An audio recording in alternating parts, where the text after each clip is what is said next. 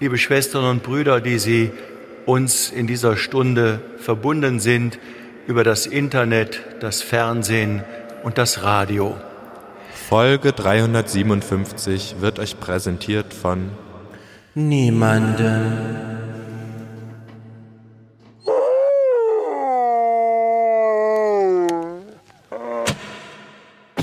Bei mir sieht es wirklich aus wie so eine Tacho-Anzeige. Da zeigt dann genau, wie viel ist die Uploadrate, wie viel ist die Downloadrate. Und ich habe auch einen Bis-zu-Vertrag und ich bin im Moment bei knapp drei Prozent meines Vertrages. Wofür brauchen Sie schnelles Internet? Weil ich Informatik studiere. Ich brauche nicht viel Internet. Ich benutze das nicht viel. Also ich mache keine Videobearbeitung oder sowas. Das heißt, alles, was unterwegs mit dem Handy geht, dafür reicht das LTE-Netz und zu Hause eigentlich auch. Ich gehe gerne auf die eBay-Kleinanzeigenseiten und eben das, was mich persönlich so interessiert, was ich wissen möchte, welches Restaurant, äh, welches Geschäft, so. Und Glasfaser, wenn man jetzt so ein Gigabyte pro Sekunde? Ja, wofür? Also ich kann ja alles streamen, Filme, Musik. Ähm, nee. Klar, für Leute, die in der Branche arbeiten und große Datenmengen transferieren müssen, macht es Sinn, aber für einen normalen Nutzer nicht. Es müsste eine Kiste geben sozusagen eine Kiste geben. Ein Anbieter. Ein Anbieter, ganz genau. Und dieses, dieses, dieses Ganze von tausend Anbietern und verschiedene Preisklassen, das finde ich so ein bisschen nepp. Morgen. Guten Morgen. Morgen. Morgen. Hallo. Hier ist der Aufwand-Podcast. Wake up. 5G wird für Privatnutzer vorerst keine Rolle spielen. Noch gibt es nicht mal Handys, die diese neuen Frequenzen verarbeiten können.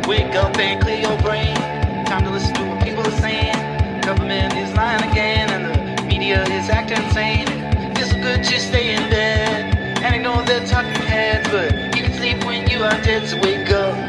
5G, der neue Mobilfunkstandard. Während der Fahrt demonstrieren die Partner aus der Industrie, was 5G künftig leisten soll. Datensicherheit und hohe Übertragungsraten. Als Grundvoraussetzung brauche ich 4G brauche ich den äh, Glasfaserausbau beim schnellen Internet und dann setze ich einen neuen Mobilfunkstandard auf, um dann auch ähm, in eine ganz neue Generation neuer Möglichkeiten zu gehen. Nicht nur was Filmchen anschauen betrifft, sondern auch was äh, Datenvolumen betrifft für automatisiertes und autonomes Fahren beispielsweise oder auch ähm, pünktlichere Züge, weil wir die Schiene digitalisieren. Das ist jetzt nicht möglich gewesen und jetzt wird es möglich. Mhm. Jawohl. Mhm. Wer waren die Leute auf der Straße? Besonders Aufgeklärte? Äh, Bremer. Ich habe ja eine Vermutung. Ja. Dieses ganze Gerede um 5G bringt uns auch davon weg, erstmal einen ordentlichen 4G-Netzausbau zu fordern, der auch für uns Menschen da ist, weil 5G ist ja nun mal nicht für uns da. Ja, aber wir sind doch keine Leute, die Videos bearbeiten und die dann irgendwie hochladen ins Netz. Ja, ja also, ich meine, ich bin auch so einer, ich, ich gehe halt auf eBay Kleinanzeigen und ansonsten surfe ich halt, was mich ja. so interessiert. Ein G-Bit, wenn ich eine G-Bit-Verdingsung hätte hier, ne? Könnte ich einen Aufwachen-Podcast von zu Hause aus ausliefern und ehrlich gesagt, ich kenne nicht viele, die diesen, also solche Anforderungen an ihr Netz haben und nicht mal ich, ja, ich bestehe darauf, dass ich den Aufwachen-Podcast von meinem Computer hier ausliefer, sondern dafür stehen Surfer im Internet bereit. Mhm. Deswegen, äh, Finde ich gut. Nö, aber äh, ich, ich, ich, ich brauche auch nicht so viel Internet. Also, brauche ich nicht. Nee. Nee, ich finde viel Internet gut, aber allerdings muss man auch wirklich sagen, äh, liebe, liebe Deutschen, äh, erstmal 4G ordentlich ausbauen. Ja, jetzt nicht alle in Schreckstarre auf 5G warten, also ich meine vor allem die Anbieter und das 4G-Netz vergessen. Ich kann mich noch erinnern, in Holland funktioniert ja das Internet richtig geil. Ne? Also du fährst über die Grenze auf der Straße, zack, auf einmal hast du Internet. Und als ich vor vier oder fünf Jahren im Urlaub, äh, kurz vor Texel und so, habe ich mir 100 Mbit gebucht bei meinem O2-Anbieter für 4,99 Euro oder so, keine Ahnung. Und da wollte ich mal gucken, wie schnell ist denn hier das Netz? Dauert fünf also habe ich dieses, naja, ich habe dieses Speed-Testing gemacht, ne? Und da lädt er ja einfach nur Quark runter und einmal hoch, um zu gucken. Und ich habe original diesen Test angemacht. Nach fünf Sekunden habe ich ein SMS gekriegt. Ihr 100 Megabyte Datenvolumen ist aufgebraucht. Was ist das für ein Netz hier? Ist ja gruselig. Naja, habe ich mir nochmal 100 Megabyte gebucht für 4 Euro. Jetzt ist ja mittlerweile wenigstens diese ähm, Schranke da weg international, deswegen ich kann in Holland jetzt meine 15 Gigabyte, die ich für 15 Euro bei O2, was ein cooler und tiefer Preis ist, allerdings... Was, du bezahlst 15 Gigabyte für 15 Euro? Ja, 20 oder so. Ist irgendwie so ein komischer Vertrag, keine Ahnung. Aber es ist halt O2. Was heißt, in Deutschland reicht das für einen Monat, weil schneller ist es nicht. Aber sobald du in Niederlande bist, ist das in fünf Minuten weg, wenn du nicht aufpasst. ja, kann alles passieren. Gut. Hm. Wo sind wir hier? Im Aufwachen-Podcast 357. Wir haben heute viel, viel vor.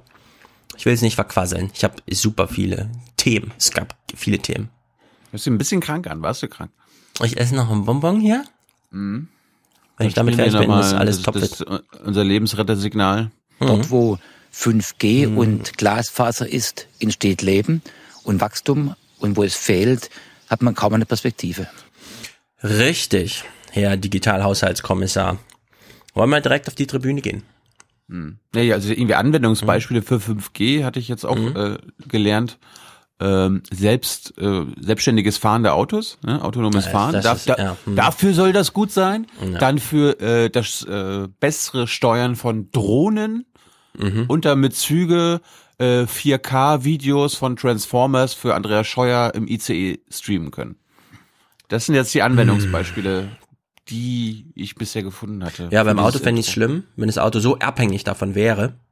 Also ich verstehe, dass es so ein selbstfahrendes Auto ein paar Services braucht. Ich finde es auch gut, wenn sich Autos untereinander verbinden, damit man einfach so ein Achtung da vorne bremst jetzt, das muss nicht mit dem roten Licht hinten, sondern es kann auch direkt signalisiert werden, so dass die Autos dann gleichzeitig bremsen alle. Das kann man sich ja dann vielleicht auch mal auf der Autobahn angucken, wie spektakulär das eigentlich aussieht und nicht so eine Welle, so eine Bremswelle von hinten nach, von nach hinten durchrauscht. Ob man dafür 5G braucht? Hm. Für die Drohnen? Kommt drauf an, wenn die Drohne nur um 500 Meter Radius fliegt, geht das vielleicht? Keine Ahnung. Aber da geht jedenfalls auch die Entwicklung in Autarkie, zumindest Autonomie. Eben. Was heißt jetzt drittes? Züge. Damit ich im Zug streamen kann. Ja, so ein Film, ehrlich gesagt, da reicht mir auch 4G. Da muss der Zug nur ein ordentliches Signal bekommen und es weiterleiten und dann, da- also dafür brauchen wir auch kein 5G. Ich meine, wir haben es ja jetzt eh zehn Jahre lang gelernt, wenn man im Zug oder im Flugzeug einen Film gucken will, dann spielt man sich den vorher auf den Laptop. Oder das, ist eh am besten. Warum, warum, what happened to good old Festplatten? Ja. Ja, das finde ich auch. Ich lade mir jedenfalls auch alles runter. Ich verlasse mich da auf nichts. Ich bin da nicht lebensmüde. Stell dir mal vor, du Ich sitzt drei Stunden im Zug und hast plötzlich kein Internet. Ich hasse dieses Stream. Ich, ich mag auch nicht, ich meine, es gibt ja auf den, diesen neuen Fernsehern die ganzen Apps Mhm. hier und ich bin mit Netflix zum Beispiel sehr zufrieden. Netflix Mhm. funktioniert immer geil, aber Amazon Prime, also das Bild flickert, es äh, lädt oft nicht, äh, es ist oft in 360p, wo du denkst so, hä, warum, du warst du gerade, du warst du gerade noch in 4K. Also Amazon Prime zum Beispiel als App ist scheiße. Naja. Hm. Also ich bin mit den Services ganz zufrieden. Die BBC hat 860.000 Abonnenten letztes Jahr verloren, deswegen. Weil da wird noch pro Fernseher bezahlt, pro Empfangsgerät und nicht pro Haushalt. Da ist nicht ganz egal, was in diesem Haushalt läuft. Netflix oder BBC. Ja, die sind weggestorben oder was? Oder können die sich da Nee, die haben abmelden? es bewusst abgemeldet. Ja. Und gesagt, ich nutze es nicht mehr. Ich, ich habe jetzt nur noch Internet, ich gucke jetzt Netflix. Kann man sich abmelden. 860.000 Minus. Stell dir das mal vor. Das ist mehr als ein Prozent, da leben ja nur 60 Millionen, nicht 80 Millionen. Ja, aber über Nachrichten reden wir erst äh, am Freitag, also über Medienbusiness und so, weil da geht's allen nicht sehr gut. Ist wirklich super gruselig.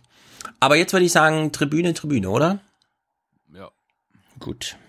Ye are many, they are few.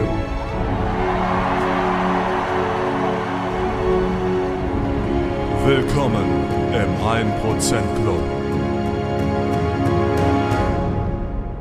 Was ist eigentlich der Kit?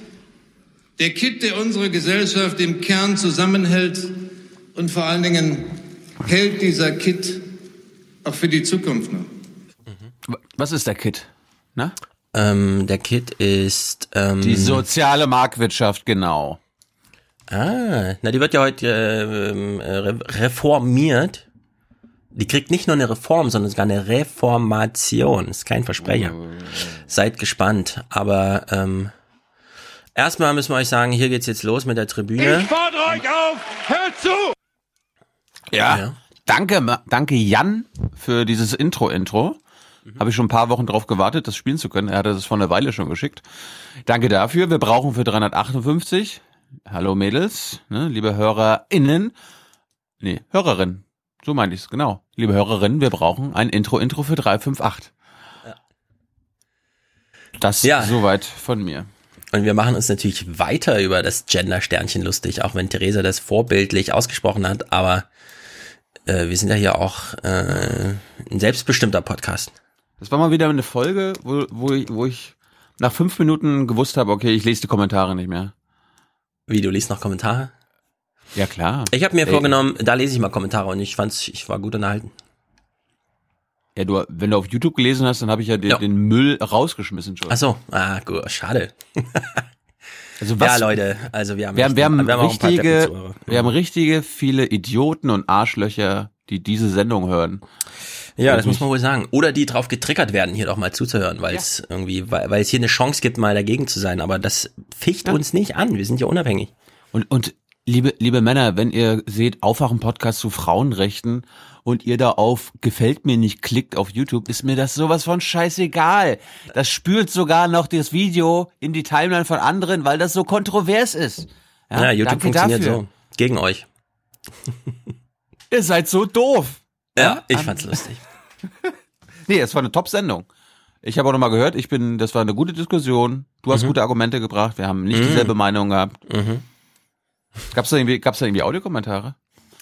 Äh, weiß ich noch nicht. Es ist ja heute schon wieder Montag, wo wir hier aufnehmen, damit du heute Abend fit bist, beziehungsweise gestern fit warst. Und Audiokommentare davon lassen wir uns dann alle überraschen.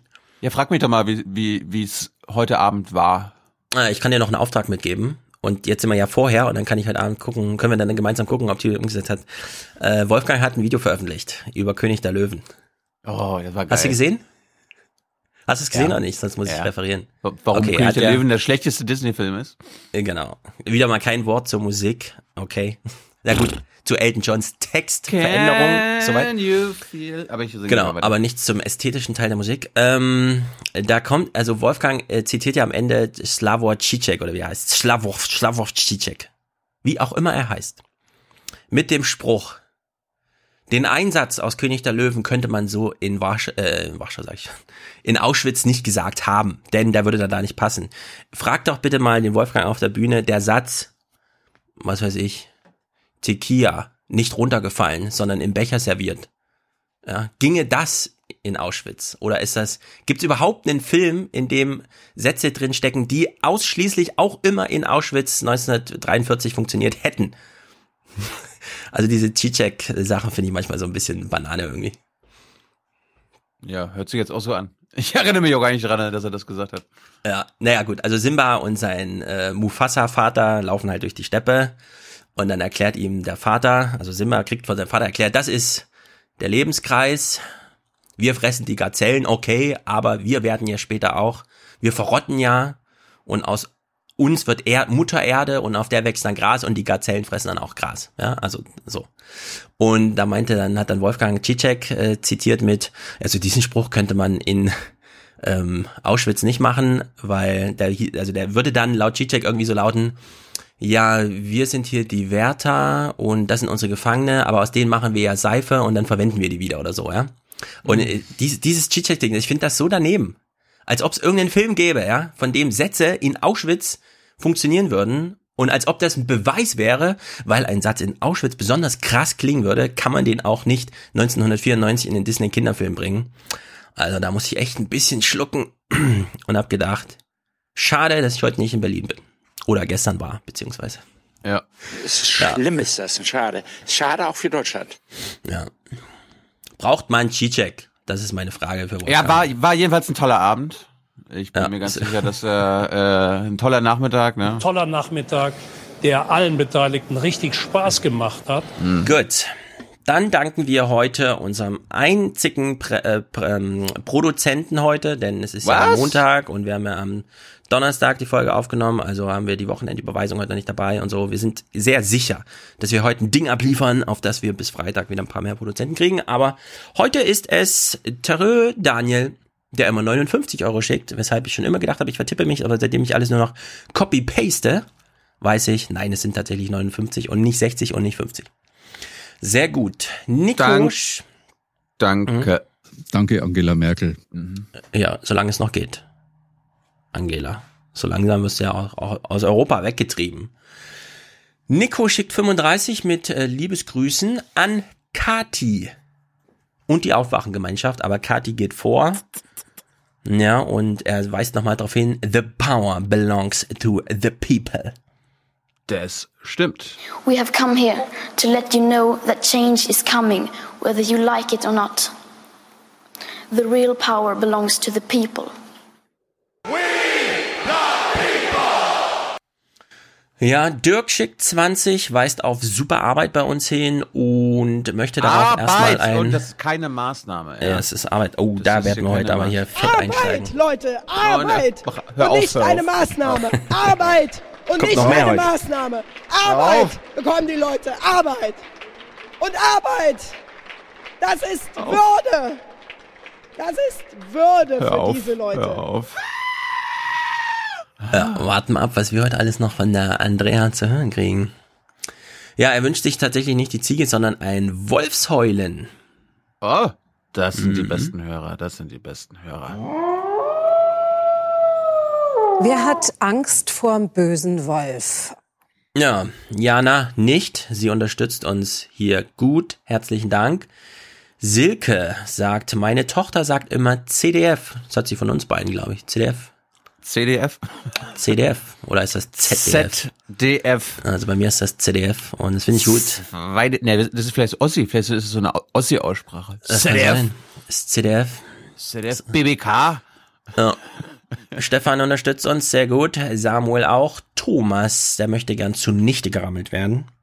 Natürlich. Nichts Die Merkel, die hat das Ra- Deutschland und Europa zunichte gerammelt, hat die das mit ihrer Politik. Jawohl. HDUDEU. E Was heißt das? HD Deutschland, HD Deutschland, HD und Deutschland? Hab dich unendlich. Hab dich und Deutschland alles Gute. Keine Ahnung. Deutschland alles Gute halt. Äh, Ja. Herzlichen Dank und äh, Deutschland alles Gute. Waldemar dankt für unsere Informationsqualität. Ja, die ist ja hier auch ordentlich zertifiziert von uns. Wir haben nur ordentliche Kabel und kein 5G. So, so einen Quatsch lassen wir uns gar nicht ein. Wir liefern solide mit 3G direkt auf euer Handy. Und falls ihr Kapitelmarken sucht, dafür müsst ihr leider die 200 Megabyte pro Folge erst wirklich runterladen, weil das steht am Ende der Datei drin und nicht schon vorne. Super Spezifikation dieser Technologie immer. Sven schickt sech, ach nee, warte mal, Sven schickt fünf und schreibt 16 Jahre Kohl, 16 Jahre Merkel.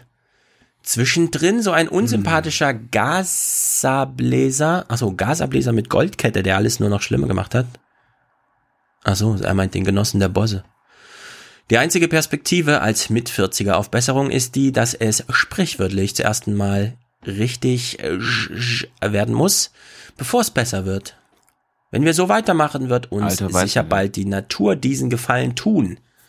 Uh, ist ein Accelerist, glaube ich. Vielen Dank Ja. für eure Arbeit. Äh, bitte weiter so. Grüße. Das ist aber die einzige, es muss erst schlimmer werden, bevor es besser werden kann, Logik, die nicht funktioniert mit dem Klimawandel. Da kannst du es nicht mehr besser machen. Ja. Also, Würde ich auch sagen. also man sollte nicht draufsetzen, auch wenn wir die Nanotechnologie und äh, das Wetter und das Mhm. Klima kontrollieren können, dann können wir den Klimawandel auch umkehren. Darauf würde ich nicht setzen, liebe Stell dir mal vor, wir könnten das Wetter kontrollieren. Habe ich letztens erst wieder drüber nachgedacht. Stell dir mal vor, das wäre so ein Politikum, weißt du? Wie würden wir das machen? Sturzbäche, Regen. Man könnte Israel erstmal wässern. Das wäre gut. Das würde schon die Welt sehr entspannen, wenn es da mal ein bisschen mehr regnen würde. Syrien und so. Ja, da würden aber gleich Fluten entstehen, weil das, äh, weil die Erde denn so hart ist. Ja, das das Wasser ist nämlich der Punkt. Wetter als Waffe. Ja, ja, ja, ja, ja. Zum Glück sind wir Big immer noch ein bisschen limitiert. Big time, genau. Andreas, herzlichen Dank. Olga, für die allgemeine Lebensfreude, die sie aus unserem Podcast erntet. Das ist gut. Sascha, Bastian, Christopher, ähm, danke, schreibt er, für mehr Aufmerksamkeit für politische Häftlinge in Katalonien. Achso, ich U-Haft seit November 2017. Wer? Echt? Das schickt mir mal, weil ich bin doch euer, also ich bin, ich bin auch Deutschlands, was machen unsere Gefangenen im Ausland Frager. Ja, und in Spanien wird auch bald gewählt, wahrscheinlich vielleicht. Man hält es nicht mehr so ganz zusammen alles. Bitte Informationen über deutsche Gefangene in Katalonien. Ich frage ja Mhm. mal aktuell zu Billy Six, wo die Bundesregierung ja im Vergleich zu Yücel überhaupt nichts sagt. Das ist Ja. auch interessant. Aber das kann auch sein, dass die einfach überhaupt keinen, keinen Kontakt haben, seitdem Maduro da äh, in der Scheiße sitzt. Ich habe ja, Mhm. ich habe ja irgendwie echt einen super Weltspiegelbeitrag über die Sanktionen der Amerikaner und an und das Interesse am Öl mitgebracht und Mhm. YouTube jetzt so, nö, das ist weltweit gesperrt. Das machen Ja. wir nicht mehr. Könnte ein Fehler sein, wie auch immer. Wir können es jedenfalls deswegen, jedenfalls Ja. nicht auf die übliche Weise im Aufwärmpodcast nicht spielen. Audiomäßig ging's, wollen wir aber nicht. Und finden wir nicht gut, wenn äh, unsere beitragsmitfinanzierten Sachen, Weltspiegel, da wissen wir, das ist wirklich aus dem Hause ARD, das ist nicht rangekauft oder so. Das sollte zur Verfügung stehen. Montagsdemo jetzt. Ich habe trotzdem zwei, zwei Audiosachen davon. Willst du hören? Gut. Ja, warte, wir danken noch Nee, schnell nee, Kai, nee, hier, verlassen die zwei Tribüne. Sekunden. In zwei so, Sekunden. Zwei Sekunden, okay. Pass auf. Uh, democracy against a dictatorship. Das musst du dir merken und das andere. Hand auf Venezuela. Hand auf! Okay, also Kaiser auch noch gedankt, er hat einen Euro geschickt, sehr gut, sehr treu. For the many. For the many, not, not the few. The few.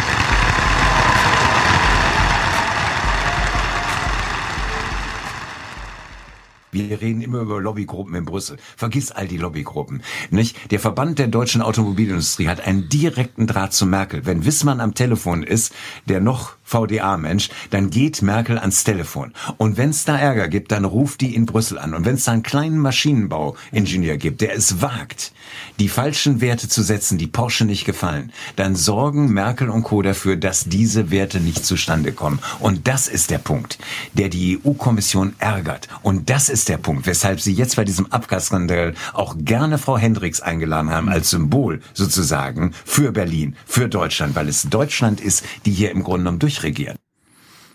Wo Hab hast ich du lange nicht mehr gespielt. Ja, den habe ich gefunden. Ich erinnere mich, als wäre es gestern. Das ist der erste Ralf Siener-Clip, den wir hier gespielt haben aus dem Punkt EU-Podcast. Ja, ich habe den irgendwo schon gekannt. Dachte so, ah. Ja, wir haben den mal gespielt. Ja. Sehr gut, Ralf Siener. Spektakulär. Ja, ich ich hab- habe mich ich- immer noch ich- nicht getraut, die Brüsseler einzuladen, weil ich immer Angst habe, dass die sagen, nee, Brexit und so. Deswegen warte ich jetzt immer darauf, dass das alles verschoben wird. Ja, sollen wir Ralf unserem Siener- Subscribe-Wochenende weg und dann. Ja, für Podcast müssen wir auf jeden? Fall auch einladen, ja. Ja, mache ich. ich. Da frage ich den Markus. Ja, Ralf den hab, Siener hat den hab, sich- den hab ich ja auch noch gefunden, ja. Weil die Menschen in unserem Land ein Anrecht darauf haben, dass wir ihre Sorgen und ihre Probleme lösen. Ja. Ich habe schon mal gesagt, Ralf Siener, weiß ich aus zweiter Hand, hat sich lange gewehrt, dass es da überhaupt Podcasts gibt. Nee, wir machen hier Radio, Fernsehen, ist fertig, fertig. Und plötzlich äh, gab es diesen Punkt EU-Podcast. Ralf Siener war in der fünften Sendung oder was eingeladen, hat mitgemacht, war seitdem öfter da und eine persönliche Geschichte nach der anderen. Von seiner Tochter in England, Brexit, von irgendwelchen bayerischen Kumpels, die mit den Banken da, mit dem Iran und so. Plötzlich erfährt man lauter Sachen. Also Ralf Siener ist echt ein toller Typ. Was ist Toller das, Typ. für- Ralf, was ist denn das für Diskussion, die ihr da in Brüssel führt, ey? Also ich halte die Diskussion für wirklich, Entschuldigung, durchgeknallt. Ja, ich auch. So, zum Einstieg, rettet die Bienen. Ihr wisst, ihr habt noch bis morgen Zeit. Morgen ist nämlich Mittwoch. Mein Bauchgefühl sagt ja, dass das nicht geklappt hat. Sonst hätten wir irgendwie schon gehört, oder? Also soweit klappen. ich Das das, gehört habe, waren es am Wochenende schon 650.000. Oh, äh, und ja. dann gibt's ja immer einen Endsport und die Schlangen waren lang. Der Deutschlandfunk, ich war ein Geht bisschen hin, geht bestürzt. hin, geht hin. Ja, Deutschlandfunk der Tag. Wir hören mal, wie man die Medienberichterstattung nicht machen sollte. War eine Biene wohl bekannt und die muss jetzt durch ein Volksbegehren gerettet werden.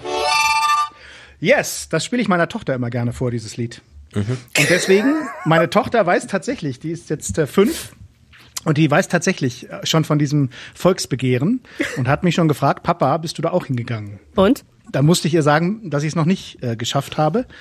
Und ich auch nicht weiß, ob ich es schaffe, aber tatsächlich habe ich gerade das Gefühl, auch als ich mir die aktuellen Zahlen angeschaut habe, ich muss gar nicht mehr hin, weil das schaffen die eh. Nein! Shame! Shame. Sofort dahin, stell dich an. Die Warteschlangen sind ungefähr zehn Minuten lang, steht auf der Webseite. Er hat es natürlich dann aufgeklärt, das war äh, der Tag, also der Podcast vom 8.2.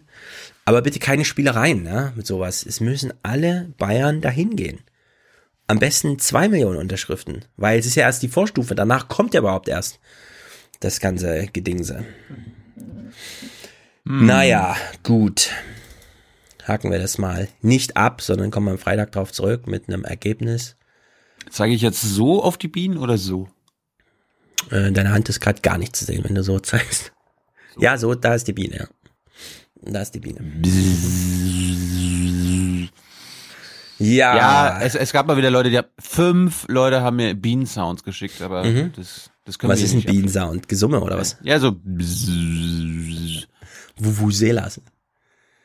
Okay, kommen wir mal zur Rente, oder? Sind wir interessiert? Ja, wir, ja, okay.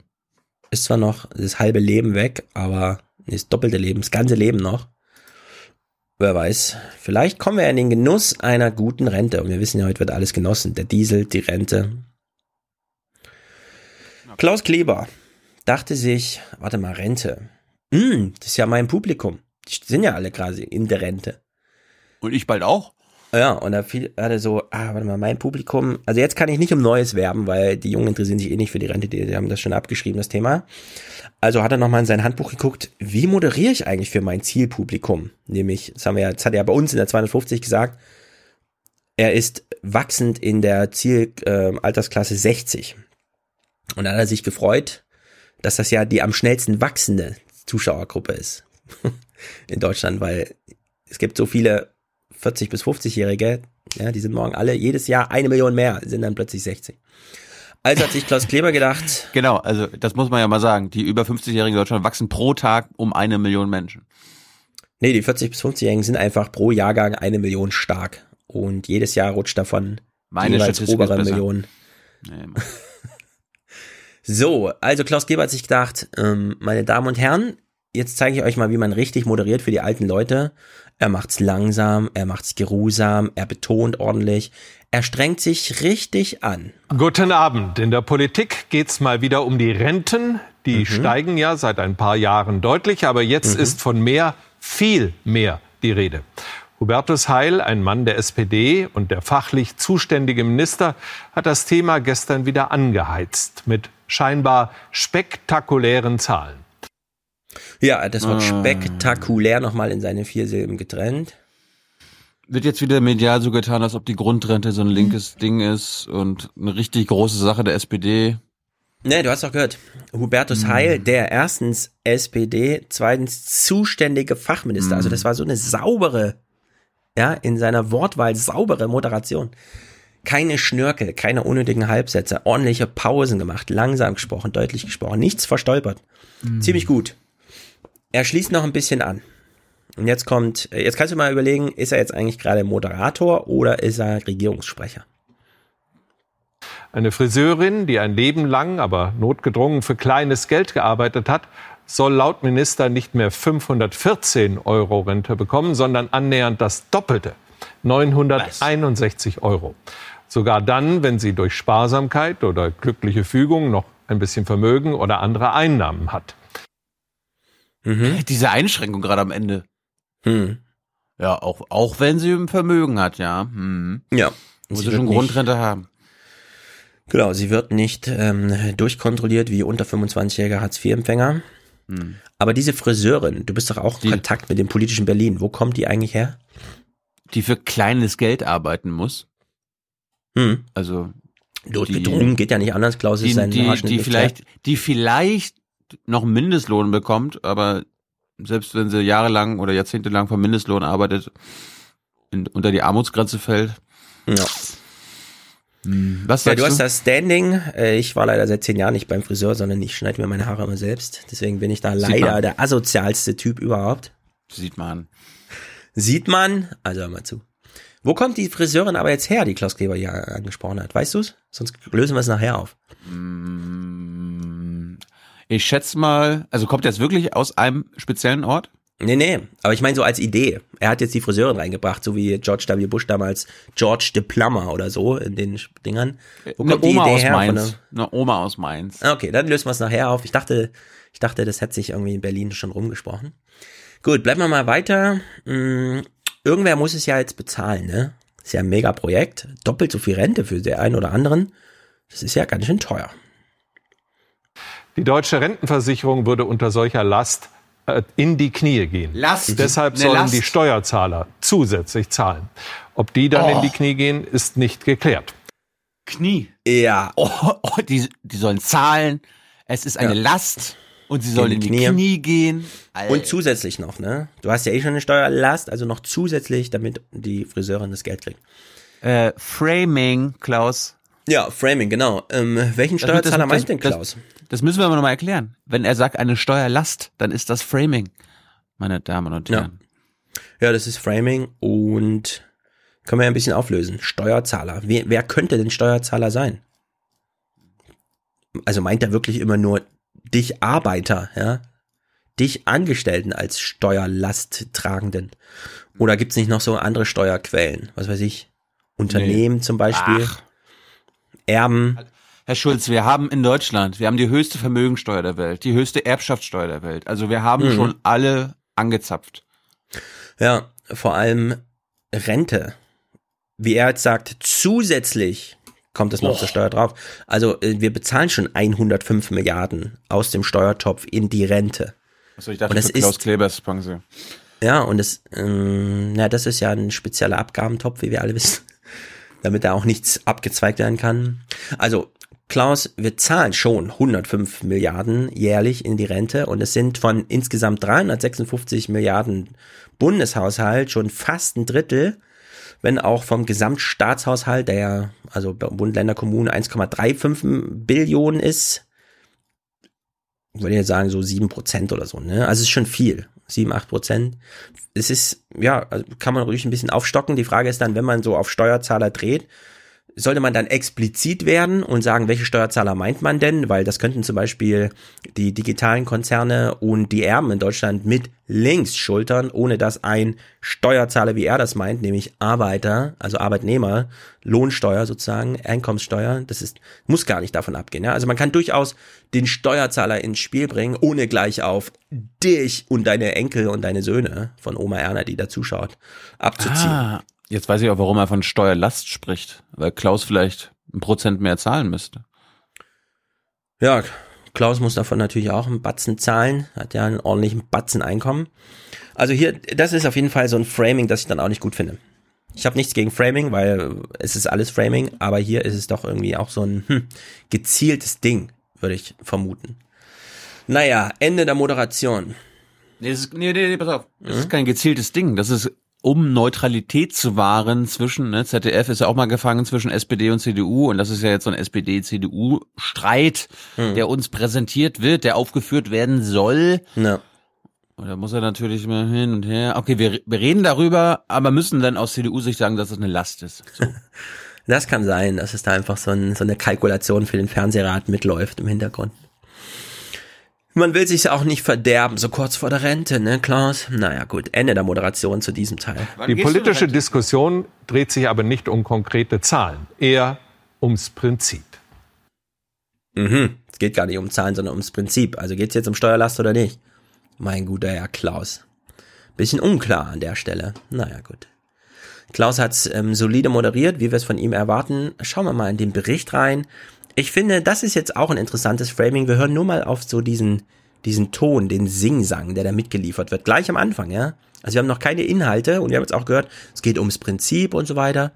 Lassen wir mal diese ersten Töne so isoliert. Wir machen danach eine bewusste Pause. Wir stellen mal diese Eingangssätze, die hier gesagt werden, isoliert hin. Wie war das noch mit gut gemeint und gut gemacht? Der SPD-Arbeitsminister macht einen Vorschlag für die Grundrente. Der Finanzminister, auch SPD, verhält sich dazu, sagen wir, wohlwollend bedeckt. Die Kanzlerin aber, bekanntlich CDU, wirkt unangenehm überrascht. Ja, wie war das nochmal mit gut gemeint und gut gemacht? Den Spruch kennen wir alle. Ja, sogar aus Israel. Das Gegenteil von gut ist gut gemeint. Ja, also Also, so ja. verdorben, wir kennen das als dieses verdorbene Lob, ne?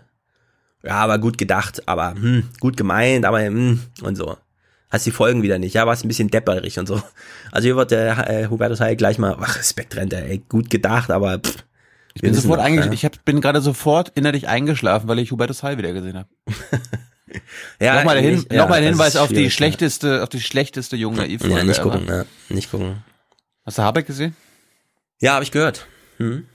Also sehr aufgeweckt, äh, inhaltlich allerdings, naja, gut.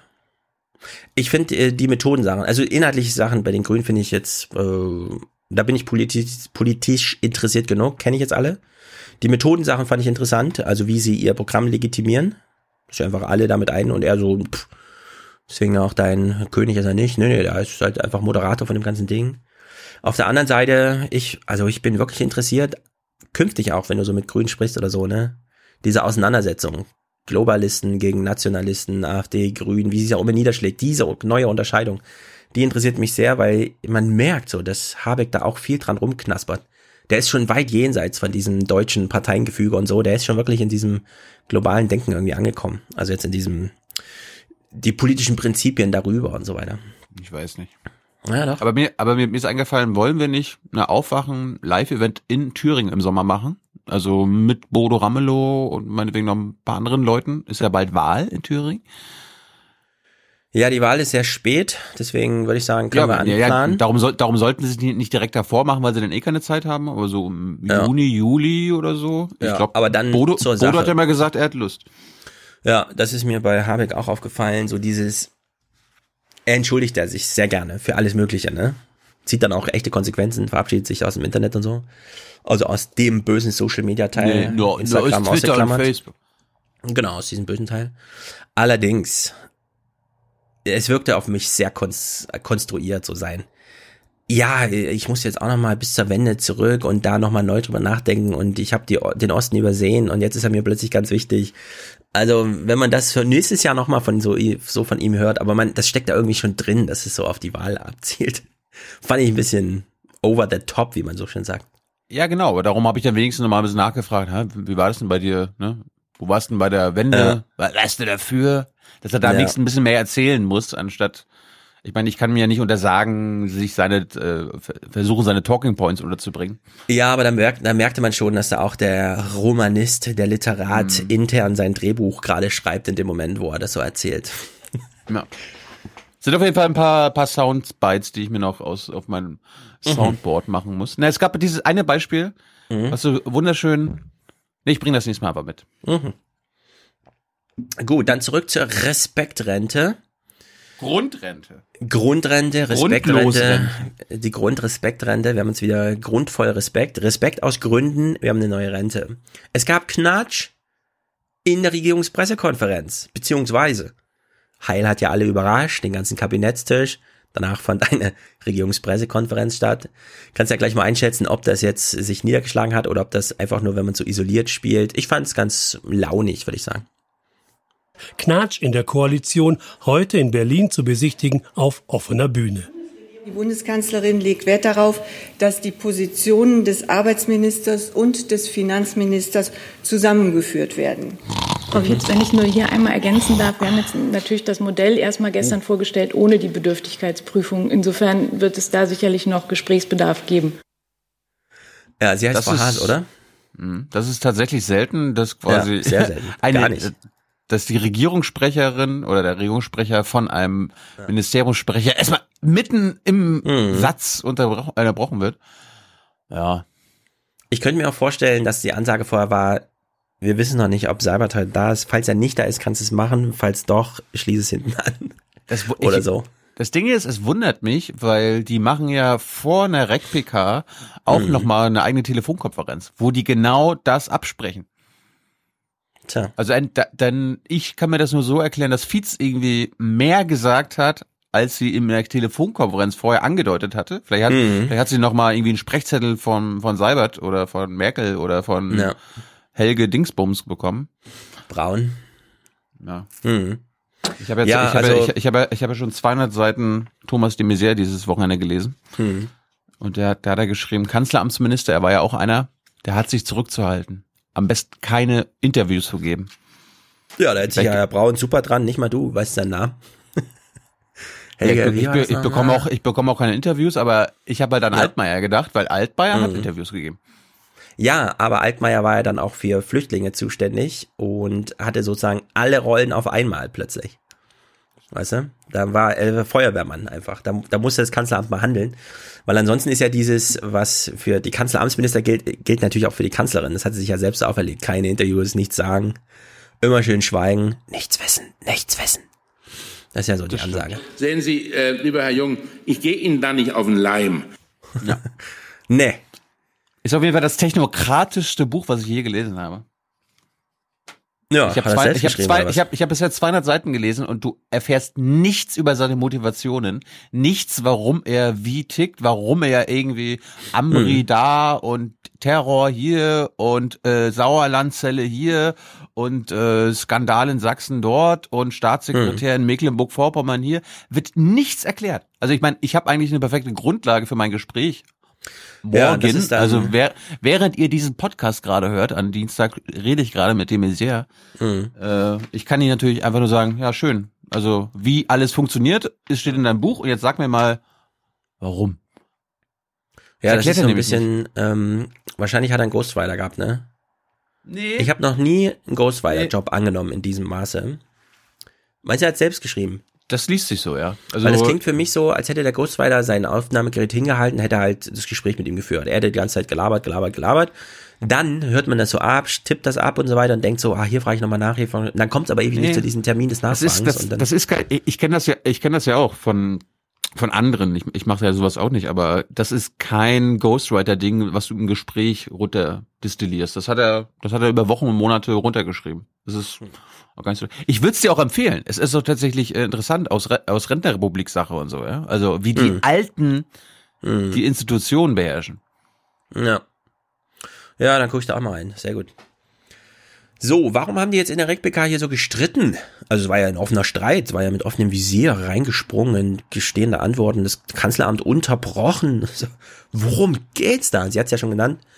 Hier, das ist jetzt der Move und wir diskutieren den danach mal, weil es könnte entweder super geil sein oder mega bescheuert. Bedürftigkeitsprüfung, darum geht es. Wessen monatliches Einkommen im Alter durchschnittlich unter 865 Euro liegt, der kann Grundsicherung beantragen. Bekommt sie aber nur, wenn etwa kein Vermögen oder besser gestellter Ehepartner vorhanden ist. Diese Überprüfung will der Arbeitsminister für die Grundrente abschaffen. Zustimmung vom Sozialverband. Viele ältere Frauen, ältere Männer beantragen keine Grundsicherung, weil sie sich dafür schämen. Und die Bedürftigkeitsprüfung ist wahnsinnig aufwendig und bringt am Ende, denke ich, gar nicht so viel. Und am Ende bringt es viel mehr denen, was die wirklich wenig Geld haben und die von der Grundrente profitieren. So, Bedürftigkeitsprüfung, also das große Ding, an dem ja Hartz IV vor allem kritisiert wird, Sanktionierung und so weiter. Dieses ganze, wir besuchen dich mal zu Hause und gucken, ob du wirklich nur eine Zahnbürste hast oder ob hier nicht noch jemand anderes wohnt und so. Ich habe das, So. ich habe gar, nicht- ich hab gar nicht gewusst, dass, es, dass der Sozialverband Deutschland eine neuen Präsidentin hat. Verena Bentele. Ja, musst du ja mal treffen wahrscheinlich. Ja. mal ein paar Sachen erzählen lassen, wie es so Die, die, ist, funktioniert. die ist toll. Die ist doch äh, Paralympics, hundertfache Paralympicsiegerin und so gewesen. Hundertfache Paralympics. Ja, bestimmt. Ja, warte mal hier. Vierfache Weltmeisterin im Biathlon und Skilanglauf. Mhm. Ha. Na dann, klären's doch mal auf im Junge Naiv Sommer Interview mit ihr.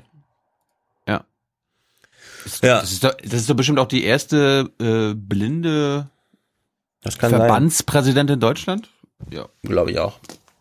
Ist mir jedenfalls vorher nicht aufgefallen. So, Bedürftigkeitsprüfung. Es gibt jetzt zwei Möglichkeiten. Entweder die SPD bzw. Hubertus Heil hat sich gedacht, wie kriege ich denn das jetzt hin, dass sie alle, also in den Härtefällen, doppelt so viel Rente kriegen, ohne dass das nochmal an sich in Frage gestellt wird. Ah, ich werfe irgendeinen so kognitiven Anker, an dem man sich dann äh, aufreibt. Und das wäre in dem Fall die Bedürftigkeitsprüfung, weil dann ist grundsätzlich erstmal Respektrente, ja, hast du gut gemacht, Hubertus Heil, aber dieser kleine Aspekt.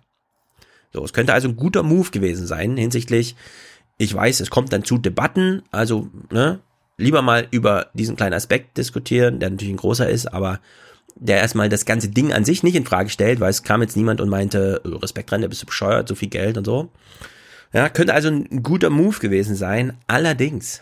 Äh, Also der Move ist gut im Sinne von Respektrente zu sagen und die CDUler müssen dann sagen, nein, keine Respektrente. Genau, zum Beispiel. Also in der Hinsicht eine gute Namensgebung und ein Ablenkungsmanöver mit diesem, mit dieser Bedürftigkeitsprüfung kann ja durchaus sein, dass Hubertus Heil das einfach einkalkuliert hat, dass sie eben das eh wieder rausreißen. Ja, dann gibt er da Zugeständnisse, aber die Erhöhung selbst ist erstmal da.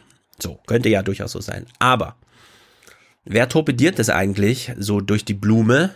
Es sind erstmal nicht die Koalitionsgegner oder andere, die anderen Koalitionsmitmacher, sondern Alles? es ist natürlich die SPD selbst. Heils Pech, praktisch zeitgleich mit dem Plan des Arbeitsministers wurde auch eine Warnung des Finanzministers bekannt. Scholz selbst schweigt heute beharrlich. Doch dieses Papier aus seinem Haus spricht Bände. Fünf Milliarden weniger Einnahmen pro Jahr. Bedeutet auch neue Prioritäten. Das ist ein Widerspruch in sich, ja. Äh, offenkundig letzte Woche erkennen, dass es ein Riesenloch gibt von rund 5 Milliarden im Bundeshaushalt. Und am Wochenende kommt Herr Heil in dem Wissen mit neuen Ausgaben genau in dieser Größenordnung. Das würde ich als absurd bezeichnen. Äh, ja. scheiße, scheiße, ey, scheiße. Ich muss mit, mit dem Gatzer nochmal sprechen. Das ist ja eine Krise. Also die grüne Null ist in Gefahr. Ja. 50 Milliarden Überschuss ist in Gefahr. Vielleicht nur noch 45 Milliarden Überschuss. Ja. Ja, also das sind jetzt hab ich ja gar nicht 1,2 gewusst. 1,2 oder 1,3 Prozent des Haus, des Bundeshaushalts, ne? Unglaublich. Es geht hier quasi um nichts im Grunde. Und es ist auch nur eine Prognose und es geht um die nächsten fünf Jahre und der ganze Kram, ja? Das ist völlig ohne, Banane. Ohne Scheiß. 5 Milliarden Euro. Peanuts. Ah, gut. Aber ich meine, wenn Wolf, der, wenn der echte, der Original Wolfgang Schäuble diesen Move gemacht hätte, am gleichen Tag wie die Respektrente aus der SPD vorgestellt wird, ja, so ein Ding zu landen, okay, aber dass das jetzt der Olaf ist, das, das versteht doch niemand. Das ist doch so, liebe SPD, ja. Sie entscheiden per Applaus. Äh, Olaf Scholz, Liebling des Monats. So, und jetzt kommt nämlich die CDU. Was ist die CDU für eine Partei? Sie kümmert sich um ihre Rentner. Die Menschen. Weil diese Parteien wissen, wir sind nicht die AfD, wir sind nicht die Grünen. Wir haben das junge Publikum quasi und auch die zukünftigen Streitereien verloren schon. Wir sind, wir stehen gar nicht als Player mit auf dem Feld. Wir müssen uns noch, ja, mit den über die 75-Jährigen kappeln. Weil das sind zu 85 Prozent plus unsere Wähler. Die entscheiden sich nur zwischen CDU und SPD. So. Und jetzt geht's um die Rentner. Also was macht die CDU? Und das finde ich wirklich wieder goldig. Der Konflikt um Heils Pläne spaltet die CDU, Haushälter gegen Sozialpolitiker. Wir dürfen jetzt nicht alles zerreden, denn es ist ja so, dass seine Vorschläge in vielen Punkten auch mit denen übereinstimmen, was die CDU sagt. Zum Beispiel die Höhe. Wir sagen als CDU 10 Prozent auf die Grundsicherung. Dann sind sie auch bei 900 Euro. Also, glaube ich, kann man die Probleme lösen. Dass die Voraussetzung 35 Beitragsjahre sein sollen, finden Sie in Überlegungen beider Parteien. Tja, die CDU ownt das Ding einfach mal. Ja, nee, nee, nee. Also der Laumann ist generell isoliert in der CDU, ist, glaube ich, der linkeste CDUler Mhm. mit Namen und der hat wahrscheinlich einfach die Memo nicht bekommen von AKK. Nicht, nicht positiv darauf eingehen, Skepsis, Zweifel, äh, Mhm. Kosten ansprechen. Würde ich jetzt so nicht sagen. Ähm, das Ding ist ja erstmal eine Kalkulation, die so im Raume steht. Als Testballon. Die also jetzt medial durchgespielt wird. Wie viel von diesen Friseuren, wo es sich wirklich verdoppelt, gibt's denn? Wie viel Solidarität erfährt die denn? Welche Verbände äußern sich wie und so weiter? Und dass die CDU ja auch einfach so einen Testballon daneben stellt und sagt, ja, also wenn sich die SPD jetzt streitet über Bedürftigkeitsprüfung und äh, reicht das Loch im Haushalt von Olaf Scholz, ja oder nein, dann sagen wir jetzt mal, also pff, so weit sind wir da jetzt nicht weg, ja, das kann man, könnte man durchaus mit uns machen. Finde ich erstmal medial, weil damit ist er hier im heute Journal präsent und alles, ja, das ist erstmal ein Golden Move, würde ich sagen. Weil daran kann man jetzt Marktforschung machen und mal gucken, wie das so, wie es sich so ergibt. Aber dass er ja einfach sagt, und das stimmt wahrscheinlich auch, ja. Ich meine, das Beispiel, was Klaus Kleber am Anfang meinte, eine Friseurin, die ihre Rente verdoppelt bekommt, das sind ja wirklich dann wahrscheinlich sehr wenige Einzelfälle, wo es einfach äh, sich so zusammenstellt, dass es am Ende wirklich doppelt so viel ist. Wenn es im Schnitt so um 10% gibt und er hier einfach sagt, ja, die 10%, das, das sind wir auch dafür.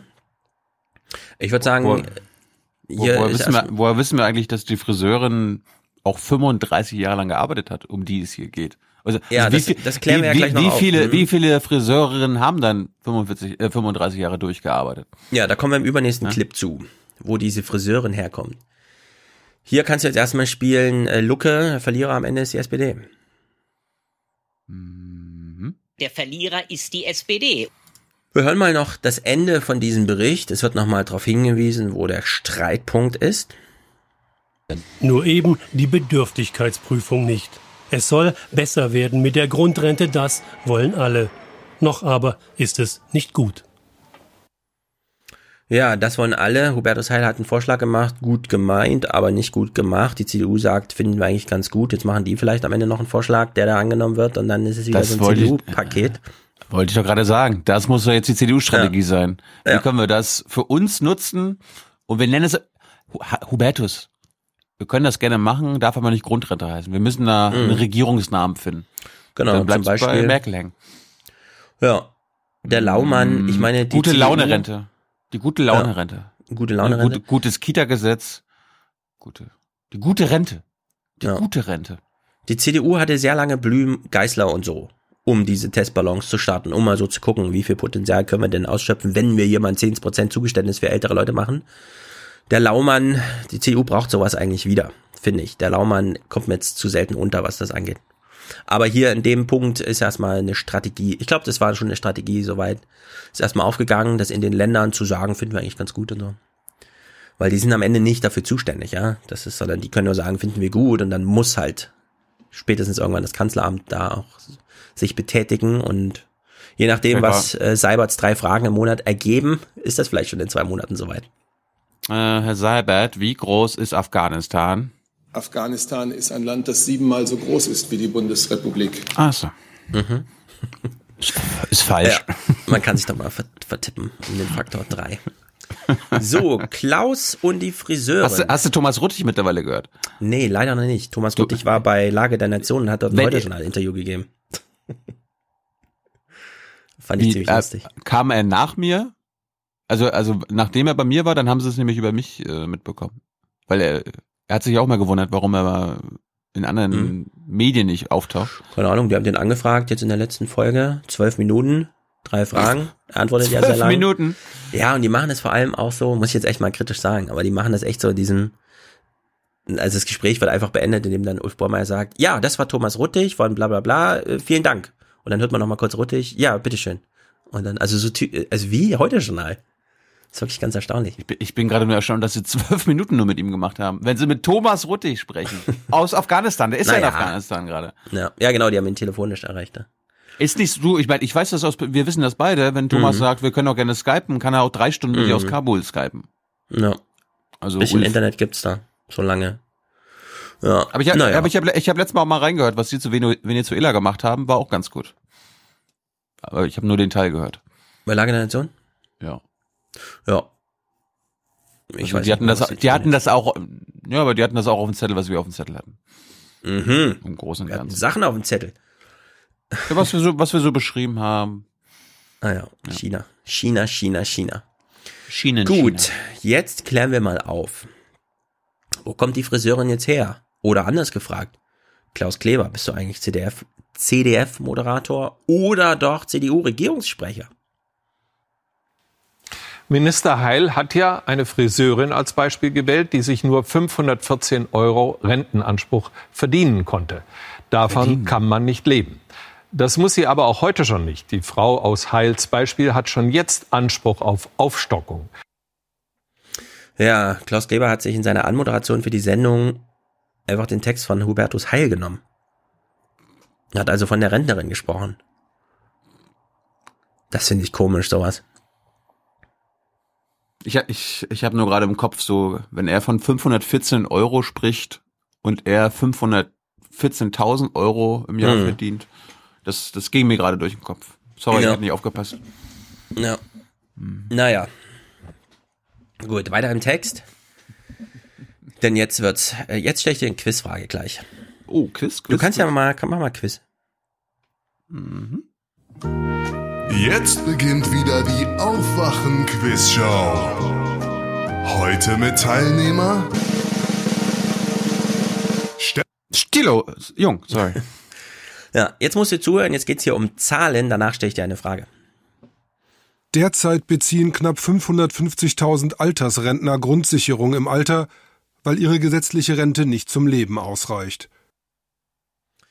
Ja, derzeit beziehen 550.000 Rentner Grundsicherung, weil sie unter dem lebenswürdigen Maß nur Rentenansprüche oder irgendwelche Ansprüche haben, weshalb Nee, weil sie in wird. ihrem Leben nicht genug geleistet haben. Also Richtig, richtig, weil sie die, die Last, die Last des Staates nicht ordentlich mit äh, geleistet haben. So, 550.000. Wie viele Rentner gibt's eigentlich? 20 Millionen. Ah, 18 Millionen. 550.000 von 18 Millionen sind also ungefähr drei Prozent. Aber jetzt mal Rentnerrepublik-Rechnung. Moment, Moment. 550.000 von 18 Millionen sind doch nicht 3 Prozent oder 5 Prozent. Sondern?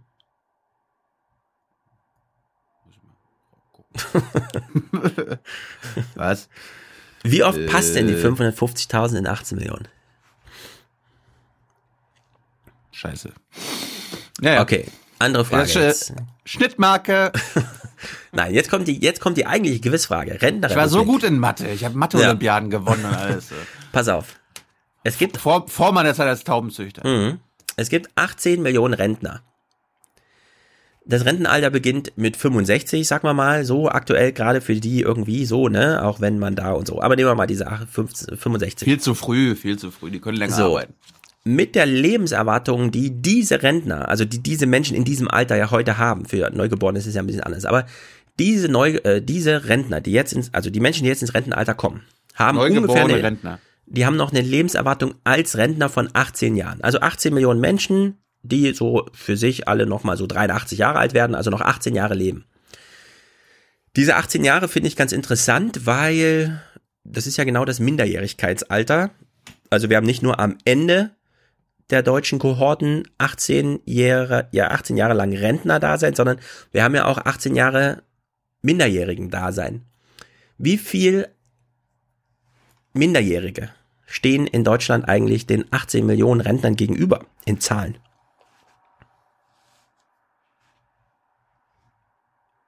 Sieben. Nee, nicht so wenig. 13. 13 Millionen. Das kann man sich mal so im Jungs, Hinterkopf. Jungs, sieben Millionen Jungs habe ich gesagt. Ja, richtig, nochmal genau. Millionen Mädchen. Genau, also kann man sich im Hinterkopf mal merken, es gibt eine Lücke von 5 Millionen.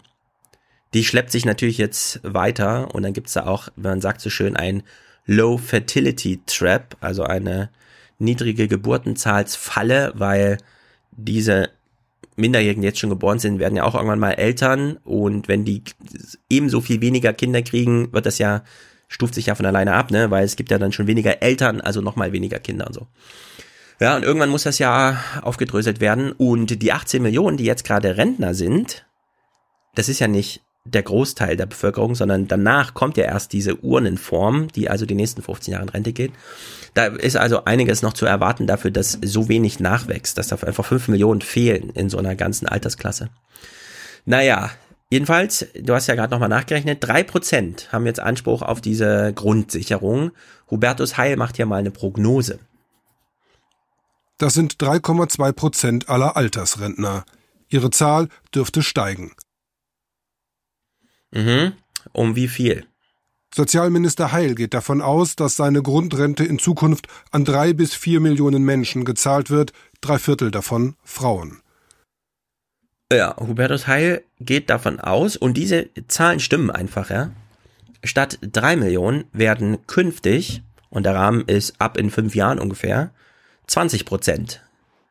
Nicht mehr aus eigener Kraft und Vorsorge, Last und Leistung, sondern dann sind es einfach 20 Prozent, die aus dem Staatsteil und diese drei Prozent, ne, das ganze Rentendings jetzt, sind schon 100 Milliarden aktuell, über 100 Milliarden im Bundeshaushalt. Und der Armut, also die, die Rentnermasse an sich wächst nochmal und der Anteil derjenigen, die es nicht aus eigener Kraft schaffen, der wird nochmal, also der verzehnfacht sich einfach, ne? Von drei auf 20 plus Prozent. Ich meine. Herzlich willkommen in der Rentnerrepublik, alle miteinander. Ja, aber wenn das Problem so krass ist, Mhm. wie, wie kann man denn da eigentlich als Politik nicht auf die Idee kommen, das ganze System umzubauen? Ja, wohin? Wie? Du brauchst ja keinen Systemumbau, sondern einfach mehr Geld. Doch, ich glaube auch Systemumbau war auch nicht schlecht. Ja, aber du brauchst auf jeden Fall mehr Geld. Egal welches System, du brauchst auf jeden Fall mehr Geld. Ja, genau. Deswegen, ja, aber äh, dadurch, durch den Systemumbau, äh, alles Mhm. neu finanziert. Ja. Äh, mit Erbschaftssteuer zum Beispiel und sowas, ja. Finde ich auch. Man könnte Einkommenssteuern komplett rausnehmen und dafür nur noch Unternehmenserträge besteuern und zwar da, wo sie anfallen, also vor allem in Deutschland, wenn es in Deutschland Umsätze und Gewinne zu generieren gibt. Wäre alles möglich, aber naja, wir wissen ja, Politik und so. Knackpunkt Kapital, bleibt. Kapital besteuern. Und Ja. Anstatt hier weiter in diese Diskussion, wie wir sie eben aufgemacht haben, also einfach mal Rentenrepublik, ja, äh, ins Blickfeld zu nehmen. Knackpunkt ist natürlich darüber, worüber sich die Regierung streitet. Natürlich. Umstritten ist vor allem, dass Heil die Bedürftigkeit der Rentner nicht prüfen will. Das findet er würde die Betroffenen zu sehr belasten. So würden Betriebsrenten, private Renten, Miet- und Zinseinkünfte außen vor bleiben. Dabei kennt die deutsche Rentenversicherung fast alle Alterseinkünfte der Deutschen und liefert diese Zahlen regelmäßig an die Fast. Finanzämter. Und spätestens die kennen alle Einkünfte. Ja. Also soll man das jetzt noch alles mit betrachten oder nicht? Ich würde sagen, Hubertus Heil kennt auch die qualitativen Studien, in denen einfach steht, also hör mal zu, lieber Minister, wenn die Rentner zu viel Geld haben, geben die es immer aus. Und zwar nicht in eigenem Konsum, sondern das wandert durch die Generation nach unten. Die zahlen dann für ihre Enkel das Kino und so. Meine, meine Oma, ich meine, ich verdiene mittlerweile Geld. Aber immer wenn ich Mhm. zu Hause bin, mit Anfang 30 gibt mir meine Oma trotzdem immer noch 5 Euro in die Hand. Ja, Oder hier, genau. äh, hier für Benzin, 20 Mhm. Euro. So, Ja, ist bei meinen Eltern. Das ist ein auch so. Elektroauto. Mhm. Ist ganz komisch. Einfach nochmal 5 Euro hier, 10 Euro da. Und ich sage, ja, das brauchst du jetzt nicht unbedingt so. Aber es wand, dieses Geld wandert einfach von oben nach unten. Diese alten Leute konsumieren fast nichts. Sie investieren in gar nichts. Ja, aber Oma, also meine Großeltern sind jetzt nicht super arm, aber gut geht's ihnen jetzt auch nicht. Aber Mhm. Hm. Ja, es ist, es ist ein ganz verrücktes Phänomen. Deswegen, bei denen braucht man keine Bedürfnisprüfung zu machen, ja. Also es ist einfach, wenn man es ganz rational durchgeht, nach bekannter Sach- und Faktenlage, da muss man keine Bedürfnisprüfung machen. Diese typischen, ja, dann fahre ich nach Spanien und hau da meine Restjahre nochmal, ja, mache ich eine Party und so. Nee, das findet einfach in dieser Generation nicht statt, sondern das Geld wandert wirklich durch die Generation. Oder wird halt, äh, und wenn dann im Konsum nur in Deutschland ausgegeben, also da ja, fliegt keiner nach New York und macht da irgendwie Urlaub für 10.000 Euro und das Geld ist dann nur in New York und nicht hier, sondern das ist einfach Geld, das bleibt in Deutschland. Es wandert durch die Generation, um dann in Konsum umgewandelt zu werden oder die Alten konsumieren nochmal selbst, ja, aber außer dass sie Ehrensache ihr VW nochmal selber bezahlen, findet da kaum noch Konsum statt. Naja, jetzt die Finanzierungsfrage. Um wie viel Geld geht's jetzt eigentlich erstmal konkret in diesem politischen Ansinnen? Das Projekt Grundrente kostet Geld. Viel Geld. Minister Heil spricht von einem mittleren einstelligen Milliardenbetrag im Jahr. Andere Schätzungen gehen von 8 bis 15 Milliarden Euro jährlich aus. Dieses Geld soll aus dem Bundeshaushalt kommen, also aus Steuern. Ja, Geld, viel Geld. Ich meine, 15 Milliarden für Renten ist nicht viel. Muss man einfach mal so sagen. 50 Milliarden Erbschaftssteuer pro Jahr sind möglich, ohne dass es wirklich jemandem wehtut. Eine ordentliche könnte, das, könnte VW, Grundsteuerreform. das könnte VW aus der Portokasse bezahlen für alle bedürftigen Ja. Rentner in Deutschland. Genau, einmal den doppelten Forschungshaushalt, den das Forschungsbudget, das VW da hat. Ja, oder? Bisher haben sie es auch nicht ordentlich verwendet. Eben. Wo sind meine Elektroautos? Na gut, sie haben eine Strategie. Aber es ist jedenfalls äh, 15 Milliarden, ne? Viel Geld. Müssen wir gleich mal den Steuerzahler wieder triggern, damit die FDP Anklang findet. Nö, finde ich nicht. Nee, finde ich auch nicht. Also hier, das ist einfach mal eine Respektrente. Warum nicht, ja? Wir haben das. Als Deutschland haben wir das Geld. Ja. Irgendwo in eurer- unserer Hörerschaft habe ich gelesen, fand ich einen ziemlich guten Hinweis.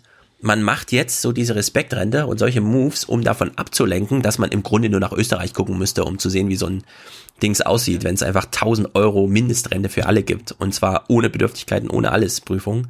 Erstens das und zweitens Ablenken vom Grundeinkommensdebatte. Ja. Ja, das vielleicht auch so ein bisschen. die- Wobei die die- jetzt nicht gerade so heiß gekocht wird, gerade, oder? Nee, aber das wollen sie aber nicht, nicht äh, diskutieren. Ja, also ja die, die Debatte beginnt auf jeden Fall bei den Alten. Ja.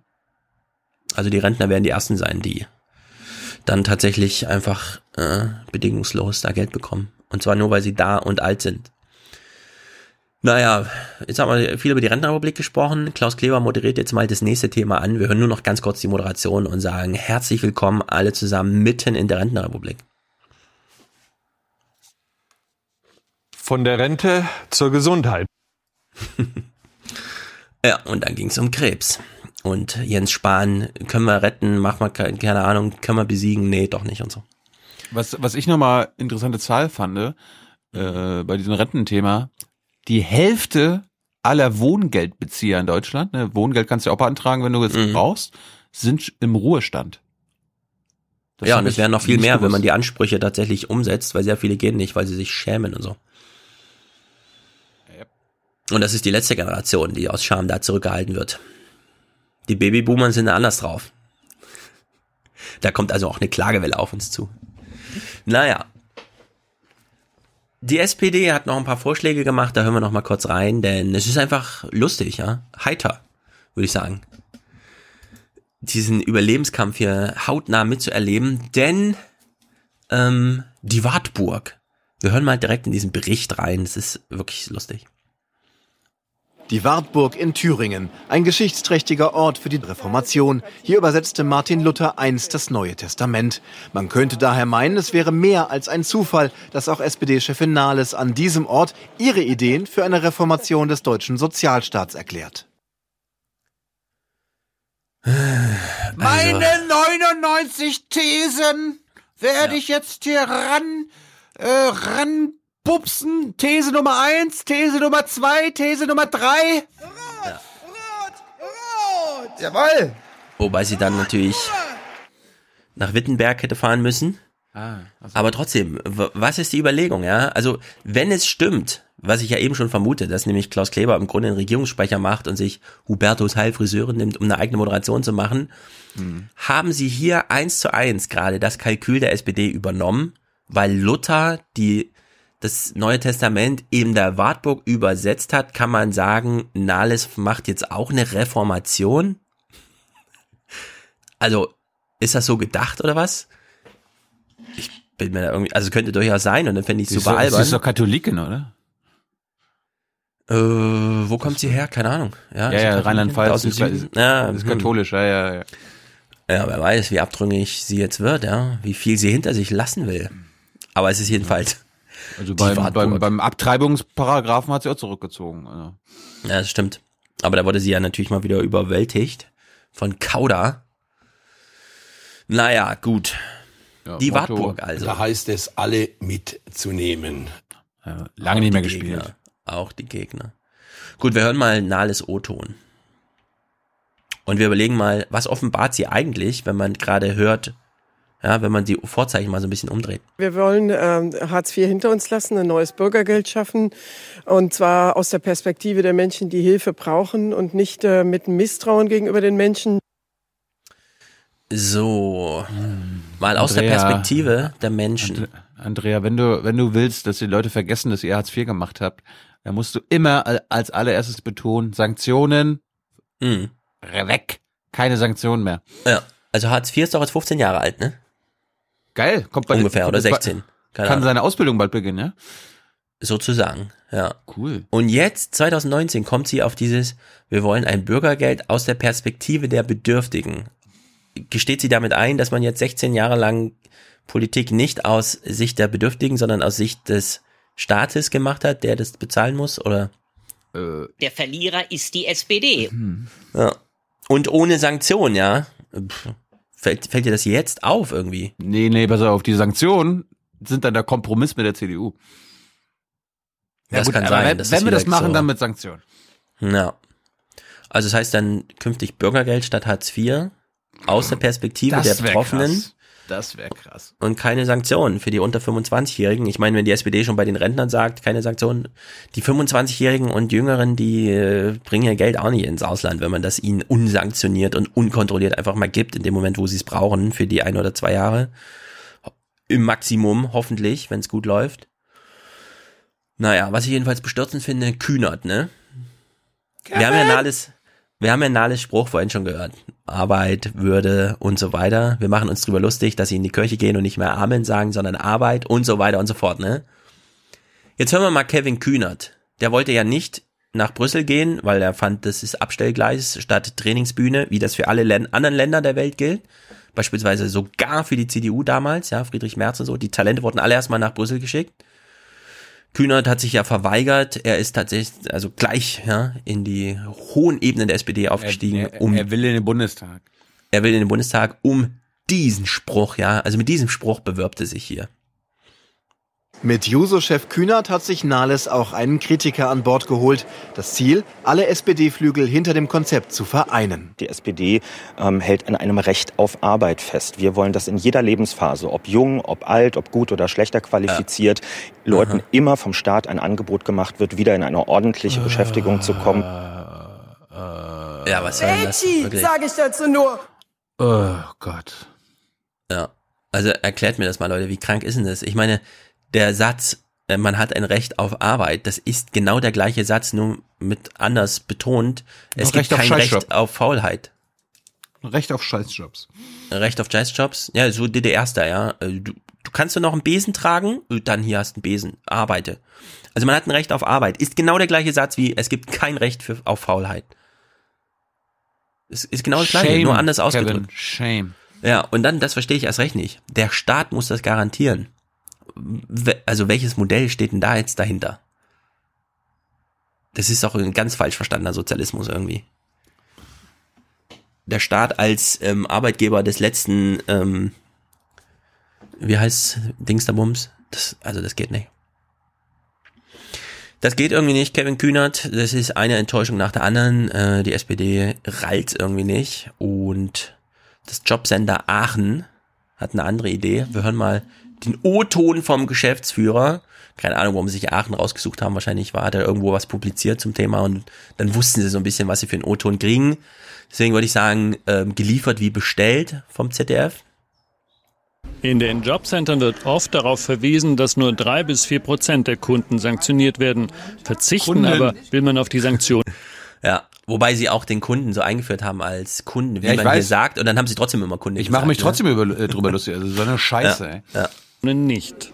Das Streichen von Sanktionen halte ich nicht für klug und angezeigt. Mhm. Das würde das System wirklich nur schwer verkraften. Wir ja, gewähren ja. Leistungen in der Notsituation mhm. zu Lasten des Steuerzahlers und da brauchen wir auch eine gewisse Rechtfertigung für die Mitwirkung für. Das also, ist irgendwie Gatzers Bruder oder so. Keine Ahnung. Wir leben also in einem Land, wenn man ja. arbeitslos geworden ist, ist man schon in einer Notsituation. Also, ja. Das ist also unsere soziale Marktwirtschaft. Ja, vor allem bist du immer zu Lasten des Steuerzahlers, weißt du? Ja, Last Dann bist du sowieso. Bist eine Last. Arbeitslose Last. Bist eine Last. Tja, er möchte gern dran festhalten, weil das kann man ja dem Steuerzahler nicht erklären, wenn sein Geld plötzlich einfach so rausgeschmissen wird, damit irgendwelche Leute auf Hawaii Alkohol trinken und rauchen. Obwohl sie hier arbeiten müssten. In diesem Land, wo es ein Recht auf Arbeit gibt. Naja, ziemlich gut, liebes Jobcenter Aachen. Ähm, wir hören nochmal den Chef. Äh, jetzt macht er allerdings einen etwas klügeren Punkt. Die Mitarbeiter des Jobcenters machen einen anderen Reformvorschlag. Die Bezieher von Hartz IV sollten mehr Geld dazu verdienen dürfen. Bisher liegt die Grenze im Grunde bei 100 Euro im Monat. Wir sollten das wesentlich großzügiger ausgestalten. Derjenige, der arbeitet, soll mehr vom Arbeitseinkommen übrig haben und unterm Strich zum Lebensunterhalt haben, als derjenige, der keiner Erwerbsarbeit nachgeht. Ja, äh, verstehe ich ehrlich gesagt nicht, was das Problem mit den Sanktionen ist, weil, also eine Motivation zum, also derzeit ist ja wirklich demotivierend, ne? Also wenn der SPD äh, Nachwuchs sagt, es gibt ein Recht auf Arbeit, Klar gibt's die. Und dann gibt's aber auch eine Kostenstelle, wo das abgerechnet wird. Und dann heißt es, du hast jetzt aber gearbeitet für 350 Euro und wir ziehen dir mal 250 davon ab. Weil Staat. Das ist nicht zulasten des Steuerzahlers. So, und das ist doch Banane, ja. Weil in dem Moment bezahlen, also wenn man es mal so umrechnet, ne, bezahlen ja Menschen, denen die arbeiten, aber denen das dann wieder abgezogen wird, exorbitante Lohnnebenkosten sind das ja eigentlich. Und zwar nur, weil das Niveau grundsätzlich niedrig ist.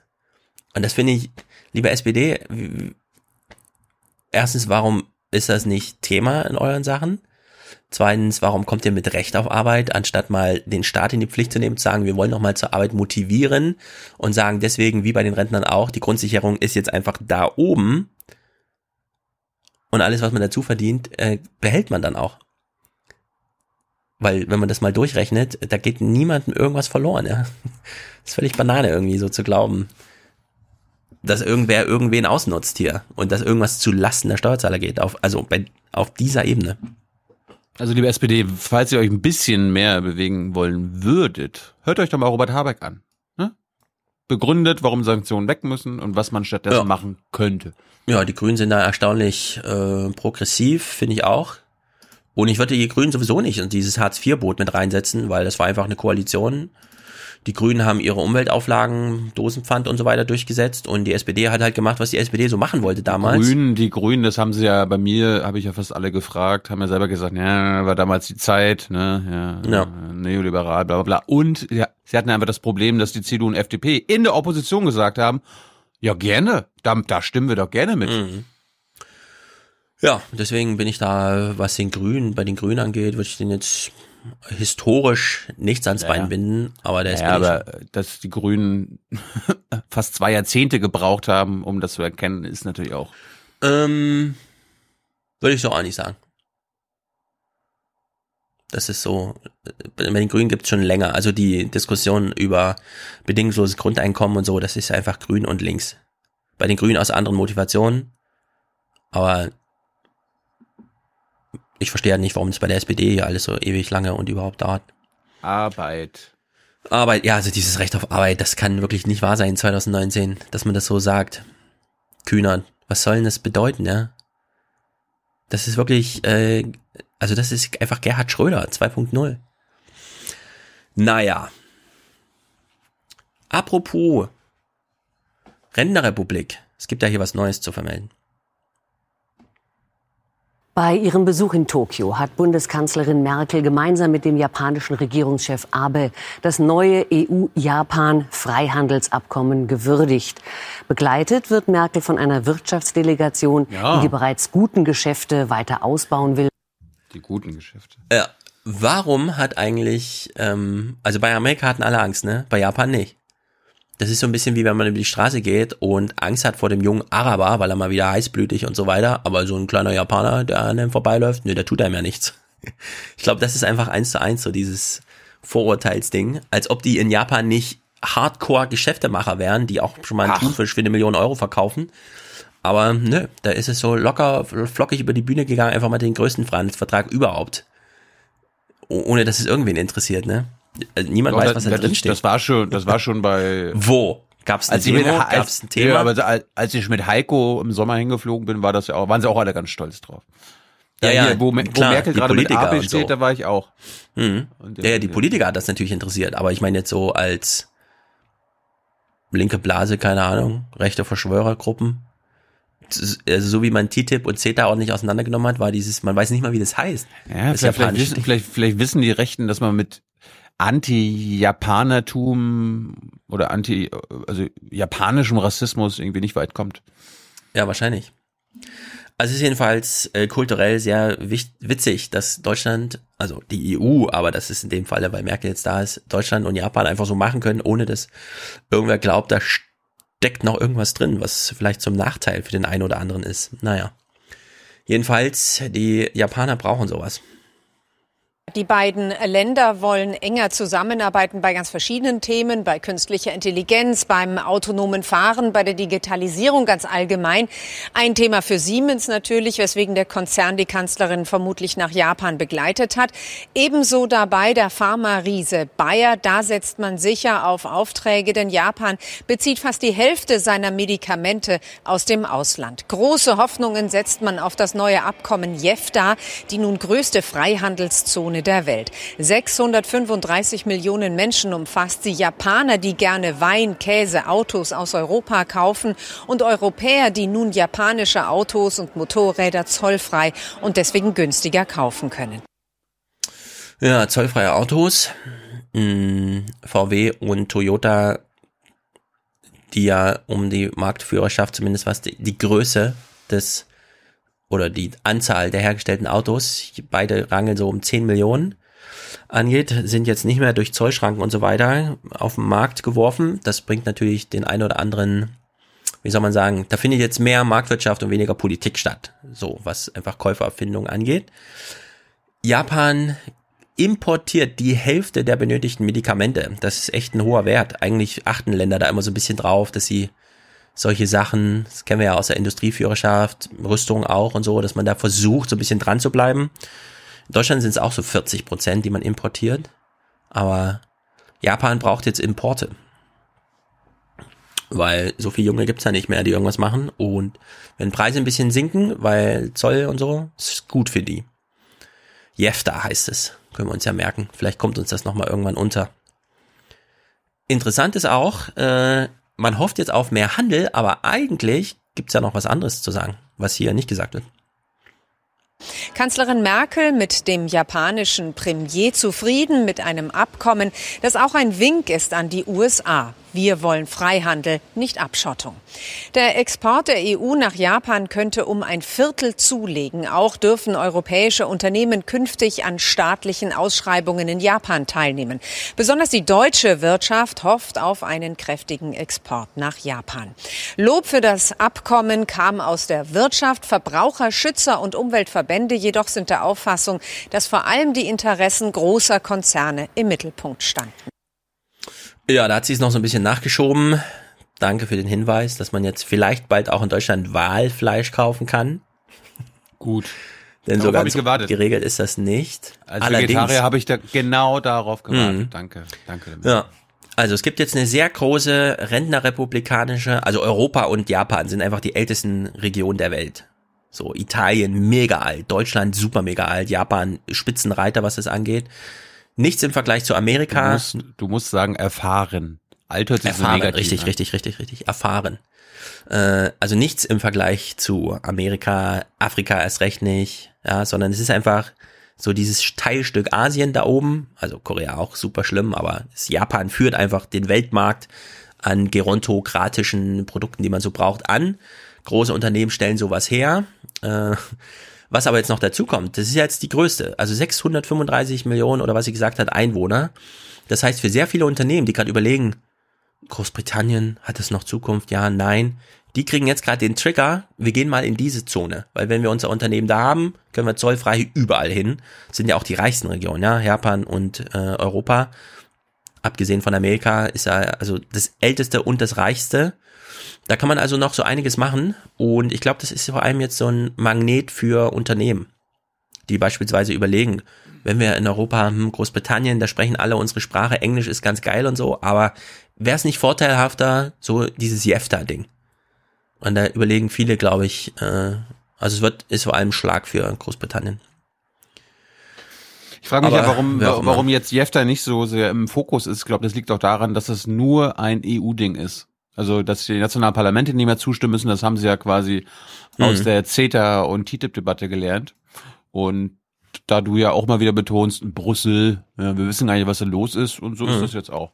Da wird da mal im Deutschlandfunk ein Interview mit Sven Giegold geführt, warum das alles ein bisschen kritisch ist und mal kurz darüber berichtet und dann tschüss. Ja, also was das angeht, sie haben auf jeden Fall gelernt, denn hinsichtlich ähm, hier dieser Schiedsgerichtsstellen und so weiter, nichts davon in diesen Verträgen. Also das, was ähm, Kern, Christian Kern damals so auch kritisiert hat, als das sind irgendwie Verträge neueren Typs, da steckt ganz schön viel Politik mit drin und dann kann da irgendwer was regeln, was jetzt noch im Vertrag nicht genau geklärt ist und so weiter. Also über Schiedsstellen zum Beispiel.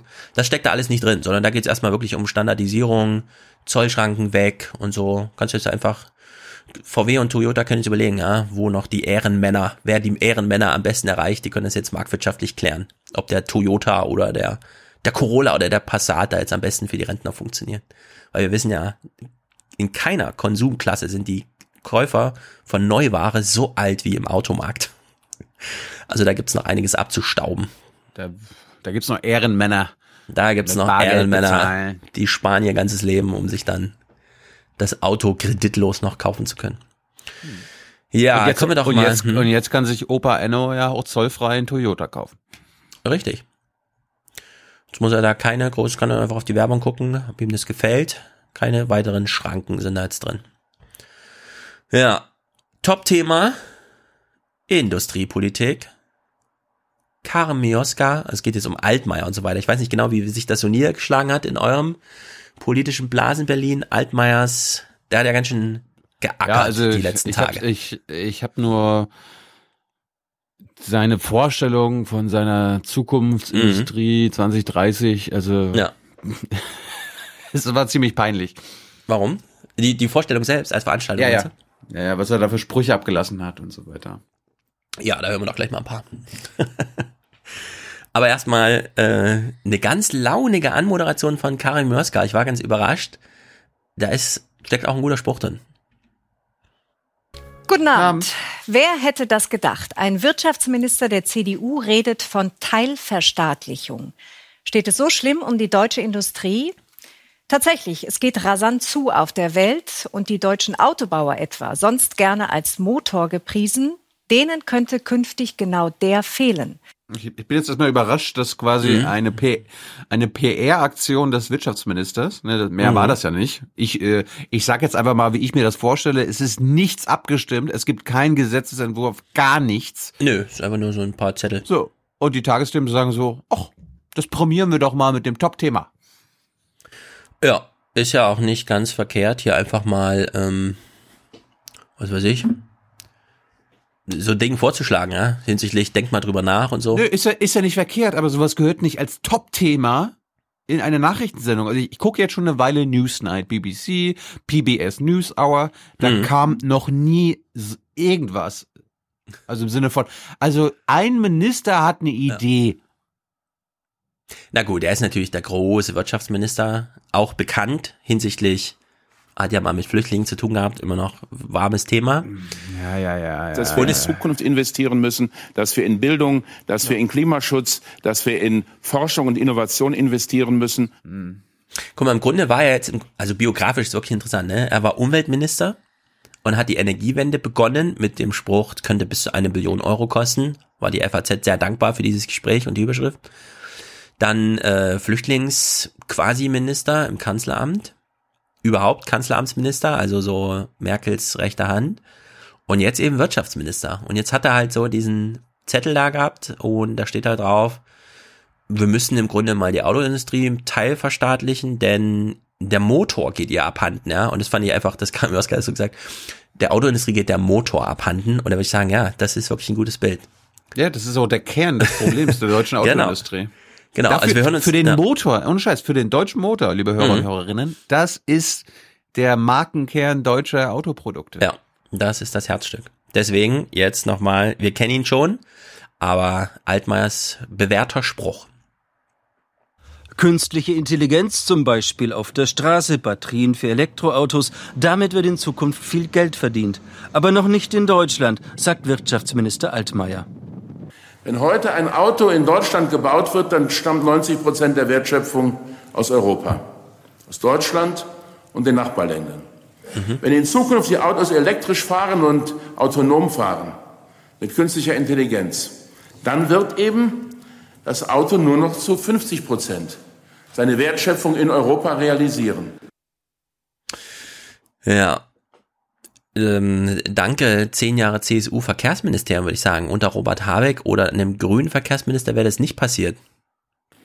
Da hätte es Grenzwerte gegeben und dann hätte man irgendwann gesehen, ach so, das schaffen wir gar nicht mit dem Verbrennungsmotor. Na dann, was gibt's noch? Ach so, Elektromotoren. Hm, na dann nehmen wir mal die. So, jetzt hat die CDU das irgendwie ausgesessen. Wir haben das jetzt ausgereizt mit diesem Verbrennungsmotor, stellt dann fest, ach so, das hat Innovation verhindert. Na dann machen wir jetzt mal eine Teilverstaatlichung, ja? So wie Kamioska das angeteasert hat. Also aufgrund eigener, eigenen politischen Fehlverhaltens sch- schlagen sie sozusagen über die Stränge. Das finde ich wirklich, da ist auch so ein gewisser Treppenwitz irgendwie drin, ja? dass man zehn Jahre Innovation verhindert, dann plötzlich feststellt, ach so, wir haben ja Innovation verhindert, dann müssen wir jetzt mal die staatlich verordnet ähm, nachträglich reinpressen in diese Industrie. Also es ist wirklich, das hat einen gewissen Humor, finde ich, liebe CDU. Es ist ein Wunder, dass ihr das so aufdröseln könnt in den Medien, ohne dass das einfach mal ganz klar so gesagt wird, dass es hier um CSU-politisches Verha- Fehlverhalten im Verkehrsministerium über zehn Jahre ging. Die einzige Kontroverse, die aufgemacht wird, ist wieder, dass dumme FDPler noch irgendwelche Sprüche machen dürfen. Das ist unglaublich.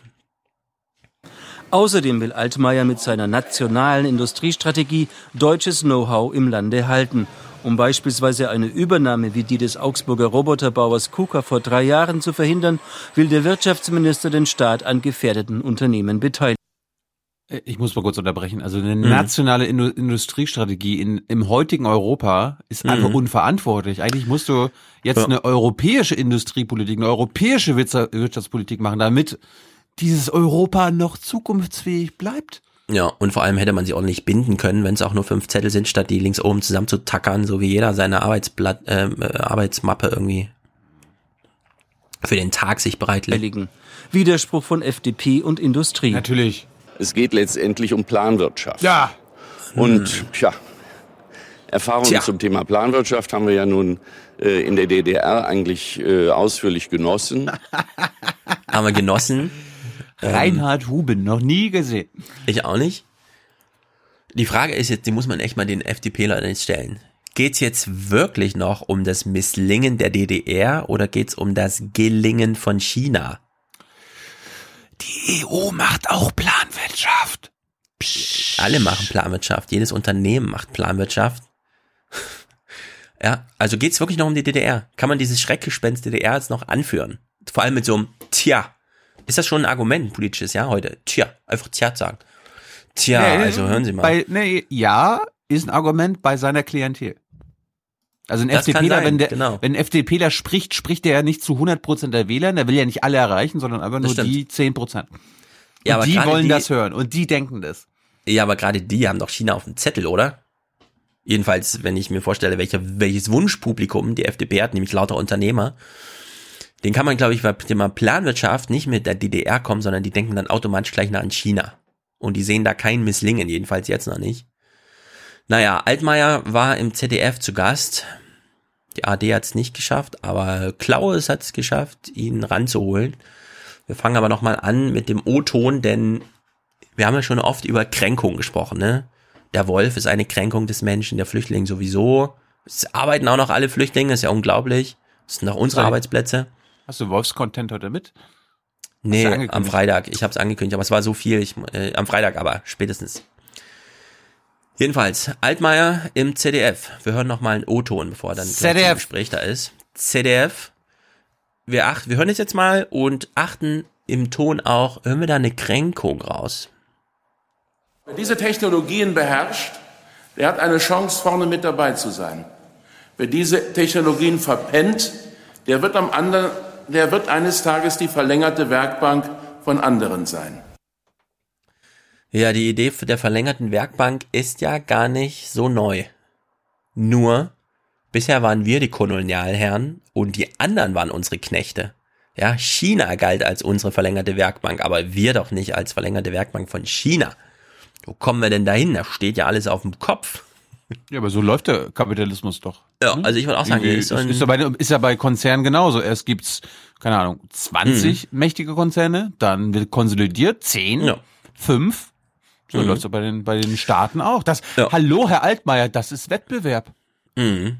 Ja, also er kritisiert nicht das Prinzip, sondern nur, dass wir auf der Loser-Seite stehen plötzlich. Ah. Ist alles wie gehabt, ja, allerdings, hm, wir als Don't die change Verlierer, the system, just complain about it. Ja, es ist ein ähm, System des Wettbewerbs, auf dem wir gerne wieder Gewinner sein wollen. Und jetzt hat er ja festgestellt, wir brauchen eine Bleib- Industriestrategie. Bleiben wollen. Bleiben, wollen, genau, wir haben eine Industriestrategie, die wir überhaupt nicht schreiben müssen, weil wir festgestellt haben, wir sind auf die Knechte-Seite gewandert. So, ein Professor aus München springt Altmaier bei. Grundlage unseres wirtschaftlichen Erfolges, unseres Wohlstands ist Technologieführerschaft. Wir sind ein exportorientiertes Land. Wir sind ein Land, was auf Basis von Ideen lebt. Und wenn wir diese Stellung verlieren, verlieren wir die Basis unseres wirtschaftlichen Erfolges. Mhm.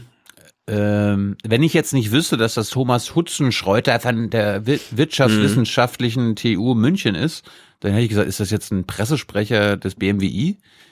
Also wie redet denn da ein Wissenschaftler unser, unser, unser, unser, Mhm. wir und so weiter? Das ja, ist doch die Deutschland AG.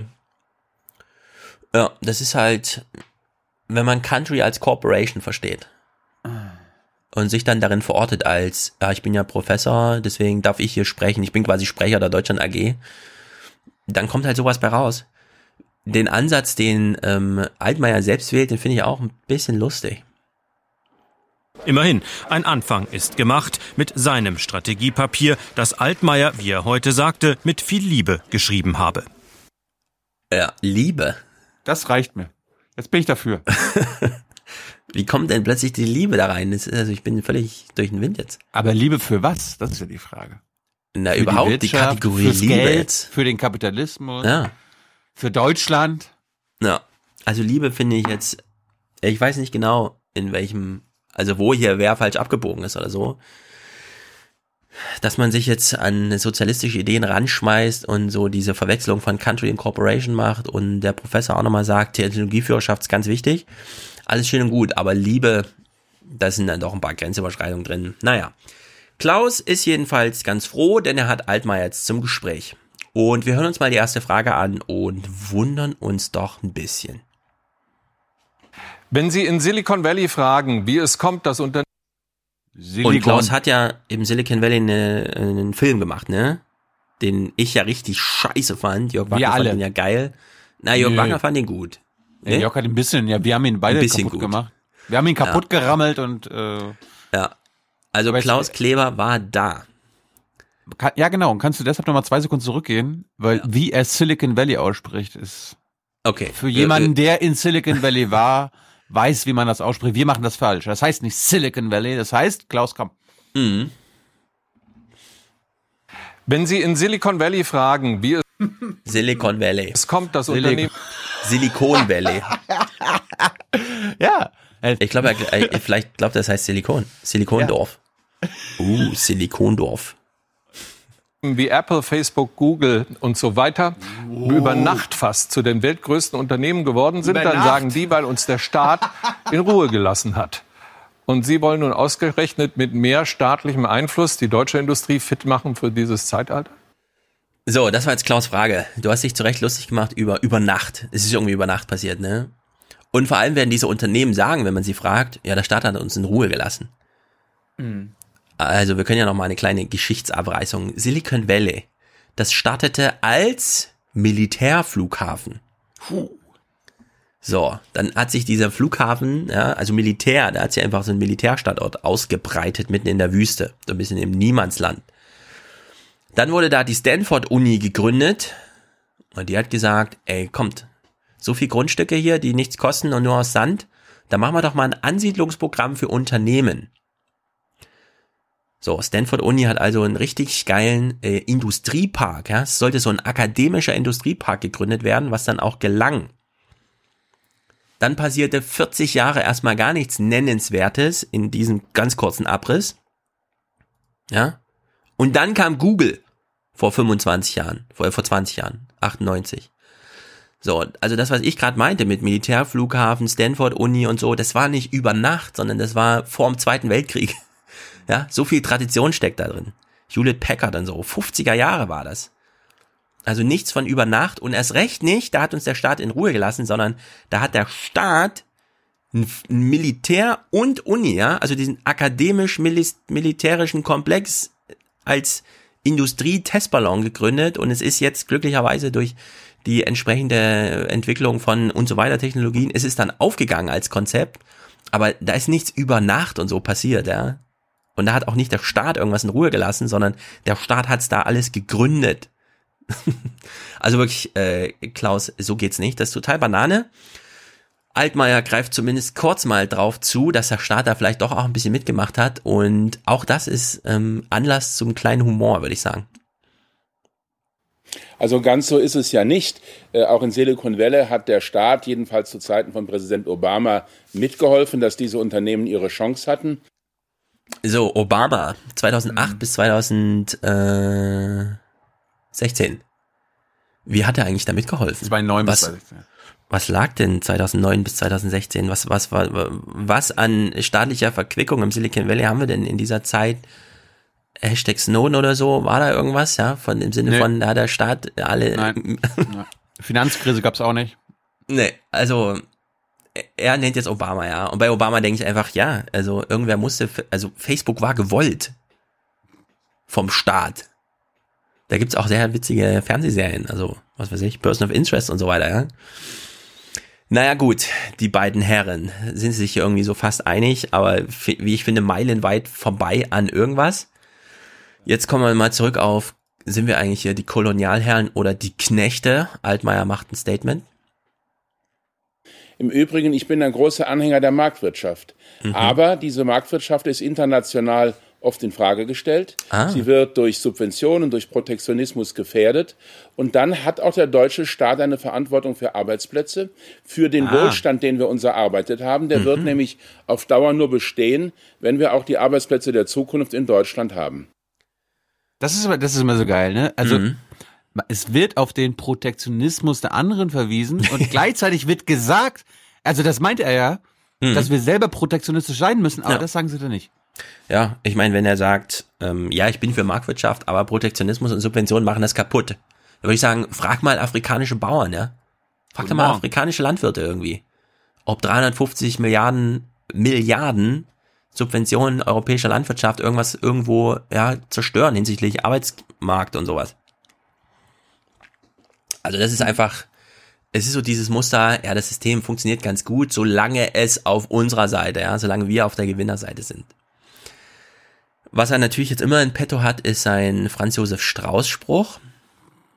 Franz Josef Strauß hat als, äh, als Finanzminister vor 50 Jahren festgestellt, alle großen Verkehrsflugzeuge werden in den USA gebaut und schaffen dort Arbeitsplätze. Und dann hat er ein Unternehmen gegründet, den Airbus, der heute ungefähr die Hälfte aller Flugzeuge produziert. Und die wären anders in Europa nie gebaut worden. Das heißt, man muss überlegen, wie kann man mit den Arbeitnehmern, mit den Unternehmern, äh, mit der Politik dafür sorgen, dass Chancen genutzt werden, die anders nicht genutzt werden können. Ja. Chancen nutzen. Jawohl. Ja, der Spruch war jetzt leider sehr lang und nicht so richtig rund. Den hat er jedenfalls auch schon schöner gemacht. Von Franz Josef Strauß. Wirtschaftspolitisch lernen äh, heißt äh, in vielen Fällen auch siegen lernen. Jawohl, mhm. der Airbus. Wir brauchen ein neues Airbus-Projekt. Wer sagt's, ja? Ich meine, in der FAZ haben wir schon vor zehn Jahren Texte wie, wir brauchen ein europäisches Google, haben wir mal alle gelacht und jetzt plötzlich, oh, wir haben die Technologieplattform verschlafen. Peter, ich habe einen Vorschlag. Ja, also so ein europäisches Amazon oder ein deutsches Amazon, nenn es Konsum. Komm, wir gehen in den Konsum. Ja. Konsum.de. Genau. Mhm, mhm, mhm. Sehr gute Idee. Macht Thilo Jung bitte nicht zum Wirtschaftsminister. So, jetzt wird's aber gut hier. Minister. Regierungssprecher. Ja, das kannst du sein, genau. EU Hört man draußen den Lärm? Hört man draußen den Lärm? Muss ich das Fenster jetzt zumachen? Nein, ich habe heute mal das Fenster offen. Nein, das. Also ich höre okay, das ganz, okay, ganz, ja. ganz, ganz wenig und okay, ich bin ist heute Ambiente. dass Ophonic das noch. Mm, mal gucken. Ja. Ist Ambiente. Hm. Wir hören jetzt, okay, während wir jetzt die Frage hören, mache ich das Fenster zu. Wir hören jetzt eine sehr gute Frage von Klaus Kleber. Uh. Hätte denn die Einmischung der Regierung verhindert, dass die deutsche Autoindustrie die Elektromobilität verschlafen oder lange Zeit weit unterschätzt hat? Ich glaube, dabei haben ähm, Automobilindustrie und Politik gemeinsam Fehler gemacht. Ach so. Ähm, was heißt denn das bitte? Das will ich doch mal jetzt ausbuchstabiert haben. Das wird Klaus doch gleich gefragt haben, oder? Leider nicht. Aber mhm. ehrlich gesagt, ähm, lieber Steinmeier, welche Fehler? Mhm. Bitte geh doch mal ins Detail. Was haben wir denn konkret falsch gemacht? Ja, aber das wirst du, ich meine, ich kenne das ja auch, wenn du Politiker im Amt nach ihren Fehlern fragst, reden sie mhm. immer raus. Ja, aber ich meine, ähm, reproduziert, Klaus hat jetzt meiner Meinung nach gefragt, hat die Einmischung der Politik verhindert, dass wir den Einstieg in die Elektromobilität ordentlich geschafft haben. Und dann hat er gesagt, ja, jeder macht mal Fehler. Also ein klares Eingeständnis äh, in dieser Frage. Kann man ja mal wenigstens kurz festhalten, auch wenn es hier nicht ins Detail geht, leider. Aber wie auch immer, finde ich, finde ich ziemlich gut. Ja. Aber so bin ich halt. Ich muss mich auch nicht korrigieren. Passt zu Deutschland. Mhm. Jens Spahn ist Deutschland. Jawohl. So. China hat KUKA gekauft. Das hatten wir ja eben schon, ne? es ist ja so dieses Standardbeispiel. Oh nee, unser toller Roboterhersteller, der ist jetzt chinesisch und so. Um das zu verhindern, möchte Altmaier demnächst Arbeitskreise gründen. Dann muss der Staat bereit sein, mal alle an einen Tisch zu holen und zu sagen, das ist etwas, was im deutschen Interesse für 80 Millionen Menschen wichtig ist. Und dann mhm. muss der Staat auch bereit sein, für eine Übergangszeit vielleicht zu helfen, wenn es ein bisschen dauert, um einen privaten Investor zu finden. Der Staat darf nie auf Dauer Unternehmer werden. Er ist ein lausig schlechter Unternehmer, aber er muss den Unternehmen, die wir haben, helfen, dass sie überleben und dass sie hier in Deutschland ihre Heimat behalten. Ja, ich habe so viele Fragen. Also, wenn er einfach so sagt, ja, da müssen jetzt mal alle an den Tisch kommen. Also angenommen, es gibt einen neuen Roboterhersteller, KUKA2, keine Ahnung, und dann bietet ein Chinese drei Milliarden. Und dann will er alle an den Tisch holen. Und dann gibt's aber kein Konkurrenzangebot von einem anderen Übernahmekandidaten und der Eigner sagt aber, drei Milliarden, klar will ich das Geld haben. Ich will, das, ich will den Laden verkaufen. Bei mir sind ja die 80 Millionen Menschen egal, die von meiner Technologieführerschaft profitieren, wie Altmaier meint, ich will einfach Milliardär werden. Hat Oma so, Erna auch gar nicht gemerkt, glaube ich, ne? Äh, genau, merkt der Oma Erna gar nicht sowas. Und deswegen will der Altmaier alle an einen Tisch holen und dann muss der an einen runden Tisch und dann muss der Staat bereit sein zu helfen. Also sitzt dann die Bundesregierung AG mit was weiß ich, aus welchem Geld auch immer Töpfen, sitzt dann da und sagt, okay, du willst Milliardär werden, und die einzige Option für dich wäre, an die Chinesen zu verkaufen. Und das wollen wir nicht. Dann geben wir dir jetzt eine Milliarde oder was? Oder wie ist das gemeint, Herr Altmaier? Ich verstehe das irgendwie nicht. Also dieses Lob für Marktwirtschaft und dann aber ja, da muss der Staat dann bereit sein zu helfen. Ja, wie denn? Ja, zum Beispiel indem zum Beispiel ein britisches Unternehmen sagt, ey, wir wollen KUKA kaufen, aber wir aber brauchen dafür, gibt. ja, aber dann muss halt der deutsche Staat sagen, okay, äh, wie viel Geld braucht ihr, damit ihr, ja genau. Aufstocken, ja? Aufstocken für Milliardäre oder was? Ja. Also lieber Grund, Herr Altmaier. Äh, Grund, nicht Grundrente, sondern ja. Grundübernahmen, Hilfe. Ja. Also mir ist das alles total schleierhaft. Ich verstehe zwar so diese große Logik, dass Oma Erna da jetzt auch so, ja, ja, da müssen wir helfen, alles klar, es kann ja nicht sein, dass die Chinesen, aber so ganz konkret, ja, was, was würde das bedeuten so? brauchen wir jetzt so einen Top von 50 Milliarden im Jahr, wo einfach Deutschland Unternehmen aufkauft, auch wenn er ein lausiger Unternehmer ist, wie wir gerade gehört haben, aber das muss dann sein, damit es nicht Chinesen kaufen. Also mir ist das irgendwie total schleierhaft. Lieber Altmaier, ich habe da Fragen, keine Ahnung, warum Klaus die nicht gestellt hat. Jedenfalls hat Altmaier hier nochmal, das ist ja das zweite große Thema, Alstrom, Siemens. Das kann ja wohl auch nicht sein, dass man die Züge nicht zusammenlegen darf, wo doch die Chinesen schon ein Unternehmen haben, das doppelt so ja. groß ist wie die beiden zusammen, die es gar nicht zusammen gibt. Aber Marktwirtschaft. Ja. Wir wollen doch Monopole vermeiden. Genau, da kommen wir gleich im Detail. Ähm, Altmaier hat nicht nur die Logik, wir sind Kolonialherren und keine Knechte, sondern er hat auch diese Logik. Wenn ein Unternehmen nur auf dem deutschen oder europäischen Markt aktiv ist, dann muss es sich messen lassen an strengen Regeln. Aber manchmal braucht man auch Unternehmen, die auf dem Weltmarkt mit chinesischen, mit amerikanischen Firmen mithalten können. Das ist für Arbeitsplätze in Deutschland wichtig. Und dann kann man nicht sagen, das beurteilen wir jetzt nach den Regeln, die für das Saarland oder für Hessen gelten, sondern dann muss man das beurteilen nach den Regeln für den großen weltweiten Markt. Ansonsten haben diese Unternehmen keine Chance. Mhm. Es gibt also europäischen Markt und einen Weltmarkt. Und Unternehmen sind entweder eher da oder eher da. Finde ich gar nicht so schlecht als Logik, weil Züge, warum nicht Weltmarkt? Aber es geht ja nicht nur um Züge, sondern auch um Signalanlagen und da bin ich wieder der Meinung, nee, wieso Weltmarkt? Ich meine, eine Ampel an der Schiene kann man doch mal hier im kleinen Maßstab denken und mir fällt gerade mir, mir, fällt gerade Habecks Liebe zu Nachtzügen ein und eines hm. ist ja sicher, wir müssen hunderte, tausende Kilometer an neuen Schienen verlegen in Europa. Hm. Äh, lieber Altmaier, das wäre doch mal eine Maßnahme. Ihr macht einfach Infrastrukturprojekte draus, so dass KUKA oder keine Ahnung, Alstrom oder Siemens, die gezwungen mhm. sind, Geld, Geld, Geld zu machen mit ja. dem ganzen Kram. Ja. Züge bauen, Schienen bauen, Dingsbums bauen. Hm. Ja, alles Mögliche. Vor das, allem. Das, das wäre Hilfe. Ja, also bei Alstom Siemens geht's vor allem auch um diese Signale, die am Gleis stehen, ne? Gar nicht so sehr um die Züge selbst. Und da wollen wir auf jeden Fall äh, Marktwirtschaft. Also damit einfach die europäischen Unternehmen, wenn die Aufträge da sind, da würde ich auch sagen, die müssen her. Wir brauchen hier wieder Nachtzüge und den ganzen Kram. Dass der Robert nicht auf drei Sitzen schlafen muss, sondern ein ordentliches Ausklappbett kriegt im Zug. Und dann geht das auch. Allerdings, Altmaier hat solche Ideen nicht für uns. Er hat stattdessen nur schöne Sprüche. Und es kann, glaube ich, auch ein Evergreen werden, den wir jetzt hören. Wir haben über so viele Fragen diskutiert, die viel weniger wichtig sind.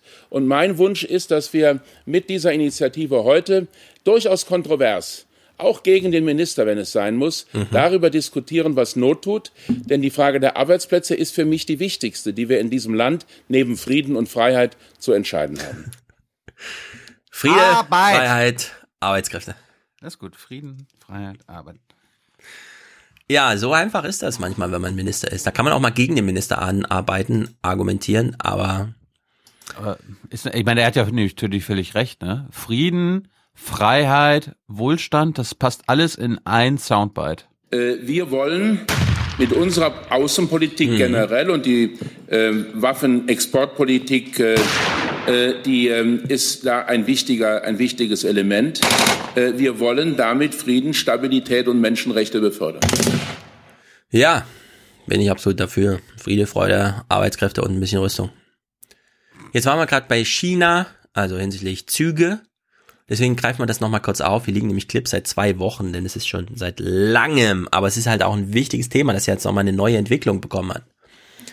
Also, was ist los in China? Es ist ein richtig echter Grimmi, was hier mit Siemens und Alstrom oder Alstom, ich weiß nicht, ob da ein R noch dazwischen ist, was sich da abgespielt hat.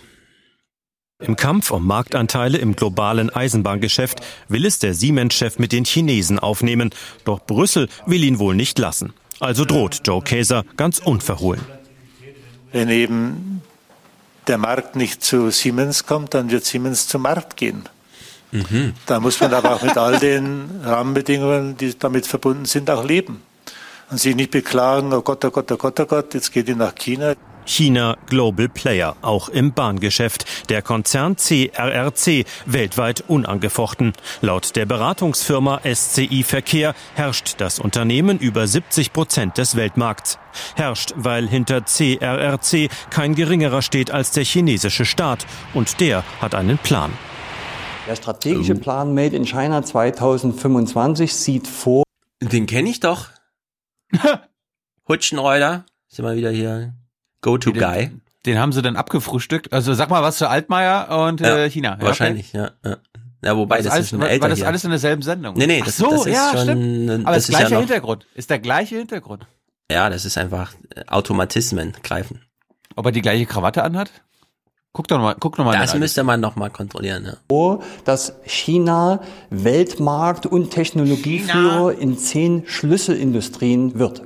Unter diesen Industrien ist da auch die Bahntechnologie. Das heißt, es geht darum, deutsche Unternehmen beispielsweise als Technologieführer in diesen Bereichen abzulösen. Joe Keser findet, wenn China einen Plan hat, sollte Europa auch einen haben und liefert die Blaupause gleich mit.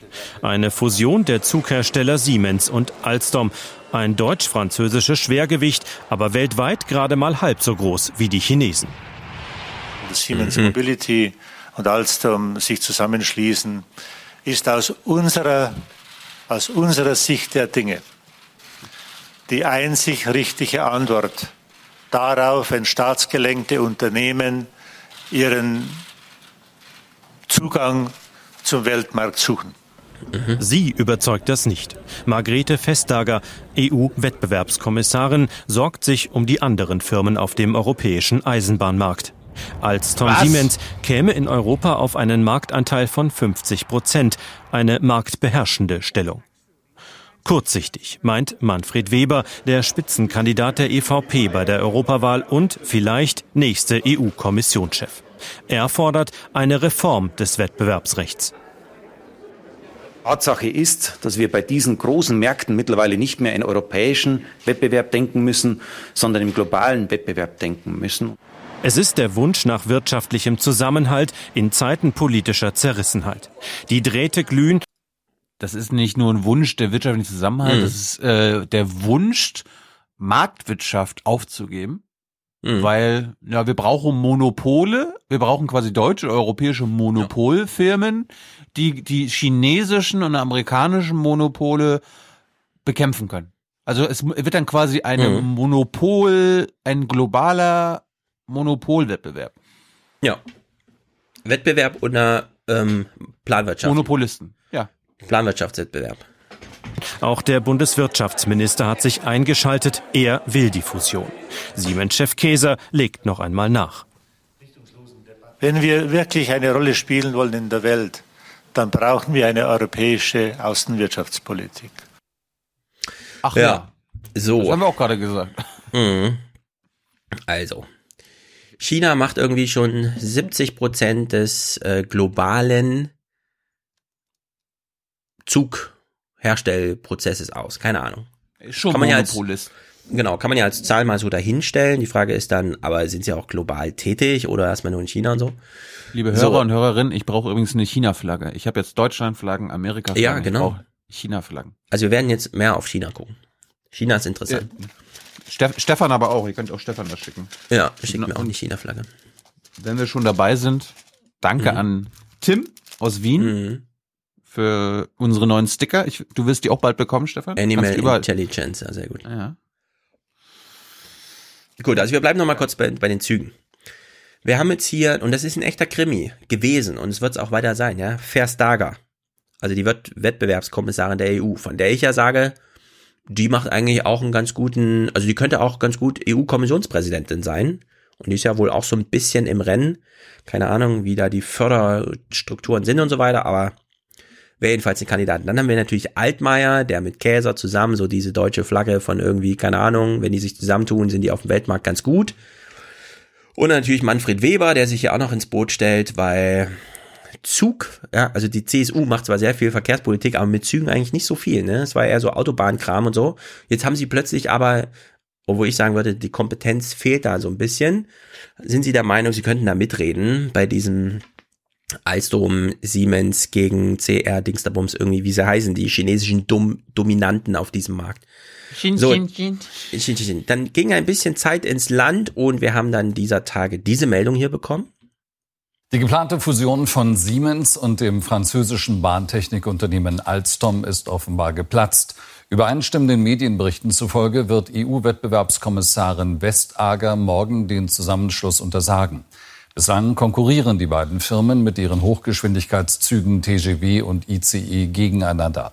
Durch die Fusion wollten sie sich gegen die chinesische Konkurrenz behaupten. Ja, und ich würde einfach, ähm, also du hast ja nicht so sehr mit Vertrauen in Politiker, ne? Aber so sehr ich diese Logik von ähm, der chinesische Markt ist da so krass dominant und die Player und deswegen müssen wir da irgendwie, ich glaube, die Verstager hatte einfach recht. Ohne dass ich die Argumente jetzt im Detail prüfen Ja, kann, ja. Aber ich Aber vertraue ich ihr mein- da einfach. Hm. Ich auch. Und ich bin auch der Meinung, Hm. du kannst, du musst einen anderen Weg finden, außer Monopolisten im eigenen, im eigenen Wirtschaftsraum zu schaffen. Also die Antwort Also wer- auf. Wer, Genau. wer hier, wer hier äh, Kapitalist ist und den verteidigen will und die soziale Marktwirtschaft, so wie sie ist, geil findet, der muss jetzt sagen, ey, wir kämpfen dagegen, dass quasi die Chinesen und die Amerikaner, äh, Amerikaner sich mit Monopolen durchsetzen, sondern wir Europäer sind die Marktwirtschaftler und wir finden eine andere Lösung, als unsere eigenen Monopole zu schaffen. Genau, und es gibt nämlich zwei Aspekte, die dann doch auch jetzt einfach hier in so einem Aufwärmpodcast oder so transportiert werden können. Das eine ist, ja, es macht sehr viel Sinn, da immer Züge zu zeigen, so wie hier auch, ja. Also hier, der Sp- Nachrichtensprecher sitzt vor einem TGW und einem ICE, wie sie wahrscheinlich so, in Frankfurt sieht man es recht häufig, auf einem Gleisbett dann einfach da rumstehen, kann man gut fotografieren. Aber es geht wirklich ausdrücklich nicht um die Züge, sondern es geht um dieses ganze Signalbauen, also die Infrastruktur zu einem Schienennetz. Das ist das eigentliche, womit die richtig viel Geld verdienen. Und da bin ich mir nicht so sicher, ob man das zusammenlegen muss oder ob man nicht wirklich mehr davon profitiert in Europa, wenn es da einfach für jeden, der eine Bahnstrecke haben will, also das Land Baden-Württemberg zum Beispiel, weil es da jetzt Dieselfahrverbote gibt, dass man einfach sagt, okay, dann holen wir uns halt eine Ausschreibung von Alstom und eine von Siemens und dann gucken wir mal, ja, anstatt dann nur noch ein Angebot zu haben.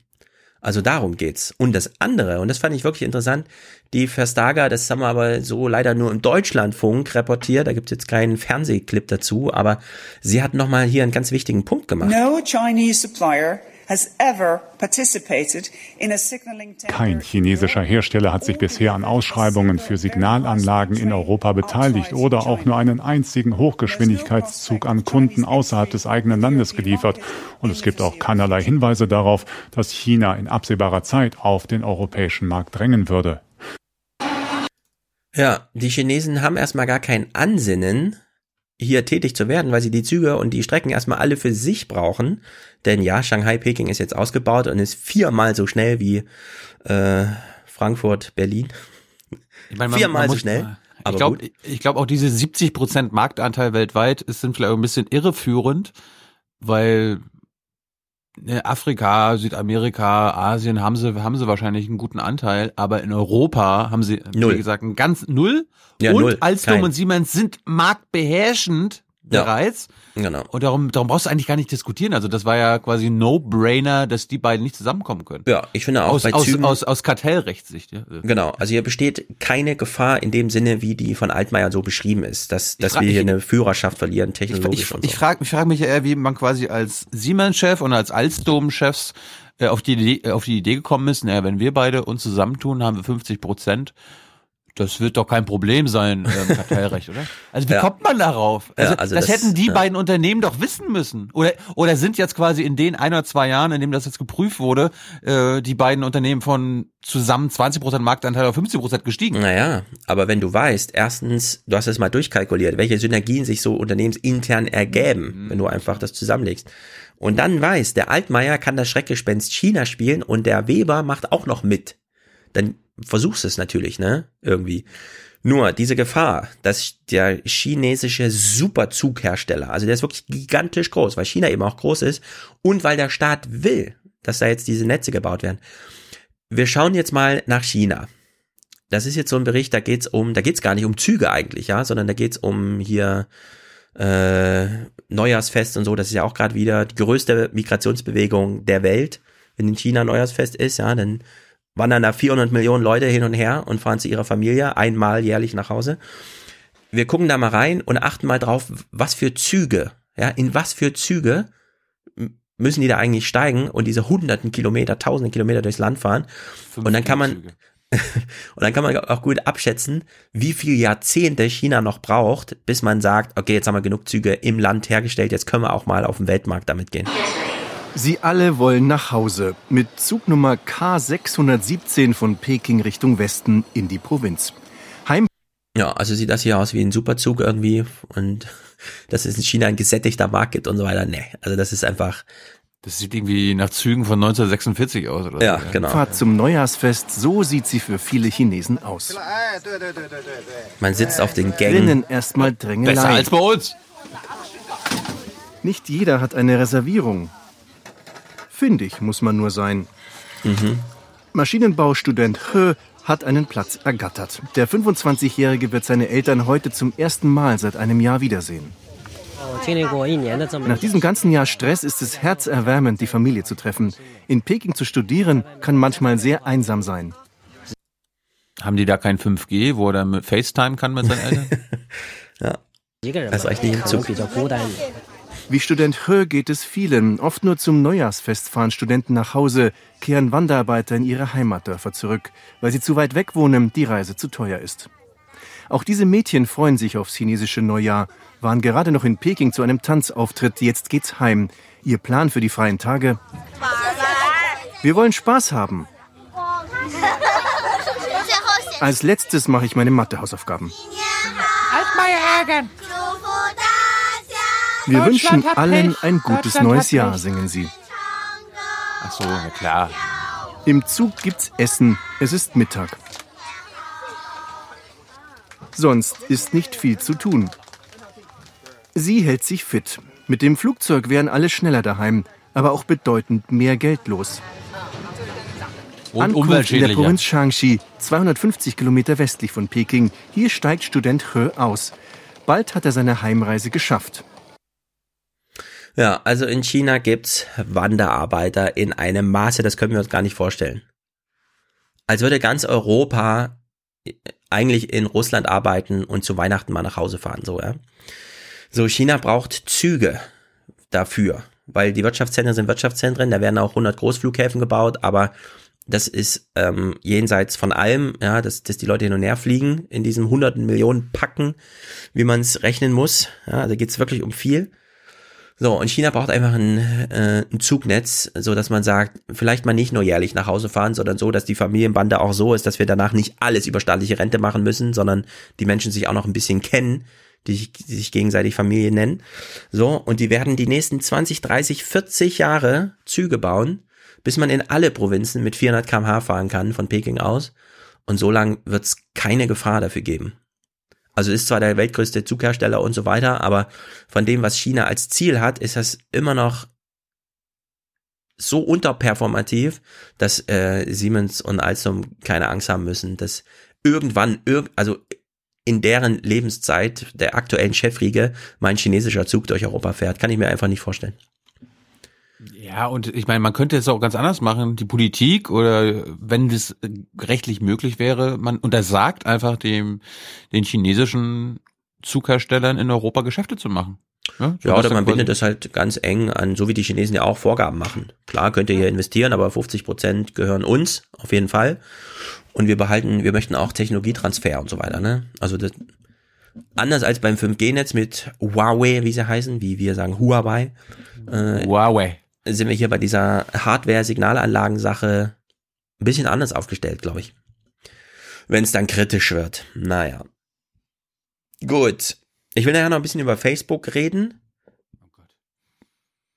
Mhm. Aber würde sagen, äh, spiel uns mal was. Sonst spiele ich uns BND Neubau O-Ton Olympiade. Wir können, wir können ja mal bei der Wirtschaft bleiben. Ja. Ähm, Im Nordmagazin gab es mal, was mir wichtig ist, weil meine Mutter in diesem Bereich arbeitet. Sie ist ja Autohändlerin, arbeitet in einem großen Autohaus eines mhm. deutschen Herstellers. Und sie berichtet mir auch immer wieder über das, was wir jetzt gerade hören. Derjenige, der der Autohändler jetzt ist, ist aber ein BMW-Händler. Gerade mal drei Jahre alte Leasing-Rückläufer werden die Händler nur noch mit hohen Rabatten los. Wir haben in Mecklenburg-Vorpommern 1500 Autobetriebe. Wir haben 17.000, circa 17.000 Arbeitnehmer in dem Bereich. Und wenn die Restwerte fallen und ein Händler, ich sag mal, wir sind hier ein BMW-Autohaus, im Jahr eine halbe Million verliert an Restwerten in drei Jahren in der Leasingzeit sind das ca. 1,5 Millionen. Die kann der Autohandel nicht stemmen. Viele Verbraucher scheuen das Risiko, trauen sich nicht mehr gebrauchte Diesel zu kaufen. Weder in einer Zulassung noch in einem Kfz-Brief ist zu erkennen, dass eventuell dieses Fahrzeug ein Fahrverbot bekommen kann. Im Gegenteil, wir kleben heute noch eine Euro ähm, 5 Plakette in grün auf die Scheibe und der Bürger denkt, alles gut, ich fahre ein sauberes Auto. Ich fahre jetzt im Moment einen äh, Benziner mit einem großen Motor, verbrauche das Doppelte von einem Diesel, stoße das Doppelte an CO2 aus. Ist es für mich unverständlich, dass wir diesen Weg gehen und den Diesel so verdammen. Wir brauchen von der Politik eine klare Aussage, dass Fahrzeuge, die auf dem Markt sind, zukünftig auf dem Markt bleiben. Ja, damit hat er aber recht, ehrlich gesagt. Unter Klimagesichtspunkten ist dieser Benzinkauf, der da gerade stattfindet, also wirklich nicht gut. Ja, aus Klimagesichtspunkten müssen wir aufhören, Autos zu kaufen, Autos herzustellen. Ja, ja aber solange also, die Alternative es darf, Diesel es, darf, es, es dürfen nur ja. noch es dürfen nur noch Autos gebaut werden, wenn ein anderes gerade verschrottet wird und das muss dann so gerecycelt werden oder so. Mhm. Gut, jetzt, was glaubst du denn, was glaubst du denn, wer in Sachen Diesel und Auto und so weiter nicht, nichts zu klagen hat aktuell?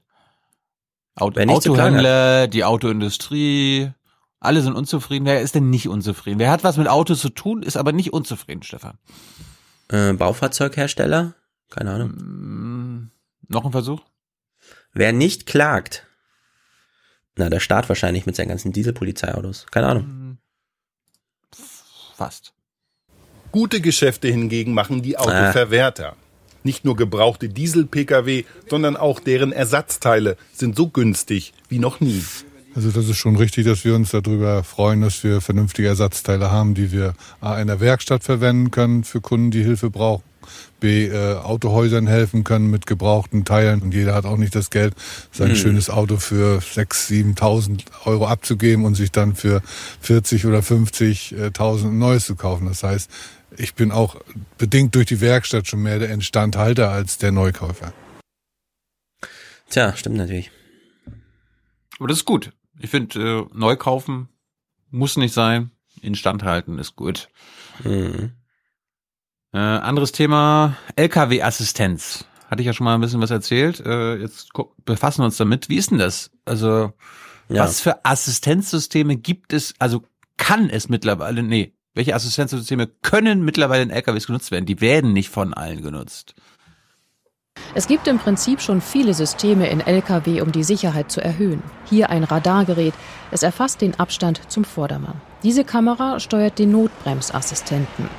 Und die kleine Kamera ist eine große Hilfe beim Rechtsabbiegen. Wenn ich den Blinker rechts setze, geht automatisch die Kamera an und zeigt mir im Display hier vorne, ob sich jemand neben dem Auto befindet oder ob da irgendwas ist, was krabbelt oder was fährt oder ich habe vollen Blick genau am Fahrzeug runter, beziehungsweise noch drei Meter nach hinten, ob da irgendwas sich bewegt oder. Kein krabbelt. toter Winkel mehr. Aber Rechtsabbiegeassistenten sind nicht Vorschrift. Pflicht dagegen sind seit 2015 Abstandstempomat und Notbremsassistent. Kommt ein Hindernis zu nah, reagieren die Systeme. Wir haben da vorne einen kleinen Stau. Und jetzt bremst er mich schon runter und hält praktisch den Abstand jetzt. Manfred Kleinau schätzt seine Assistenten, aber nicht alle Fahrer nutzen die Systeme. Ja, man kann sie abschalten. Sie sind nur Neuwagenpflicht. Wenn wir damit auf 10% auf der Straße kommen, ist schon viel. Ja, wir sind, hören wir jetzt gleich bei 5% mhm. aller LKWs in Deutschland. Aber wir hören mal, was Experten dazu sagen, was die Polizei gerne möchte, wenn sie könnte. Also, wenn der Bundesverkehrsminister nicht mit der Lkw-Industrie oder wer auch immer da Interessen hat, da, was dagegen hätte. Ausgeschaltete Assistenzsysteme, das erlebt die Polizei häufig. Unsere Forderung wäre an die Politik, dass eine Abschaltmöglichkeit nicht mehr gegeben ist, zumindest eine dauerhafte Abschaltbarkeit. Das müsste unterbunden werden. Auf dem Verkehrsgerichtstag wollen die Experten das Problem diskutieren und eine Änderung der Vorschriften erreichen. Es muss sich aber wieder anschalten, spätestens wenn man schneller fährt. Das heißt, ab 50 Stundenkilometer zum Beispiel muss es sich automatisch reaktivieren. Und ich denke, das werden wir hier auch beschließen. Von den jährlich etwa 300 Lkw-Unfällen mit Schwerverletzten und Getöteten könnten damit sicher viele verhindert werden. Auch Rechtsabbiegeassistenten würden helfen, Leben zu retten. Die Grünen fordern jetzt, Lkw ohne Abbiegeassistenten die Einfahrt in Städte zu verbieten. Aus meiner Sicht haben maximal 5% aller Lkw, die wir zurzeit auf der Straße maximal. haben, einen funktionierenden Abbiegeassistenten. Und das bedeutet, wenn ich jetzt die Einfahrt in die Innenstadt verhindere, würden 95% des Lieferverkehrs nicht mehr an ihre Ziele kommen. Aber hm. Rechtsabbiegeassistenten sind wichtig. Die Experten auf dem Verkehrsgerichtstag werden vermutlich den verpflichtenden Einbau empfehlen. Ja, ist, es dir, ist, es, ist es dir wert, dass dein Amazon-Paket nicht am nächsten Tag kommt, weil der Amazon-LKW keinen Rechtsabbiegeassistenten hat? Ähm, äh, für die eine Woche kann ich ja dann nichts bestellen. Nee, also ich bin absolut dafür, das muss zwingend gemacht werden. Ganz wichtig. Ja, aber vielleicht, vielleicht weiß es ein Hörer oder eine Hörerin, warum passiert das nicht? Ja, weil es wirtschaftlich, guck mal, du hast eine Riesenflotte, 200 Autos oder so. Und dann kommt jemand mit, ja, so ein Ding kostet 3500 Euro pro Auto. Kalkulierst du kurz durch, machst einen Strich drunter, siehst, dass es, dass es nicht machst. Ja gut, aber selbst da, äh, unser Staat hat ja Geld, habe ich gehört. Hm. Man könnte das ja subventionieren. Ja, Man könnte das 200 Prozent, 200 Prozent, ja. Ja? Hätte ich gar nichts dagegen. Äh, diese Stauauffahrassistenten, die müssen auch technisch wahrscheinlich. Unser Staat, Europa hm. bezahlt zu 100 Prozent die Schutzzäune von Schafen. Dann ja. würde ich auch mit unserem Geld 100 Prozent äh, LKW Abbiegeassistenten. Weil dieses, genau. das ist ja, ist ja unglaublich, dass das nicht Pflicht ist. Ja, bei den Auffahrassistenten finde ich genau das Gleiche, ja. Ich verstehe, dass manche so bei Stop and Go, wenn das Auto immer selbstständig so äh, dich reinruckert, ja, dass dich das nervt dann halt wie beim Handy, ja, für 15 Minuten ausschalten. Und sobald man über 60 fährt, wieder automatisch einschalten. Aber dass man das einfach ausschalten kann, finde ich halt so Banane irgendwie. Gut, ein Wirtschaftsthema habe ich noch. Tourismus. Mhm. Hessen ist leider nicht das beliebteste Bundesland in Deutschland, Stefan, für Urlauber. Was? Tut mir leid. Das nee, aber zum Wohnen wahrscheinlich, zum Leben. Ich hoffe auch nicht. Nein, nein, nein. Die besten Urlauber kommen aus Hessen, so rum ist. Das, ja gut, damit kann ich leben. Damit kann ich leben. Und die besten Urlauber aus Hessen gehen wohin? Nach Bayern? Oder wohin? Jeder dritte Deutsche hat 2018 seinen Urlaub zwischen den Bergen und der Küste verbracht. Die Rangliste der beliebtesten Ferienregionen führt Mecklenburg-Vorpommern an, verdrängt Bayern auf Platz 2. Das geht aus einer Umfrage des Marktforschungsinstituts GfK hervor.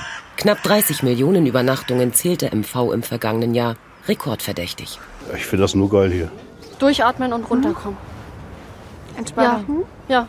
Mehr die Weite. Berge sind immer so beengt. Sie sehen es ja heute, Königswetter hier, alles einwandfrei. Schön, deshalb. Dieses Gesamtpaket hier einfach, ne? Die Ostsee, Strand, Natur. Ist halt schön. Ne? Ist halt Mecklenburg. Ach, Menschen ohne Ahnung. Nordsee, Leute, Nordsee, Ebbe und Flut. Nein, mach doch mal Urlaub in MV. Finde ich erstaunlich. 30 Millionen Übernachtungen. Ja, Bayern abgehängt. Ja. Ich Nicht schlecht. Hier. Ja. Aber Na was dann. macht das, wa- was macht das eigentlich mit diesen Orten, wo äh, so im Sommer mehr Touristen rumlaufen als Einwohner? Pass mal auf. So leben hier in den Kaiserbädern 9000 Einwohner. Denen stehen mehr als doppelt so viele Gästebetten gegenüber. Mit vier Millionen Übernachtungen gehören Bansin, Heringsdorf und Albeck zu den beliebtesten Reisezielen. Steigende Vier Mieten auf Millionen. der Insel und Überfüllung in der Hochsaison, das beklagen einige am Tourismusboom. Es geht jetzt Ostern tatsächlich wieder los. Im August fangen wir alle an zu stöhnen und freuen uns dann, dass es irgendwann vorbei ist und jetzt ist wieder schön. Diese Schönheit teilen, darum werden die Usedomer wohl auch in diesem Sommer nicht herumkommen. Solche Leute, ne? Kommen da so im Pelz mit geiler Sonnenbrille, wahrscheinlich vierstellig. Ja, sie ist wahrscheinlich auch eine Hotelbesitzerin, ne? Meine Touristen, das nervt mich schon so ein bisschen, aber na, ist ja nur Ostern. Ja? Einfach mal ein Jahr lang Schweinepest ausrufen, dann kommt gar kein Tourist und dann mal gucken, ob's gefallen hat, so alleine zu Ostern. Wirklich, Das kann ich nicht ab. Dieses Missverstehen von allem. Na gut. Naja. Das war's, meinst du? Der News aus. MV. Ja, Hast du es jetzt nur noch gibt- Rausschmeißer? Ja, es gibt ne, hier so, solche News zum Beispiel, dass äh, aktive Landtagsabgeordnete aus MV jetzt vom Verfassungsschutz beobachtet werden. Oh, spiel uns Ralf Weber heute Morgen auf dem Weg in den Plenarsaal. Der parlamentarische Geschäftsführer der AfD-Fraktion kommt gleich mehrmals im Gutachten des Verfassungsschutzes vor. Das interessiert mich überhaupt nicht. Ich bin, wie ich bin. Bin auch nicht bereit, mich zu ändern. Nur die eine Aussage, die Nähe zum Nationalsozialismus. Ich glaube, es gibt keinen größeren Gegner des Nationalsozialismus als mich bei uns. Das sieht der Bei uns. Das ist, Sehr ich gut. bin kein Nazi, ich bin der größte Anti-Nazi. Ich, Mhm. ich, bin, ich bin kein Nazi, ich bin bei der Antifa. Verfassungsschutz anders. Weber verharmlose den Nationalsozialismus, heißt es nach NDR-Informationen in dem Gutachten. Etwa, wenn er auf Facebook über Stolpersteine, die an ermordete Juden erinnern, schreibt. Wir brauchen keine Stolpersteine. Stolpersteine pflegen so lange eine überholte Erinnerungskultur, wie nicht auch der vielen unschuldigen Opfer des alliierten Bombenterrors gedacht und für diese Stolpersteine angebracht werden. Ebenfalls im Fokus der Verfassungsschützer AfD-Landessprecher Dennis Augustin, der laut Gutachten Muslime mit Halbaffen verglich, die über Frauen herfallen. Mehrfach werden seine Aussagen über den Islam zitiert. So sagt er in einem YouTube-Video, der Islam sei keine Religion, sondern eine totalitäre Ideologie. Eine Interviewanfrage dazu lässt Augustin heute unbeantwortet. Stattdessen verteidigt er in einem Facebook-Eintrag seine Aussagen, behauptet, die Behörde sei politisch instrumentalisiert. Der Verfassungsschutz ist eine Skandalbehörde, die seit Jahrzehnten ein Schmierentheater nach dem anderen aufführt. Ja. Äh, Thilo, mhm. äh, Thilo, warum sperrst du Kommentatoren, die was Kritisches über den Islam sagen? Also wer in, in den Kommentatoren bei uns irgendwie mit dem Islam und totalitäre Du redest aber nur von Ideologie YouTube, anfängt, ne? Musst du dazu sagen. Ja, ja, ja, klar. Ja, ja. Aber wer da mit totalitärer Ideologie anfängt, wird auch bei uns gesperrt. Ja. Ja. Aber ich finde es immer geil, wenn immer so Leute kommen und sagen, also sie finden keinen größeren als mich, ja, was irgendwie die Gegenhaltung angeht. Sie finden keinen größeren Führer, äh, jemanden, der was gegen den Ja, sehr gut. Mhm. Mal, äh, mal hören, ob die Kollegen aus der anderen Fraktion überrascht waren. Wir hören zuerst eine SPDlerin, dann einen von der CDU und dann einen Linken. Mhm. Also ich war nicht verwundert. Wir hören ja Äußerungen von AfD-Abgeordneten oder Vertretern der AfD, die uns ganz stark äh, an das erinnern, was wir von der NPD hier früher gehört haben. Also für mich ist immer erstmal wichtig zu sagen, dass wir im parlamentarischen Raum ähm, uns mit der AfD inhaltlich auseinandersetzen. Das tun wir mit allen unseren politischen Gegnern. Das machen wir mit der SPD, mit den Linken und genauso eben auch mit der AfD. Äh, ich frage mich, äh, was die Beobachtung durch den Verfassungsschutz bringen soll, indem man dann öffentliche Quellen auswertet, Reden von AfD-Abgeordneten liest, Zeitungsberichte liest. Das weiß man alles, da braucht man keine Beschäftigungsmaßnahme für den Verfassungsschutz draus machen. Verstehe ich, aber finde ich trotzdem, ich finde es gut, dass da mal so Kataloge angelegt werden. Archive hinsichtlich öffentlicher Zitate gesammelt und so. Sure. Solange sie dann auch so ein bisschen veröffentlicht werden. Mir reicht's, wenn es im parlamentarischen Betrieb bekannt wird, dass man mal nachlesen kann man bestellt sich mal den Text des Verfassungsschutzes und bekommt dann 100 Seiten AfD-Zitate geliefert. Stell dir das mal vor.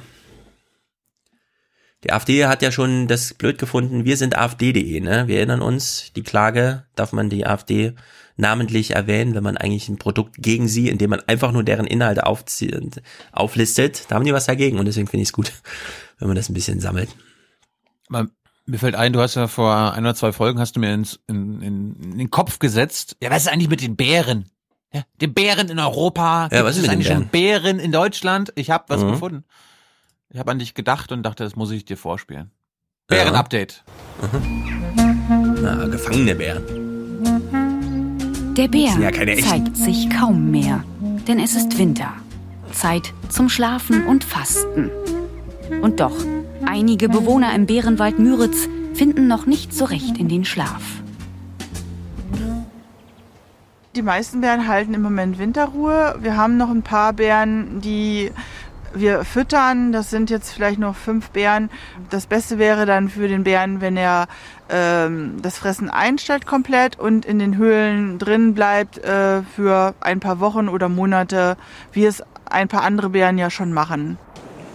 Also er ist von allen Bären am muntersten. Ich kann das ganz schwer sagen, ob der noch in Winterruhe geht. Im Moment Hm. ist ihm wohl nicht danach. Bei den anderen Bären sind die Pfleger zuversichtlich. Sobald es längere Zeit Frost und Schnee gibt, dürften sie in ihren Quartieren verschwinden. Ja, der Klimawandel führt dazu, dass selbst Tiere, die eigentlich Winterschlaf machen, nicht mehr Winterschlaf machen. Ja, Eisbären essen fünf Monate lang nichts und nehmen dabei die Hälfte Körpergewicht ab. Ja, ja Bären was auch. zu einem echten Problem führt, weil dann kommen sie aus dem Winterschlaf raus, haben Junge und müssen die noch die ganze Zeit säugen, während sie eigentlich gar nichts essen. Naja, Bären, die schaffen es aber irgendwie, die sind da ganz fit. Nur gibt's sie nicht im Freien bei uns. Gut, okay, dann machen wir noch mal ein bisschen Facebook, ja? Es kommt, es kommt nachher noch was zu Wildschweinen, liebe Hörer, freut euch. Okay, wir stimmen uns mal ein auf Wildschweine und Facebook, weil Facebook, das sind auch Wildschweine. Indem wir kurz zur BND-Eröffnung schalten, denn äh, der BND wurde eröffnet in Berlin. Äh, Ein sehr guter Tweet dazu, ich weiß nicht von wem. Luftfoto von oben und dann die Frage, muss das mitten in Berlin stehen? 5000 Mitarbeiter plus Familien, alle neu, ohne Grund, einfach mitten in der Stadt. Fand ich gut, weil welcher Geheimdienst ist denn bitte mitten in der Stadt, ja? Langley und so, das ist doch legendär, dass das eben nicht mitten in der Stadt ist. Ich wurde nicht eingeladen, das hat mich sehr genervt. Oh, naja, Merkel war eingeladen, sie hat eine Rede gehalten. Es sind ganz witzige Sprüche abgefallen. Zum Beispiel der hier. Hier in der Chausseestraße war noch vor 30 Jahren mit der Staatssicherheit der DDR ein anderer Geheimdienst aktiv. er wurde gegen die eigene Bevölkerung eingesetzt. Stimmt. Beim Bundesnachrichtendienst hingegen weiß Nein, ich, nein, dass er nein. fest auf dem Boden des Grundgesetzes Ja. steht, in ein enges Netz von Aufsicht und parlamentarischer Natürlich. Kontrolle eingebettet ist und seinen gesetzlichen Auftrag mit Augenmaß erfüllt. Das ist doch mitten in die Fresse, oder? Geil. Verfassung, Augenmaß, gesetzlicher Auftrag. Mhm. Aber sie hat Geheimdienst gesagt, das finde ich gut. Ja, Merkel hat noch einen witzigen Spruch gemacht. Bei der Beschaffung exklusiver Informationen ist der BND bereits gut aufgestellt. Gut. Und wir müssen natürlich dafür Sorge tragen, dass er auch in Zukunft handlungsfähig bleibt und über angemessene Befugnisse verfügt. Der Kanzleramtsminister hat mir gesagt, dass der Serverraum noch beeindruckender ist als das Atrium. Insofern werden wir weiter daran arbeiten, dass das auch so bleibt. Was ist denn das bitte für ein Humor da an Berlin? Es passt aber irgendwie auch gar nicht zu ihrem. also ich meine, das ist doch, damit kann sie doch nicht zufrieden sein, dass, dass der BND gut aufgestellt ist. Aber wir sind nicht überall Weltklasse und unser Anspruch muss sein, wir wollen wieder überall Weltklasse werden. Das gilt für Deutschland und das gilt für Europa. Ja, ganz ehrlich, Stefan, warum mhm. sagt sie nicht, der BND muss der beste Geheimdienst der Welt werden? Ja, also das ähm, konnte und, und sie könnte auf die Geschichte verweisen. Dann würde ich den Deutsch, Humor wieder verstehen. Der deutsche ne? Geheimdienst, der Gestapo und die Stasi waren zwar insgesamt böse, aber sie waren immer weltweit führend. Und diesmal müssen wir wieder einen weltweit führenden Geheimdienst haben, der aber gut ist. Da hast du absolut recht. Da will ich gar nicht widersprechen. Dritter Clip aus dem Reigen. Diesmal vom Deutschlandfunk, glaube ich. Also der BND ist ja jetzt in Berlin und nicht mehr in Pullach. Das heißt, die Geheimdienstkontrolle, die ja parlamentarisch organisiert wird, die ist ja jetzt auch näher dran, weil da könnte man ja mit der S-Bahn hinfahren sozusagen, ne? oder mit dem Fahrrad, keine Ahnung, also kurze Wege. Fünf Minuten von mir, ja. Und das wird jetzt nochmal hier kontrastiert mit dem Hahn, also dem politischen Beobachter, dem kritischen aus der Linkspartei, der ja auch dem Gremium vorsteht, parlamentarischen Kontrollgremium. Und dann nochmal mit dem aktuellen Chef, der nochmal ein was erklärt, denn es gibt noch einen kleinen Funfact zu vermelden. Wir rücken mit dem Umzug nach Berlin näher an das bundespolitische Geschehen, mhm. an das Bundeskanzleramt als unserem Auftraggeber sowie an alle Bundesressorts als unseren Abnehmern. André Hahn, der stellvertretende Vorsitzende der Fraktion Die Linke im Bundestag, wies darauf hin, dass es gerade die technische Aufklärung war, der die Parlamentarier im NSA-Untersuchungsausschuss attestiert hatten, ein Eigenleben entwickelt zu haben. Mhm. Ausgerechnet diese hoch umstrittene Abteilung, so formuliert es Hahn in der neuen Osnabrücker Zeitung, die für die anlasslose Ausspähung von Millionen Menschen verantwortlich gewesen sei, werde dem unmittelbaren Zugriff der Geheimdienstkontrolle in Berlin weitgehend entzogen. Äh, warte mal, also genau die wird jetzt, die findet nicht in Berlin statt, ja? Also die, die am meisten Kritik auf sich gezogen hat, weil sie dann doch irgendwie so ein bisschen Handlanger von und so. Ähm, in diesem Kreiszirkelschluss, wir bewachen mal einfach alle und teilen es dann ja, und so weiter. In Bayern können sie ein bisschen mehr machen noch. Ja. Kann uns der BND noch mal kurz erklären, am besten sein Chef, Warum man jetzt in Pullach bleibt? Es habe gute Gründe für die Entscheidung gegeben, antwortet der amtierende BND-Chef Karl. Pullach ist ja auch eine Marke, mit der der BND groß geworden ist und wir sind froh, dass wir diese Marke auch weiterhin noch tragen können. Die haben wirklich alle Humor, muss man echt sagen. Pullach ist eine Marke, deswegen bleiben wir am Pullach mit dem, was... Puller, unser Puller ist eine Marke. ja, was in Berlin nicht so gern gesehen wird, machen wir jetzt in Pullach weiter, weißt du? Puller-Marke schreibe ich mir mal auf. Ja, also ich, ich weiß auch nicht, was da los ist. Naja, gut, Facebook. Pullermarke. Facebook ist ja auch so eine Art, wie Bin soll man anders sagen? Bin ich Fan von. Von Facebook? Das ist, ja. Ja, wie vorhin schon angesprochen, mhm. Facebook ist auch so eine Art staatlich gelenktes Ding irgendwie. Ein, ein ethisch verantwort, voran, ein ethisch verantwortungsbewusstes Unternehmen. Ja, Pina Atterlife klärt uns mal auf, denn, und das darf man echt nicht unterschätzen, ich finde, es ist bedeutsames passiert in Deutschland. Wir sollten es uns jetzt mal im Detail anhören. Wenn jemand etwas auf seine Facebook-Seite stellt, ist ihm in mhm. der Regel klar, die Firma hat damit seine Mailadresse und diverse andere Informationen. Was vielleicht die wenigsten wissen, auch beim Einstellen von Bildern auf Instagram oder dem Versenden von WhatsApp-Nachrichten wandern die Daten inzwischen automatisch zu Facebook, denn die Netzwerke gehören zum Unternehmen aber auch beim Besuch anderer Seiten, die nicht zu Facebook gehören, aber einen Gefällt mir-Button integriert haben, funktioniert das so.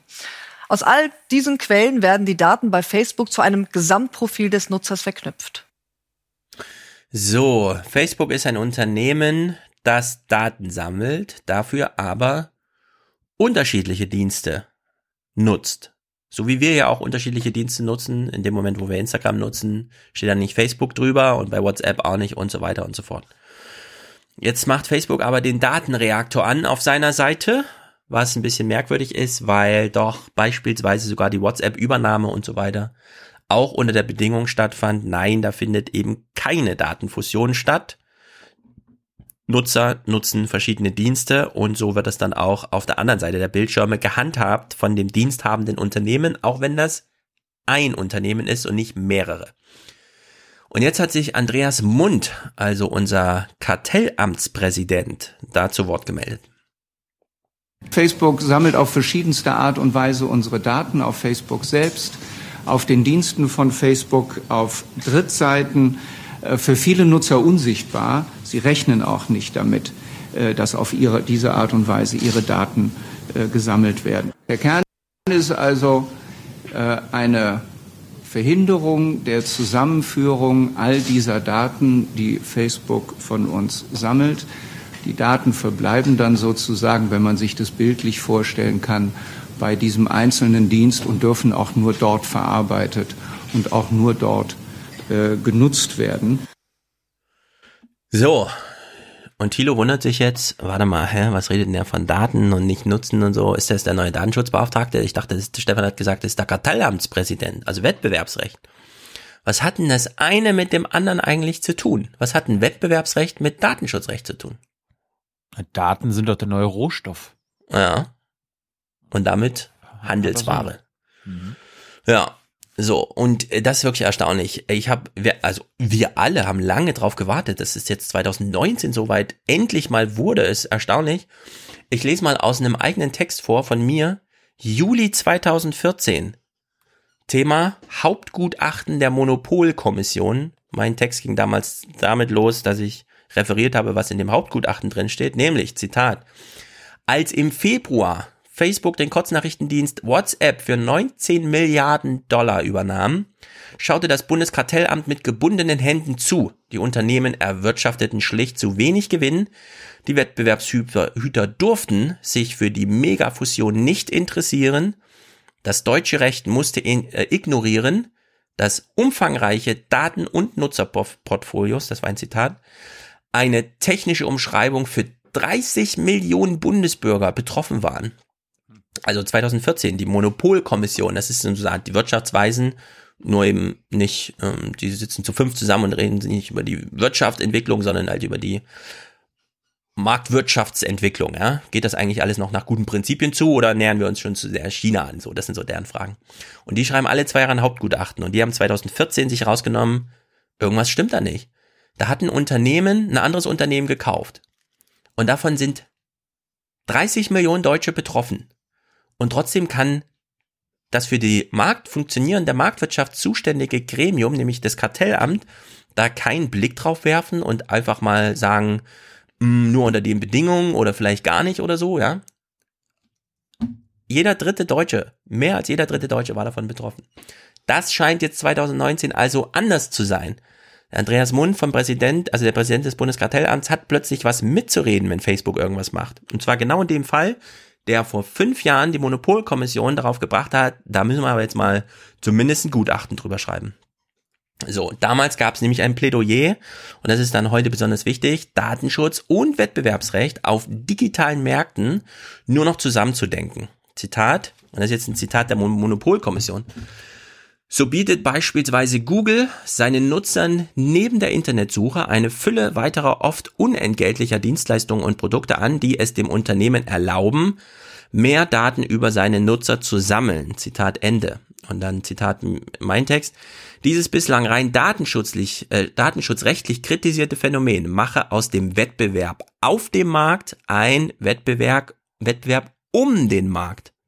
Also die ganzen Plattformideen und so weiter. Ja, Amazon ist nicht auf einem Markt tätig, sondern Amazon ist der Markt, auf dem dann andere tätig sind. Und das ist ein neues Phänomen, das gibt's in der physischen Welt so erstmal nicht, weil. Ja, ja. Es will der Markt werden. Amazon ist der Markt. Noch nicht. Genau wie Google auch der Markt ist für, wenn du ein Android-Tele. Na, Apple ist der Markt für alle Apps, die äh, gehandelt werden, auf, also die du benutzt. Dafür ist Apple einfach der Markt. Das ist nicht ein allgemeiner Markt, sondern das Unternehmen bereitet den Markt, iPhone Display und alles, was darauf stattfindet, wird nach Apple-Regeln geregelt. Apple ist der Markt. Genauso wie Amazon durch AWS und so weiter der große Markt ist. Und eben äh, die Netzwerkeffekte und Synergien, die in dem Fall dann Google und andere Anbieter nutzen, die wie Hebeleffekte, schreibt die Monopolkommission, die, Zitat, Übertragung der Marktposition von einem beherrschten Markt auf andere Märkte ermöglicht, seien unverstanden. Man hat damals gesagt, ach so, wenn die jetzt einfach sagen bei Google, äh, wir sind auch Shopping und wir bieten nur noch unsere Shoppingzeile oben an, dann hauen die ja andere aus dem Markt raus, dann haben die quasi alle Nutzer der Suche zum Nutzer ihres Shopping-Portals gemacht. Und da musste ja Google jetzt auch Milliardenstrafen äh, erstmal schlucken und sich jetzt dagegen wehren. Ja, diese Prinzipien seien alle unverstanden gewesen. 2014 und jetzt sehen wir hier, aha, der Bund sagt völlig zu Recht in seinem Gutachten jetzt auch, also in seinem Statement zum Thema WhatsApp und Instagram und Facebook, ja, es, ist, es geht eben gar nicht so um die Technologie, sondern es geht um die Nutzer, die die Technologie nutzen und das darf man einfach nicht mehr trennen. Man kann es nicht mehr einfach, und das ist eben der Punkt. Jetzt hören wir mal Facebooks Erwiderung, ja, und bauen dann nochmal die Mundargumentation hinten dran. Wir sehen mehr Wettbewerb denn je in unserer Industrie. Sie können, wenn Sie beispielsweise heute ein Video teilen möchten, dies natürlich über Facebook oder Instagram teilen, aber genauso gut auch über YouTube, Snapchat, Twitter, Xing und viele andere Plattformen mehr. MySpace. Ja, ja genau. Ist das jetzt ein Argument oder nicht?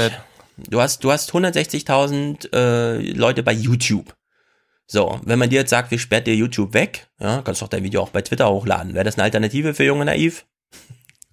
nee, irgendwie nicht. Sondern, ja, die Technologie alleine, klar, für die gibt's Alternativen, aber für die sozialen Login-Effekte dahinter, man hat sie im Publikum aufgebaut und so weiter, nicht. Also für dich ist YouTube der Markt und für viele ist Facebook einfach, ja, da gibt's keine Alternative zu. Klar, man kann Facebook über ist, Jahre. das, ist für uns mittlerweile, also kann ich für einen Aufwachen-Podcast und Junge Naiv sprechen, äh, die beschissenste Plattform. Ja, also spielt keine Rolle. Wir nicht. haben da, wir haben da 275.000 Fans.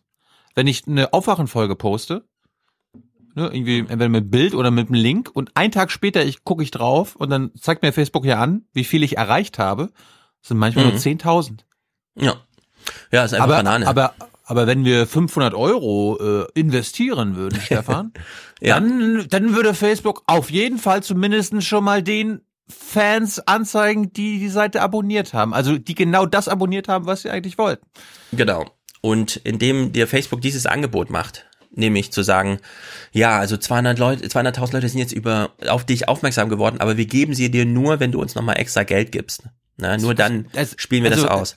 Für Leute, die nur auf Twitter sind, das wäre so, als ob äh, eure Follower Twitter dafür bezahlen, dass sie wirklich eure Tweets in die Timeline gespielt bekommen. Mhm. Ja, und da hat es äh, die Monopolkommission damals schon Risiken einfach mal aufgelistet, wie zum Beispiel das Risiko einer Webs wettbewerbsfeindlichen Ausnutzung von Marktpositionen zur Abschottung von Märkten. Beispielsweise durch diese sozialen Login-Effekte, ja. Also, du hast doch hier schon 200.000, es macht doch dich, für dich jetzt gar keinen Sinn, auf Instagram TV nochmal neue Nutzer, Publikum aufzubauen. Aktivier doch einfach bei uns dein Publikum für 5,80 Euro oder so, ja, und dann werden dir nochmal 1000 Leute irgendwie zugespielt und so, ne? Das ist halt genau dieser Kram bei dem einfach das Argument von Facebook, ja, es gibt doch technische Alternativen, ja, das greift da einfach nicht. Facebook, YouTube, alle durcheinander, aber in dem Falle geht's jetzt vor allem um Facebook, haben da einfach marktbeherrschende, ähm, marktbeherrschenden Status erreicht, in dem Sinne, dass sie eben wirklich den Markt selbst aufbauen und nicht einfach, ja, im Internet. Das, der Markt ist nicht Internet, sondern der Markt ist Facebook selbst. Wenn du Nutzer erreichen willst, musst du das halt über diese Plattform machen und die schließen da Märkte. Und dann kommt jetzt Ulrich Kelber ins Spiel und das finde ich interessant, weil Wettbewerbsrecht und Datenschutzrecht sollen Hand in Hand gehen, hat die Monopolkommission vor fünf Jahren schon gesagt. Kelber weist jetzt zumindest darauf hin, ja, Recht wirkt. Es ist eine klare Ansage, dass europäisches Recht durchgesetzt wird.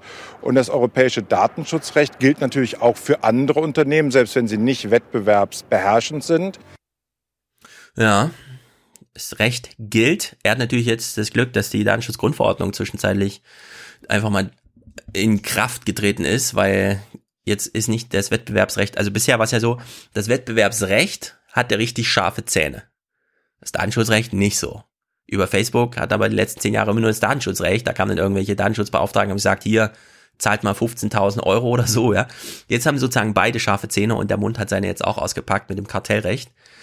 Nur, das ist eben auch so ein Punkt, lange Fristen und Klagen verzögern dann noch einmal alles durch aufschiebende Wirkung.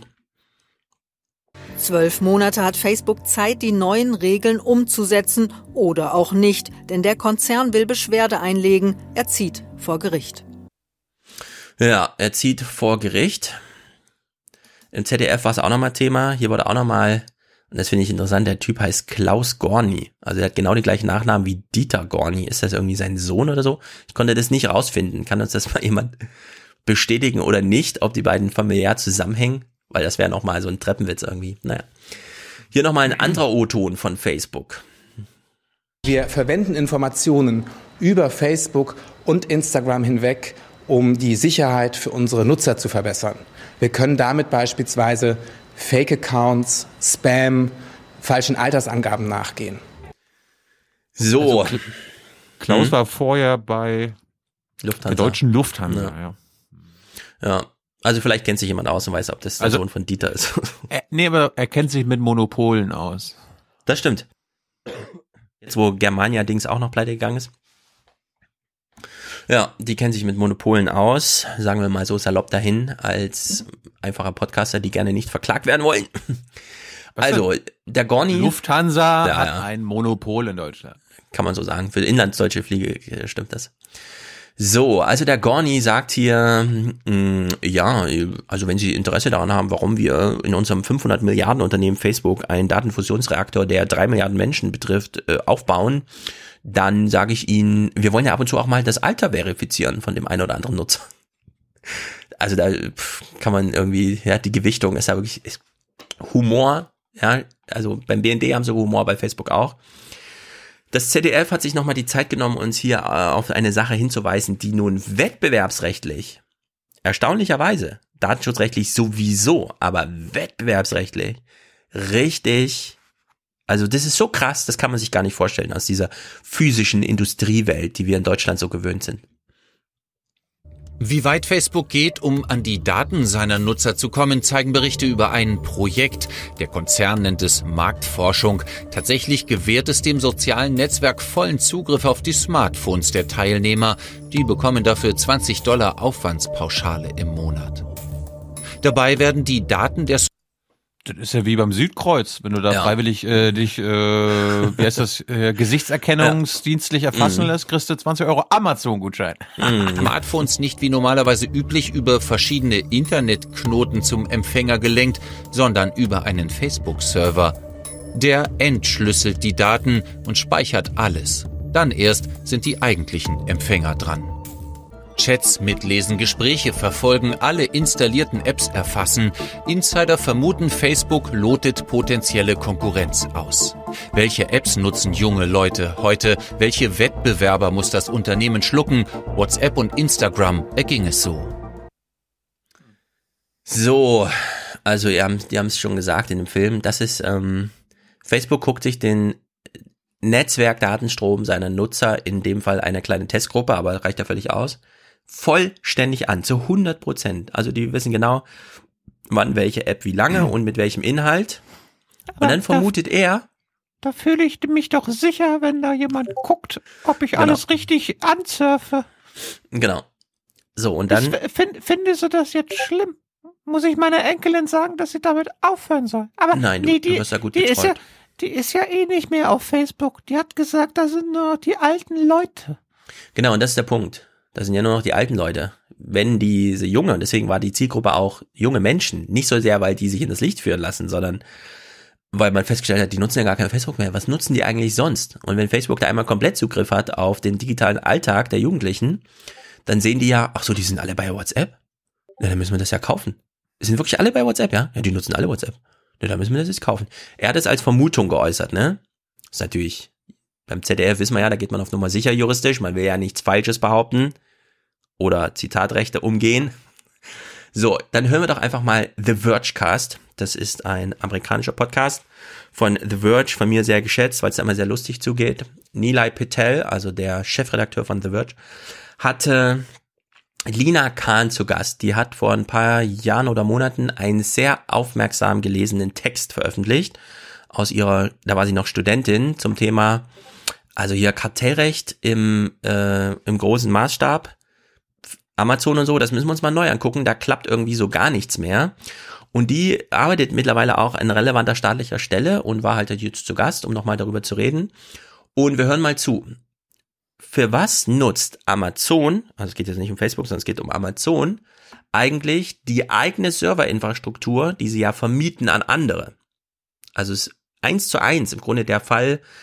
Amazon kann genau sehen, was die Leute auf dem eigenen Server, den sie anmieten, machen. So wie Facebook hier genau sehen konnte, was auf dem Smartphone der Nutzer passiert, ja. Und was macht Amazon mit diesen Daten? Und jetzt hören wir uns das mal an, überlegen.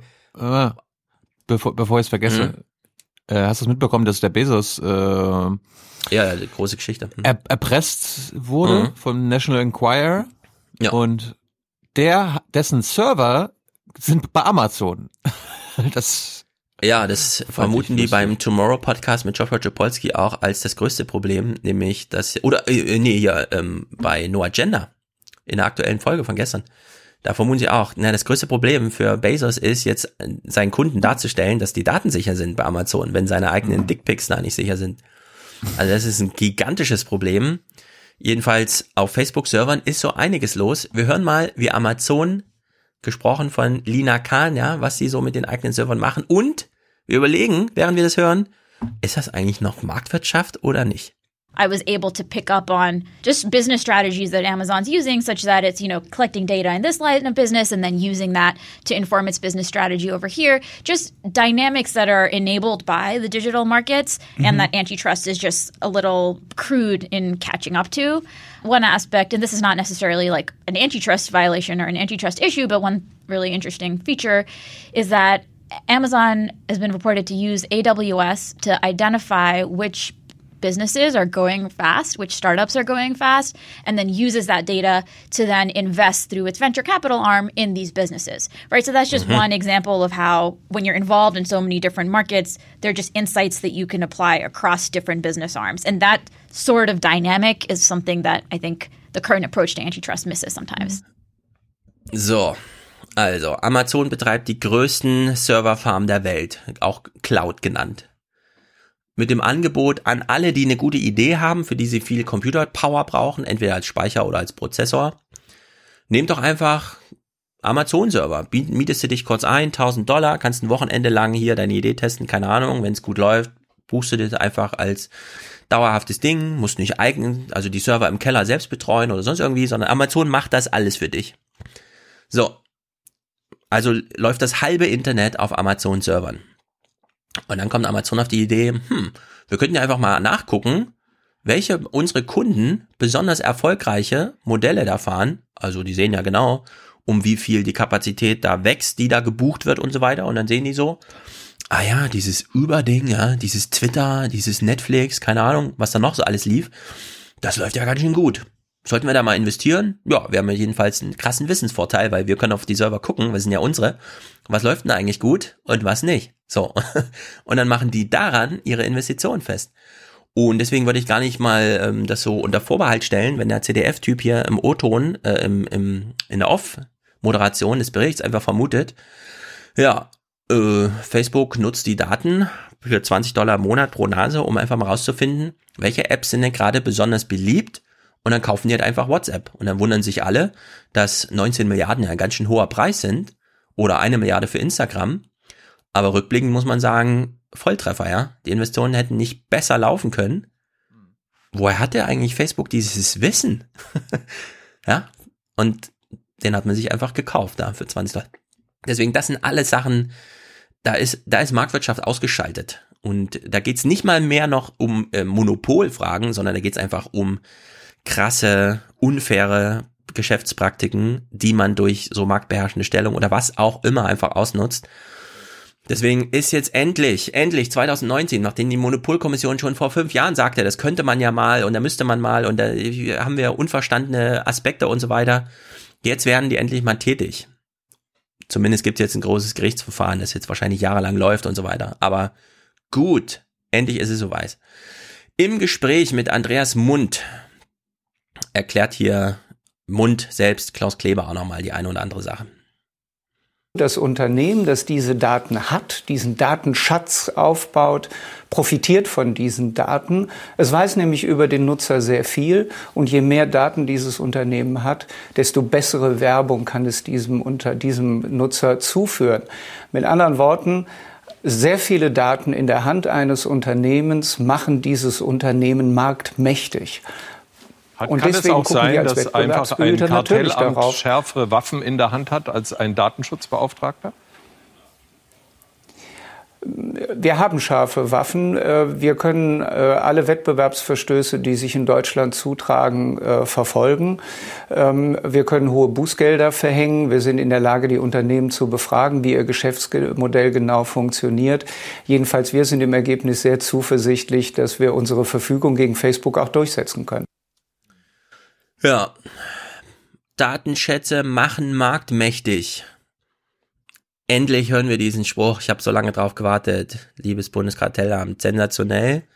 Ja, wir haben scharfe Waffen. Das wissen wir. Das haben erst wieder Alstom und Siemens erfahren. Google hat's erfahren. Das kann man auch auf Deutschland. Das gilt auch für Deutschland. Es ist nicht nur die EU, die da ähm, einfach mal scharfe Waffen im Arsenal hat.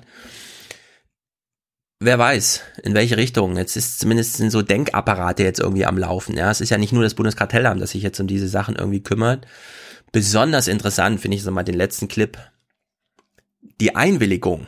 Also was darf mit meinen Daten passieren? Ist sie zweckgebunden? Wie weit geht die Zweckbindung und so weiter und so fort? Haben wir jetzt erst wieder gehört, dass Google da in Frankreich 50 Millionen reingewirkt bekommen hat, weil die Werbevertriebe gar nicht so vereinbar waren mit der Einwilligung, die vorher gegeben wurde. Sie waren nicht informiert genug, die Nutzer wurden nicht aufgeklärt, man konnte nicht nachlesen, wo was passiert, sondern musste 50 verschiedene Links anklicken. Andreas Mund, der Marktwirtschafts Sheriff, der Kartellamtspräsident, argumentiert jetzt hier nochmal, warum die Einwilligung, die wir aus dem Datenschutzrecht haben, für ihn so wichtig ist. Und danke Gott, Jan-Philipp Albrecht und alle, die dafür verantwortlich waren, dass wir jetzt diese Datenschutzgrundverordnung haben, die ihm, dem Bundeskartellamtsleiter, die Einwilligung aus dem Datenschutzrecht jetzt so fruchtbar macht. Aber letztlich entscheidet ja der Nutzer. Das können Sie auch nicht ändern. Wenn Facebook seine Nutzer auffordert, erlaubt uns das doch. Wir werden euch eine schönere Erfahrung bieten auf Facebook, wenn ihr uns alle Daten offenlegt. Bitte dreimal anklicken und dann haben wir die alle.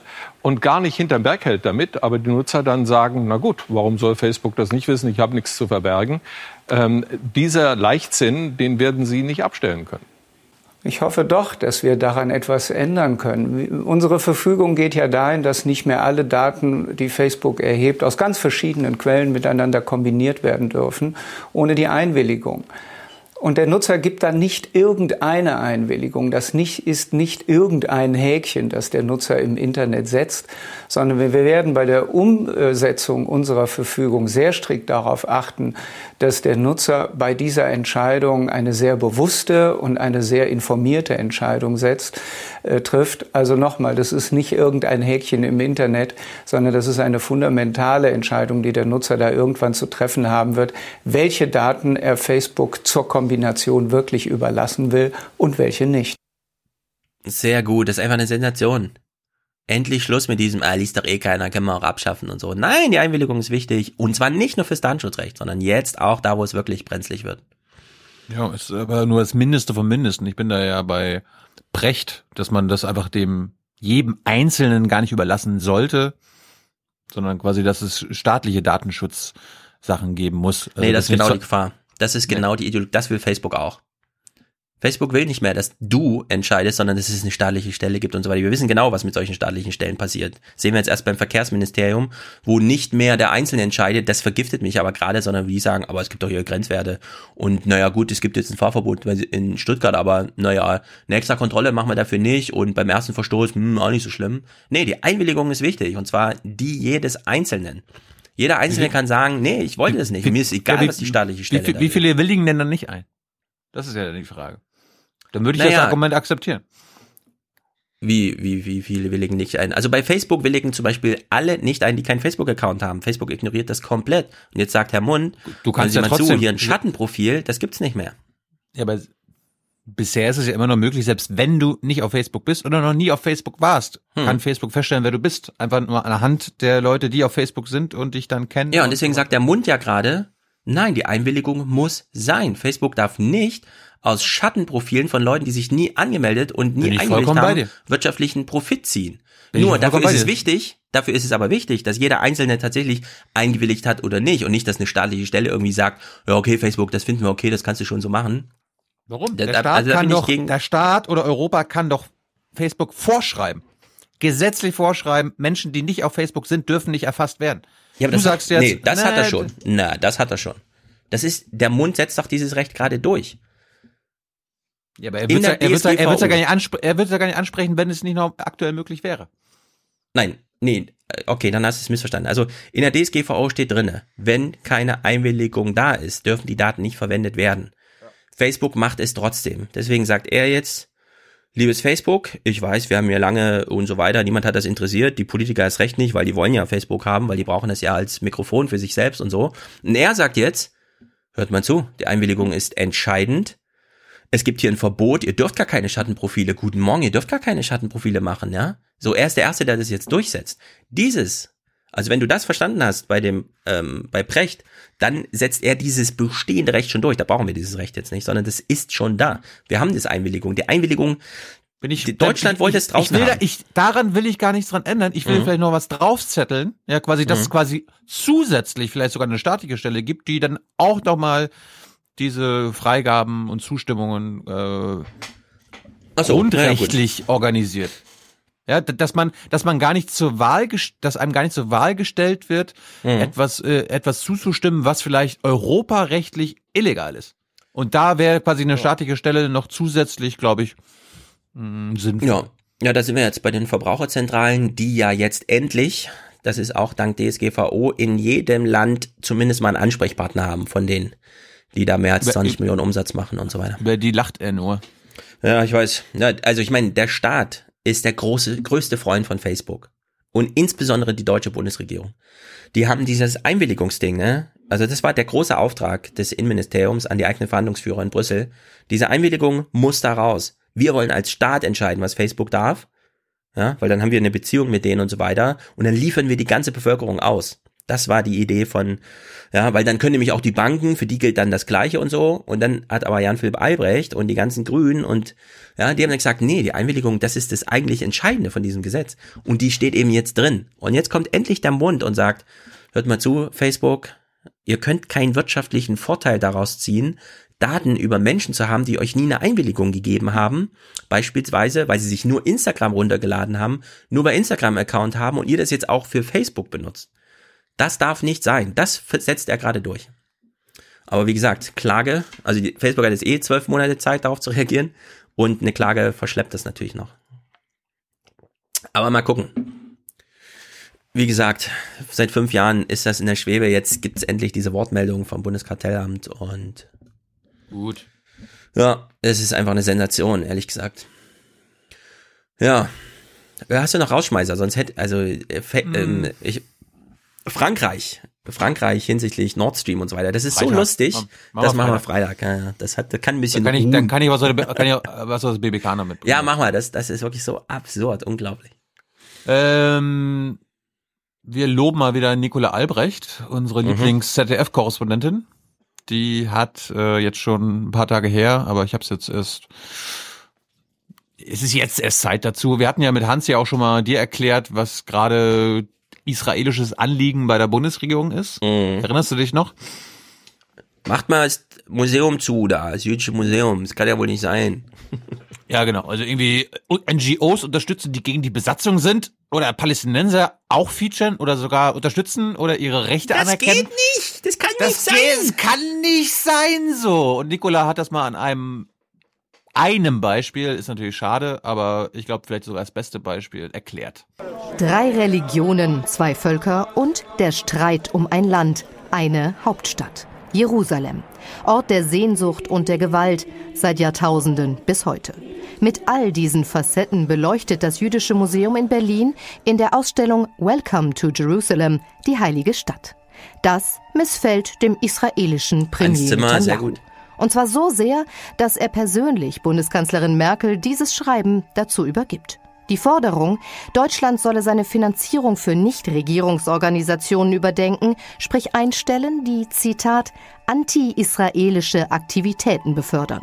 Mhm. Das Jüdische Museum tue das unter anderem mit seiner Ausstellung über Jerusalem, die hauptsächlich das muslimisch-palästinensische Narrativ wiedergebe. Unglaublich. Netanyahu selbst lässt nur eine Definition von Jerusalem. Ja, vor allem unglaublich. Sie wiederholt das einfach so. Ich glaube, dass wenn man das einem Faktencheck unterzöge, dass nämlich im jüdischen Museum nur die Sicht der Palästinenser auf Jerusalem dargestellt würde, käme man, glaube ich, auch zu einem anderen Ergebnis als Bibi. das waren die Vorwürfe der Israelis.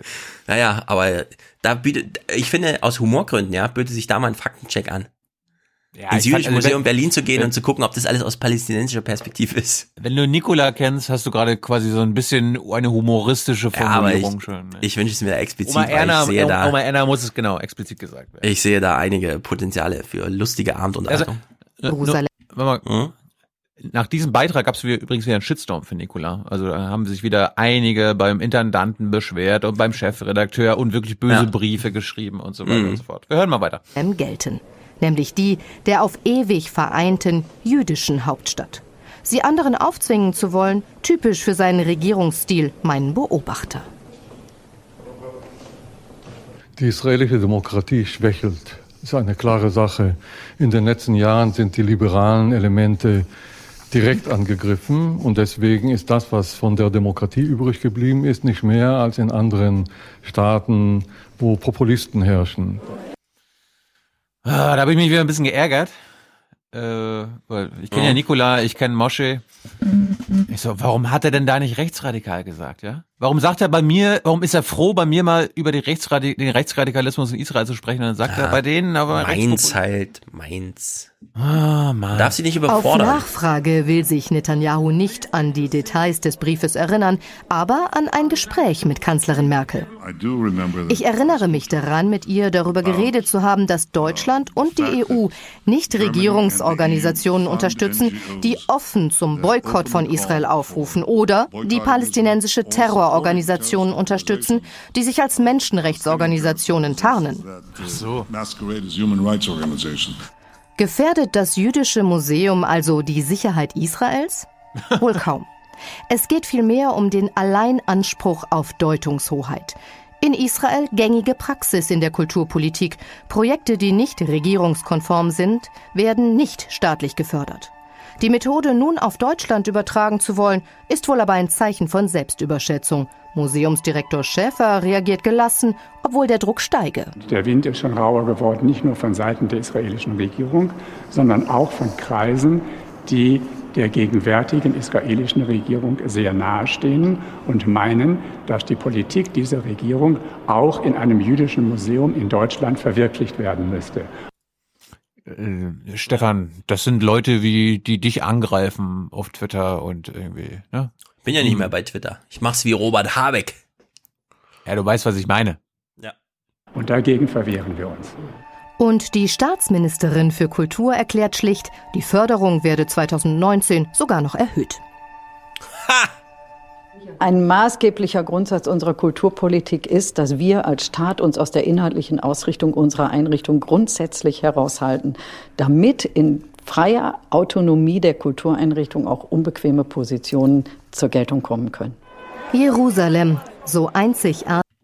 So wie sie gerade gesprochen hat, ich glaube, noch nie gab es so einen schönen Freifahrschein von Merkel, sich dahingehend so zu äußern. Wie bei diesem Naja. Statement zu dem Thema.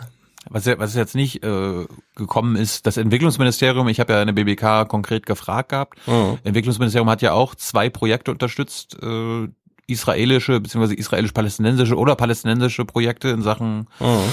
Palästinenser, Besatzung, Israel und so weiter und die haben die Unterstützung jetzt für dieses Jahr eingestellt. Äh, Ja, Herr Müller, der, was ist da der? Brie- der Brief hat ein paar, eine gewisse Wirkung gehabt. Artig, so umstritten. Wer es nicht schafft, die heilige Stadt persönlich kennenzulernen, dem sei ein Besuch der Ausstellung empfohlen. Auch Netanyahu ist vom Museum eingeladen, denn bislang hat er sich die Ausstellung ja nicht angeschaut. So, und darüber haben sie natürlich viele mm, Verteidiger der israelischen Regierung natürlich maßlos aufgeregt, dass Nikola Albrecht es wagt, aber Mhm. zu sagen, ja, geht doch mal ins jüdische Museum. Dabei ist das jüdische Museum doch anti-israelisch. Ja. Aber ich rufe auch dazu auf, geht doch mal dahin und ich hätte gern ein Dokument, der, wie hatte ich gesagt, äh, dass das äh, aus der palästinensischen Perspektive dominiert wird, was da zu sehen ist. Die Sicht auf Jerusalem. Ja.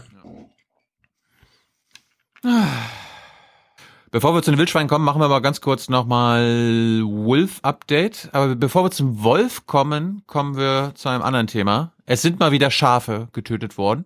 Oh nein. Und Stefan denkt jetzt gleich wieder, oh nein, der Wolf, der Wolf, der Wolf, der Wolf, der Wolf, der Wolf. Ah. Gibt uns nicht eine Chance, diese Wolfsinvasion abzuwehren. So, jetzt halte ich mal fest. Das sind die, die übrig sind.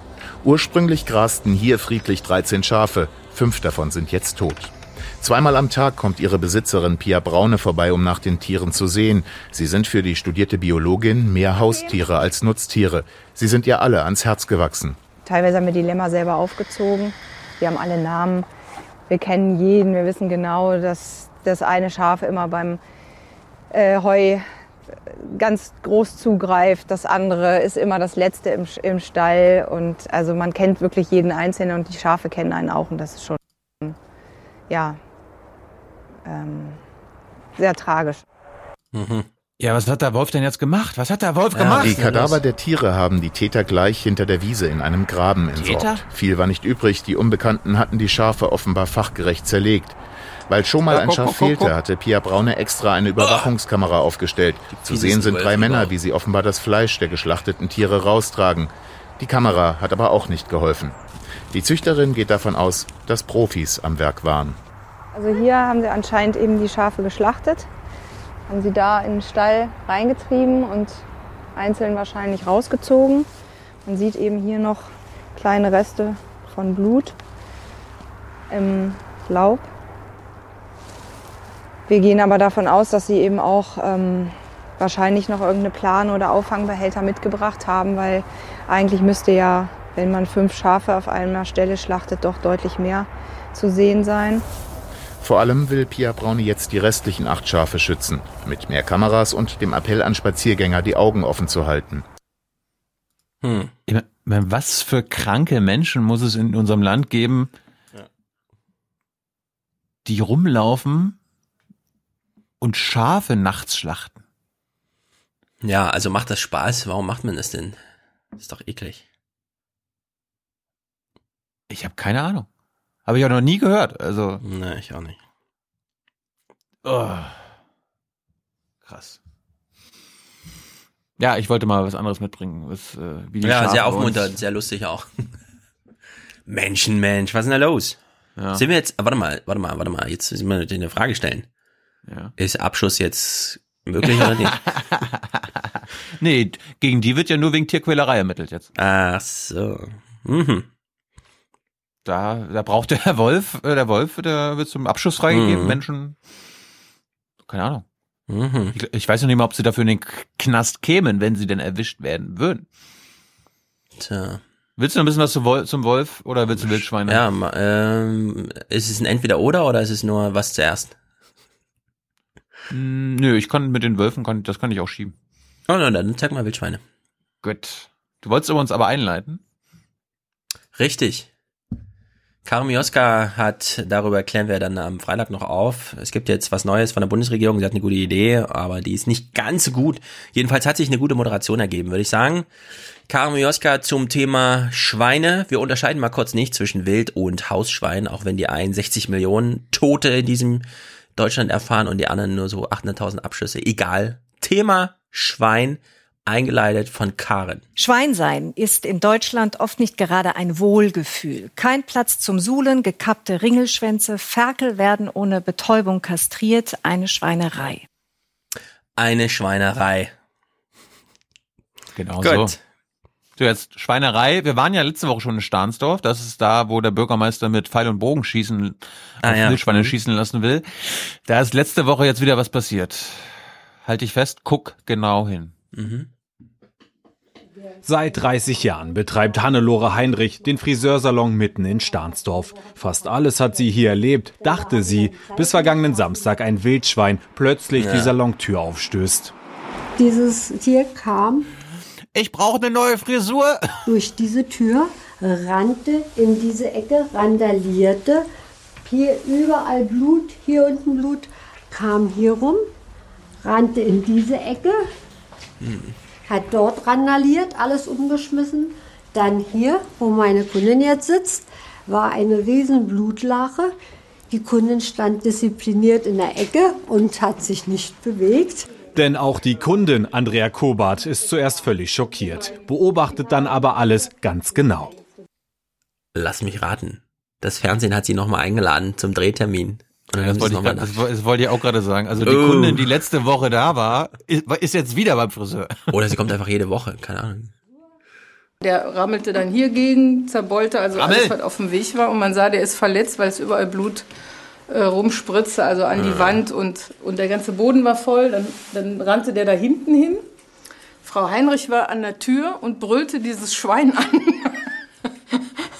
und wie Raus, du Schwein! auch immer das passiert ist, weil mit der Trennwand Jedenfalls hat sie dieses Schwein rausbuxiert und ähm, ich fand das also heldenhaft, aber ich habe gedacht, meine Fresse, ey, das hätte natürlich schief gehen können. Gut zwei Minuten dauert. Können wir das nochmal drehen? Meine Fresse, ey, ist nicht so, dass der Spruch, den die Oma Erna verträgt. Was das Ganze zurückbleibt, ein verwüsteter Salon und die verärgerte Besitzerin. Es wäre wünschenswert, dass etwas gemacht wird, denn die Wildschweine haben sich sehr, sehr stark vermehrt. Und äh, die bedrohen doch die Menschen hier oder die Einwohner von Stahnsdorf. Und es müsste dringend was passieren. Ja. Stefan, wir brauchen mhm. mehr Wölfe, die unsere Menschen schützen. Ja, soll ich dir was sagen? Wir, also wir beide leben ja in der Stadt, ne? Wir sind ja richtig urbane Yuppies oder wie das heißt, keine Ahnung. Ich habe die meiste Zeit meines Lebens auf dem Land verbracht. Ja, aber jetzt bist du in der Stadt. Das stimmt. Und na gut, okay, du du kommst vom Land und du hast Tauben gezüchtet. Ich habe mit nichts davon Erfahrung. Bei uns ist mal ein Vogel reingeflogen ins offene Fenster. Panik! Panik, Panik in der ganzen Familie. und so ein Wildschwein, also ehrlich gesagt, Leute, die Zivilisation kennt auch Grenzen, ja. Also mein Mitgefühl für die arme Friseurin, von der wir wissen, dass sie auch später keine Respektrente bekommt, weil sich die SPD nicht durchsetzt. Und also ein Wildschwein im Laden, äh, also ich habe Hochachtung, dass sie es auch nochmal erzählen konnte, dass sie es überlebt hat, finde ich erstaunlich. Ja. Und dass sie es noch erzählen konnte. Und dass sie rechtzeitig ihr Handy gezückt hat, um Fotos der, des Blutes zu machen. Ich hätte es aber auch so geglaubt. Wir, wir, gehen mal nach, wir waren jetzt gerade in Brandenburg, in Stahnsdorf. Äh, wir gehen mal kurz nach MV. Dort wird sich, äh, da wird mobil gemacht gegen die Schweinepest die ja mhm. jeden Tag jetzt nach Deutschland kommen könnte. Die Dänen haben ja schon äh, die Grenze abgeriegelt. Ja, Und referier doch nochmal kurz, was hat Robert Habeck gesagt? Wie kommt die Schweinepest eigentlich nach Dänemark, wenn sie denn nach Dänemark kommt? Das hatten wir ja auch schon im Podcast gespielt. Durch ja. Menschen. Durch ja, Robert, Robert Habeck hat das schöne Bild. Da fährt jemand über die Grenze am LKW und schmeißt sein Papier, Brotpapier einfach raus. Ja, ja fand ich gut. Also diese, diese Zäune sind wirklich minimal ja. nützlich. Aber ja, sie, sie sind vor allem, sie sind super kritisch, das hat der Habeck auch erzählt, fand ich auch gut, weil sie natürlich den ganzen Wildwechsel unterbrechen. Es geht ja nicht nur um Wildschweine, sondern die Fasane, die Mäuse, die kleinen Hasen, ja. alle aufgehalten. Die müssen jetzt alle mitleiden, zum Beispiel mhm. in MV. Sie üben für den Ernstfall. Die Mitarbeiter der Landesforstanstalt in der Nähe von Krieg. Warte mal, Sie üben für den Ernstfall. Zu welchem Thema ist das hier? Wildschweine, ja? Schweinepest. Denn auf diesen Litzenzaun setzt das Land große Hoffnung. Sollten infizierte Wildschweine die afrikanische Schweinepest nach Mecklenburg-Vorpommern einschleppen, wird das betroffene Gebiet damit eingezäunt. Der Zaun ist rund 85 Zentimeter hoch und er steht unter Strom. Mit einer Spannung von rund 10.000 Volt, ähnlich wie ein Weidezaun. So soll das Schwarzwild daran gehindert werden, über den Zaun zu springen oder sich unter durchzugraben.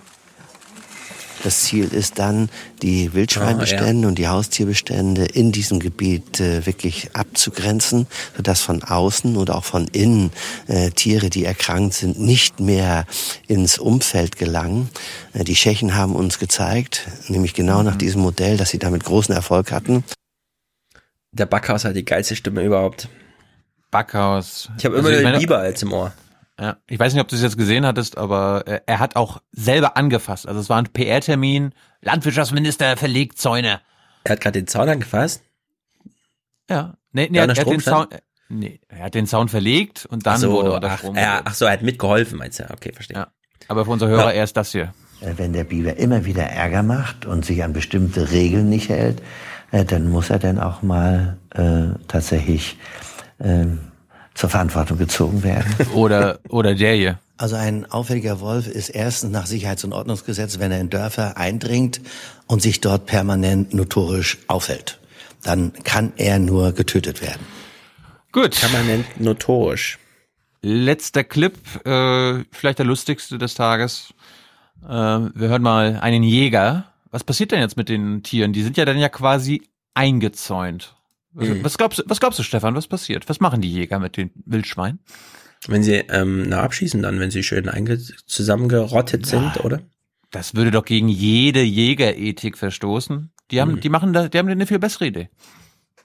Das Schutzgebiet, in dem die Wildschweine dann gefangen sind, hat einen Radius von drei bis fünf Kilometern.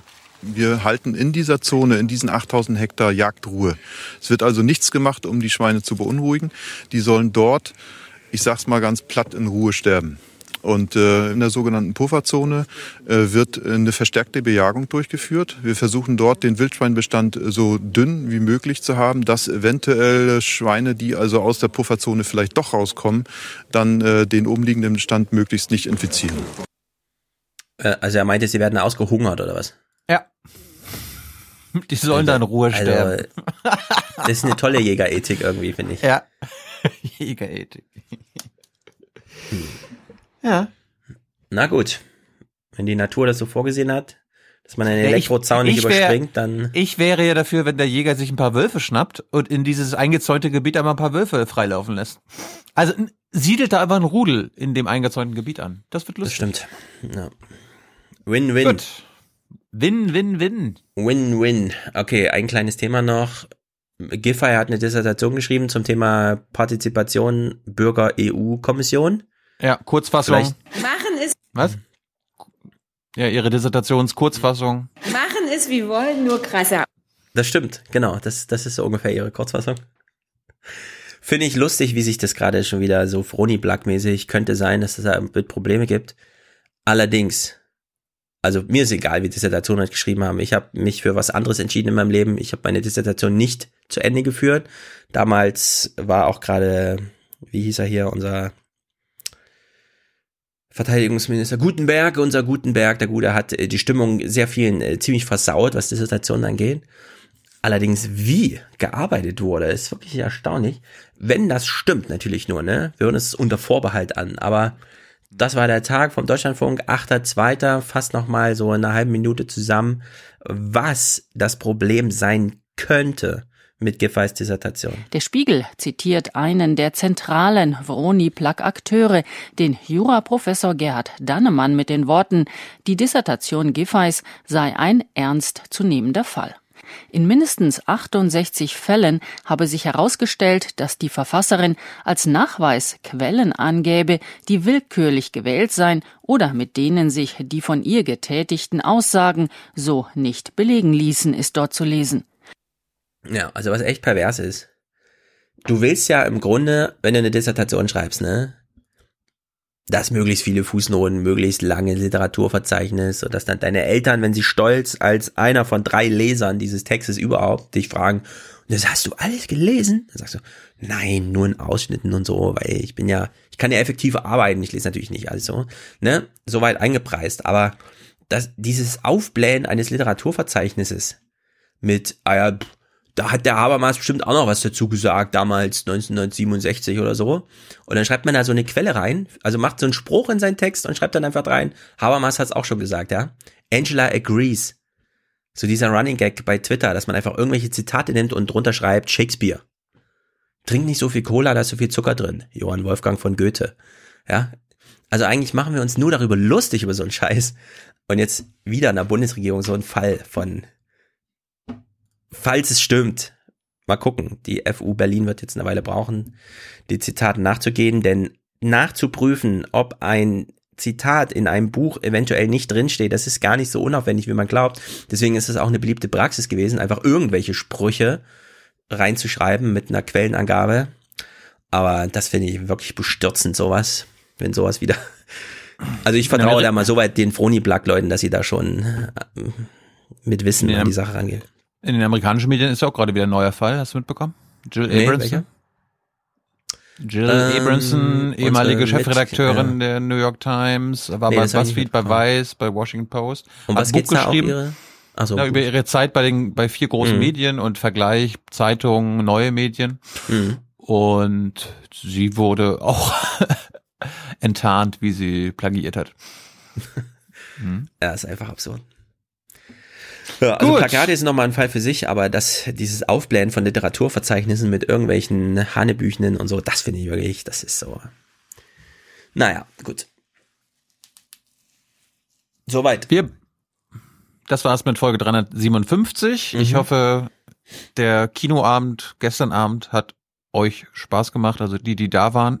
Ich weiß noch nicht, wie es war, weil wir das hier am Montag aufgenommen haben, ja. weil ich mor also gestern Nacht die ganze Nacht durchgearbeitet haben werde, so dass ich dann nicht fit gewesen wäre für Dienstagmorgen. Ja. ja, wir brauchen für Folge 358 noch Unterstützung. Präsentatorinnen und Produzenten und Produzentinnen. Das wäre schön. Ja, kurzer Wie Hinweis. Gesagt, 358 also, Intro, Intro von mh. euch Mädels brauchen wir auch noch. Mindestens eins. Schickt es an meine E-Mail-Adresse. Ja, nicht hier WhatsApp oder so. Ja, also mit diesem Gender-Sternchen. Es gibt Worte, die sind, wenn man sie abschneidet, um innen dran zu hängen, wirklich kein maskuliner Term, wie zum Beispiel Präsentatorinnen. Na gut, da geht's aber hier Expert Experte, Expertinnen, Expertinnen, da fehlt dann immer so das E. Präsentatoren, Präsentatorinnen, Präsentator, Singular, Innen, Plural, ist alles schwierig. Präsentator, nee, Präsentatorinnen. So. Präsentatorinnen, aber dann hat man wieder zu viel im Wort, weil es ist, ist dann nicht nur eine Addition hinten, sondern da muss man dann, präsent, also in dem Falle Präsentatoren und Präsentatorinnen. Wäre mein Vorschlag. Genossen und Genossen. Es geht jedenfalls um das Buch von Jill Abrams, Merchants of Truth. Mhm. Oh, sehr gut. Könnte dich auch Titel passt. Ja, ja, Titel ja. passt. Ja. Gut. ja, Freitag reden wir über die Medien. Das ist nicht nur die BBC, die gerade leidet, sondern es ist also wirklich ein krasser Kahlschlag gerade. So insgesamt. Ja. Außerdem muss ich morgen auch noch äh, einen gewissen Thomas de Maizière interviewen. Ihr, ihr kennt ihn vielleicht hierher. Ja. Das ist gut für unser Land. So eine Haltung. Also mhm. der, der hier. Teil dieser Antworten würde die Bevölkerung verunsichern. Mhm. Er, er schreibt im Buch, dass er sich nie mit Journalisten geduzt hat. Ich bin also uh. also gespannt. Ist ja, ja, kann er anfangen jetzt. Ja, ich habe Angst, dass irgendwie er nicht weiß, dass er geduzt wird und er dann so wie Wolfgang Thierse sagt, nee, hm. das mache ich nicht. Ja, mal gucken. Ich glaube, der also, will jetzt, der sucht jetzt Publikum. Er will ein Buch verkaufen. Darum habe ich ihn ja, nicht bekommen. Eben. Gut, das war's. Ciao, ciao. Äh, Audiokommentare, Musik? Ja, es ist allerdings Montag. Ich habe noch nichts zusammengestellt, aber ich bin mir sicher, es ist, es ist viel jedenfalls, habe ich gesehen schon. Gut. Bis denn. Herzlichen Haut Dank rein. und Ihnen und Ihren Zuschauerinnen und Zuschauern einen schönen Abend. Herzlichen Dank und äh, Deutschland alles Gute. So viel heute von uns. Ihnen noch einen schönen Abend bei uns im Ersten. Selbstverständlich werden Sie die Tagesschau und die Tagesthemen auf dem Laufenden halten. Machen Sie es gut. Ham of Venezuela. Uh, democracy against a dictatorship. Sehen Sie, äh, lieber Herr Jung, ich gehe Ihnen da nicht auf den Leim. Ich überlasse natürlich jedem Einzelnen, das anders zu sehen weil ich ein großer Demokrat bin. Wie oft sehen Sie durchschnittlich Fern pro Woche? Jede, jeden Abend praktisch drei Stunden. Ich sehe jeden Abend fern. Ja, fast jeden Abend. Täglich. Wie viel? Von, wie? von, 8, von 8 Uhr ab bis 11. Bis zum Schluss, bis alles. Man gibt uns nicht eine Chance, diese Wolfsinvasion abzuwehren. Als wenn hier die Wölfe hier, wie es ich bin, überfallen. also, dazu kann ich nichts weiter sagen. Also ich habe mir jedenfalls nicht gesehen. Die Wölfe funktionieren nie so, wie sie sollen die sind zu schlau. Also äh, müssen die einen Denkzettel kriegen. You are not mature enough to tell it like it is. Even that burden you leave to us children. Ein toller Nachmittag, der allen Beteiligten richtig Spaß gemacht hat. Nee, ich kann nicht, ja, ich kann nicht meckern. Bin zufrieden. Mir geht's gut. Man muss dann auch die Kraft haben, es einfach zu ignorieren und die Furche weiterzuziehen. The state does not have your back any longer. You are on your own. Tschüss zusammen. Wiedersehen. Ciao. Vielen Dank.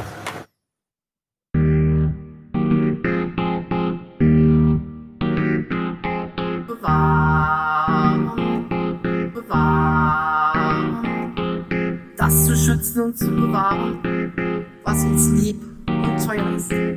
Was zu schützen und zu bewahren, was uns lieb Bewahren, bewahren, bewahren, bewahren.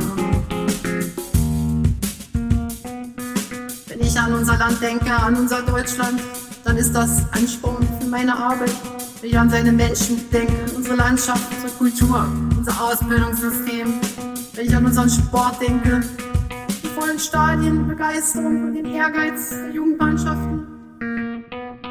Bewahren, bewahren, bewahren, bewahren. Big Data. Big Data. Die Idee, dass man sparsam mit Daten umgeht, die gehört ins vergangene Jahrhundert. Bewahren,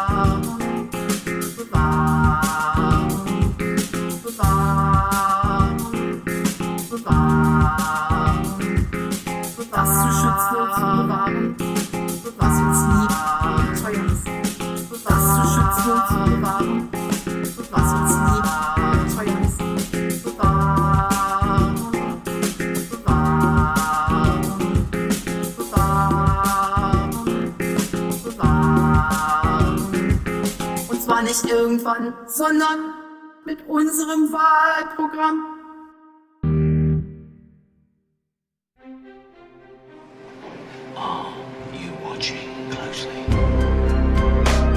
Die Aufwachen-Hörerkommentare.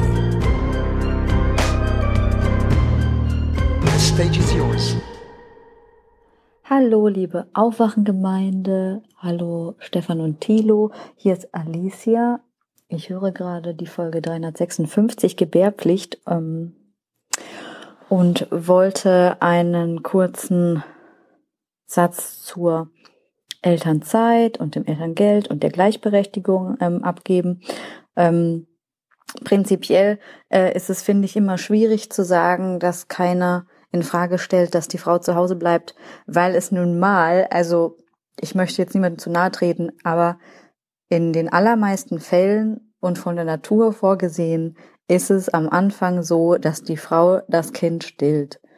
Und ähm, das ist zumindest in den ersten Monaten, klar kann man da mal abpumpen oder einzelne Zeitfenster überbrücken, aber es bedeutet, wenn man stillen möchte als Mutter, sehr, sehr viel Aufwand ähm, und Mühe, das anders zu bewerkstelligen, als einfach physisch da zu sein und das Kind zu stillen. Und es ist auch ähm, glaube ich, für viele Mütter einfach eine schöne Erfahrung.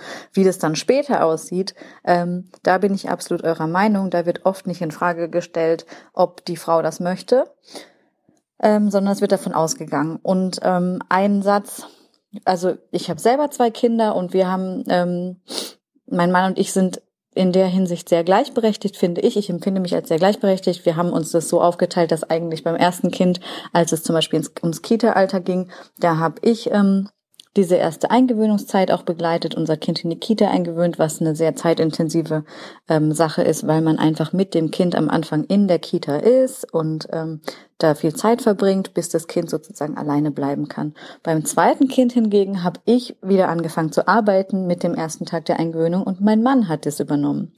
Und ähm, das war für viele Leute um uns herum sehr ungewöhnlich, was mich auch so ein bisschen gewurmt hat, weil äh, es dann zum Beispiel solche Situationen gab wie, ähm, ach, ich habe dann meinen Sohn mal abgeholt aus der Kita und die Erzieherin hat lang und breit geschwärmt, was eigentlich was Schönes ist, aber sie hat geschwärmt, ja, der Papa, der macht es ja so toll und der spürt immer genau, was der Junge braucht und auch die Eingewöhnung hat er so toll begleitet und es ist so super. Und ähm, ich habe mich in dem Moment da natürlich drüber gefreut, war aber auch sehr befremdet, weil ich mich gefragt habe, wenn jetzt mal ein Papa sein Kind abholen kommt, ob die Erzieherinnen dann auch alle so ausflippen über die jeweiligen Mütter. Also ich unterstelle einfach mal, dass die wenigsten Väter so eine Lobtirade auf ihre Frauen zu hören bekommen, ähm, dass die ja die Eingewöhnung so toll begleitet hätten und immer wüssten, was das Kind braucht und sowieso alles super ist, weil bei Frauen wird es einfach vorausgesetzt.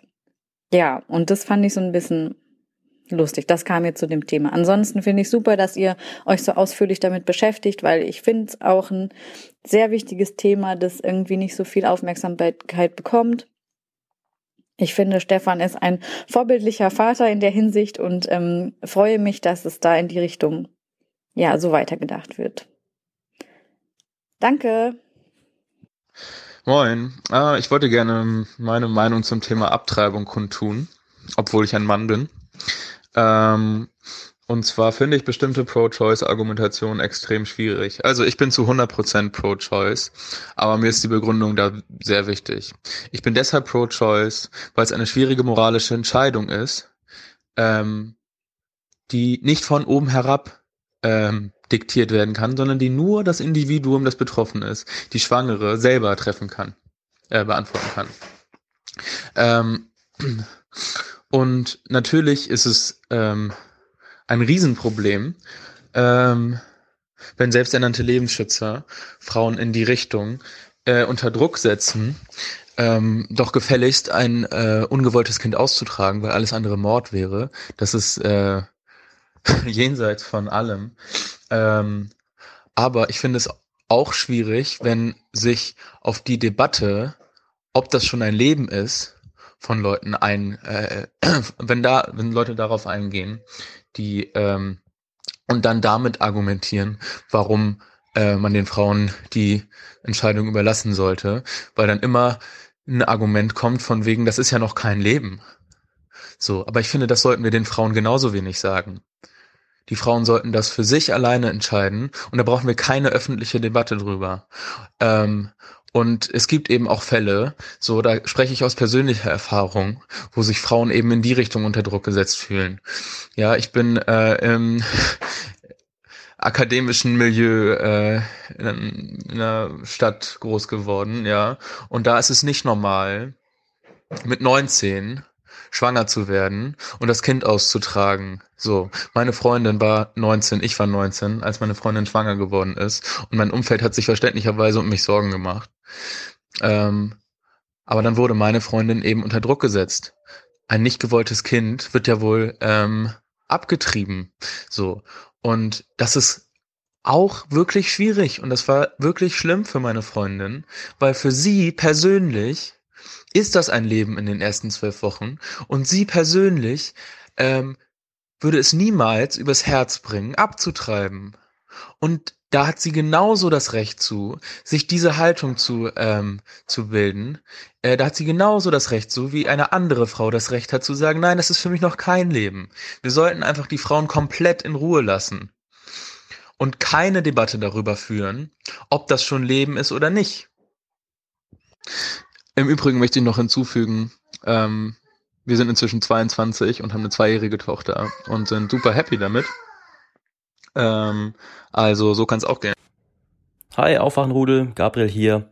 Ich höre gerade Folge 356 und Stefan hatte gerade das Argument aufgemacht, ähm, wo es um das Abtreibungsrecht geht, dass doch äh, von Seiten der Schwarzen ja argumentiert werden könnte, dass, beziehungsweise auch argumentiert wird, dass ja x Geburten und entsprechend x äh, Menschen ähm, nicht geboren werden, die dann also quasi dem deutschen Volk fehlen und ähm, quasi so ja die Argumentation aufgemacht wird, äh, was eben gegen das Abtreiben sprechen würde. Und äh, lustigerweise ist mir das, also quasi dieses Argument in ähnlicher Form ähm, auch schon in den Kopf gesprungen, als es um die Fahrverbote ging, das letzte oder vorletzte Mal. Und da hatte ich dann auch überlegt, ja, äh, im Prinzip könnte man das ja den Schwarzen irgendwie hinwerfen als Argument, ja, dass besonders ja junge und junge männliche Fahrer äh, in Autounfälle verwickelt werden. Ich weiß nicht, also das war früher mal statistisch jedenfalls so. Ich vermute mal, dass das heute immer noch so wäre. Und so könnte man ja argumentieren, dass ein ähm, ja, ein Fahrverbot beziehungsweise eine, äh, eine, ein Tempolimit, sorry, Tempolimit meine ich natürlich, dass ein Tempolimit dazu führen würde, dass eben diese Zahl der Verkehrstoten gerade eben auch bei jüngeren Menschen runtergehen würde. Und das wäre ja toll für Deutschland. Ja, nur so zu viel zu dem Thema und viel Spaß beim Weiterhören. Hallo Tino, hallo Stefan, hallo liebe Aufwachenhörer. Ich wollte als Auslandschweizer kurz mal was zu dem Schweizer Gesetz oder Programm via Sicura sagen. Das wurde 2013 eingeführt und sollte dem der Verkehrssicherheit dienen. Das Ganze hat Raser unter Strafe gestellt und unter Raser fallen hierbei Leute, die über ähm, 40 Stundenkilometer in einer 30er-Zone drüber sind, innerorts 50 Stundenkilometer, außerorts über 60 Stundenkilometer und auf der ba Autobahn über 80 Stundenkilometer über der ähm, vorgeschriebenen Höchstgeschwindigkeit. Das Ganze hat für die Raser zur Folge, dass sie auf jeden Fall den Führerschein entzogen bekommen und sie ein Jahr ins Gefängnis müssen.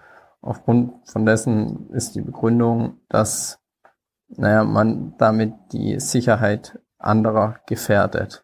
Was auch noch passiert, wenn man als Raser eingestuft wird, das Auto wird einem weggenommen. Das Auto wird eingezogen und kann dann zwar wieder zurück erworben werden, wird aber erstmal eingezogen und ähm, verwertet, was dann bedeutet, es wird über eine Auktion versteigert und man kann dann auf der Auktion sein eigenes Auto naja, wieder rückkaufen. Wenn man damit öfters erwischt wird, kann man auch seinen ähm, Führerschein, meine, ein Leben lang verlieren. Ähm, auch je nach Gutachten. Ähm, es gibt auch ein verkehrspsychologisches Gutachten, was da einzuhalten gilt. Meines Erachtens hat das schon ganz gut funktioniert, beziehungsweise vor allem, wenn man das im Vergleich zu Deutschland setzt. Auch in der Schweiz gibt es da unterschiedliche Meinungen zu diesem Programm.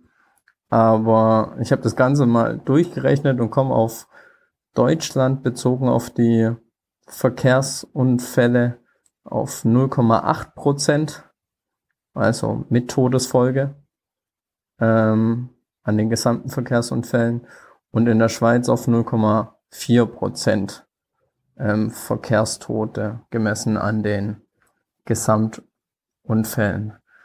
Zum Kommentator vom letzten, äh, vom Aufwachen-Podcast 355, glaube ich, war's, wollte ich noch was sagen zu diesen SUVs. Auch wenn diese SUVs keine zwei Tonnen wiegen, es ist trotzdem nicht gerechtfertigt. Diese Autos sind einfach ein absolut, absolut unsinniges Fahrzeug, das einfach nur schick aussehen soll. Es ist nichts daran gut. Man kann weder im Gelände damit fahren, nichts kann man damit machen. Man muss auch nicht nur das Gewicht betrachten, sondern zum Beispiel auch den Luftwiderstandsbeiwert, den CW-Wert. Schaut man sich den an, schafft man es eigentlich, den so weit runterzudrücken, um den Kraftstoffverbrauch wirklich gering zu halten man sich aber die SUVs an, zum Beispiel ein Porsche Cayenne, dann ist dieser CW-Wert nicht mehr bei 0,3, 0,25, sondern bei fast 1, was bedeutet, dass der Kraftstoffverbrauch nicht geringer wird, sondern noch weiter steigt, vor allem wenn man hohe Geschwindigkeiten fährt, dann, genau dann kommt er zum Tragen. Und da diese SUVs auch PS stark sind und das Ganze auf den Autobahnen meist auch ausgenutzt wird, ähm, kann ich die unterschwellige Haltung von dir, die ähm, SUVs noch für vertretbar hält, nicht unterstützen. Und ich hoffe, da sind ziemlich viele Aufwachenhörer auf meiner Seite. Danke euch und danke für den Podcast. Und ich hoffe, ihr konntet auch ein bisschen was daraus ziehen. Tschüss. Hallo liebe Aufwachenhörer, ich äh, bin Benito. Ich wollte noch mal kurz was zu Aktien sagen und vielleicht sagen, warum hier alle gleichzeitig ein bisschen recht haben, sowohl Stefan als auch alle anderen Kommentatoren. Und zwar ähm, haben erstmal zwei, zwei Grundannahmen. Aktien haben auf ähm, lange Sicht, aber auch schon auf äh, mittlere Sicht, das heißt so fünf bis zehn Jahre, eine hervorragende Renditeaussichten und gleichzeitig aber im Vergleich zu anderen Anlageklassen eine relativ hohe Volatilität. Weshalb gibt es jetzt ähm, Stefan recht, vielleicht sogar in seinem Beispiel, wenn er Oma Erna anspricht. Oma Erna hat eben keinen hohen Anlagehorizont mehr, so 20, 25 Jahre, sondern die braucht ihr Geld vielleicht direkt. Und Oma Erna trifft es natürlich besonders hart, wenn sie jetzt in anderthalb Jahren 70 Prozent ihres äh, Vermögens verliert. Das kann sie mit einem, kann sie nicht mehr aufholen, da ihr Anlagehorizont eben limitiert ist aufgrund ihres hohen Alters. Das heißt, es ist auch eine ganz normale Herangehensweise, dass man im Alter sein Vermögen dann von Aktien weg in Richtung Anleihen ähm, verlagert, da die eine deutlich niedrigere Volatilität haben, auch eine niedrigere Rendite im Normalfall und dass man dort eine höhere Wertstabilität hat, die man im Alter haben möchte, da man das eben nicht mehr aufholen kann. Gleichzeitig geht eben aber trotzdem immer noch das von Anfang Gesagte, nämlich, dass Aktien eigentlich eine hervorragende Renditeaussichten haben. Das heißt, an alle Aufwachenhörer oder zumindest die Mehrheit sei gesagt, Aktien sind für euch wahrscheinlich sehr gut geeignet, wenn ihr eben noch, ich sag mal, unter 55 seid. Und das wird die Mehrheit hier nun mal sein. Ähm, ich will aber auch gar nicht unbedingt versuchen, jetzt äh, Stefan Groß zu überzeugen, sondern ich will einfach nur hier auch ein kleines Versprechen ablegen.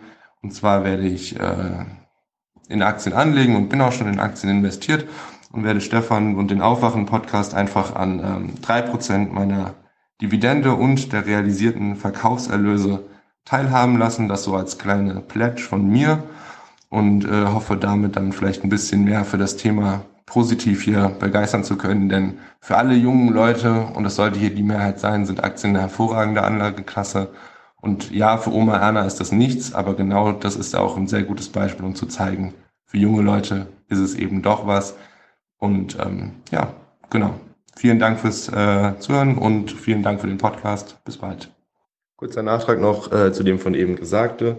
Ähm, Stefan, du hattest in deinem Beispiel auch den äh, DAX erwähnt, dass Oma Erna in den DAX investiert hat. Das liegt als Deutscher natürlich immer sehr nah.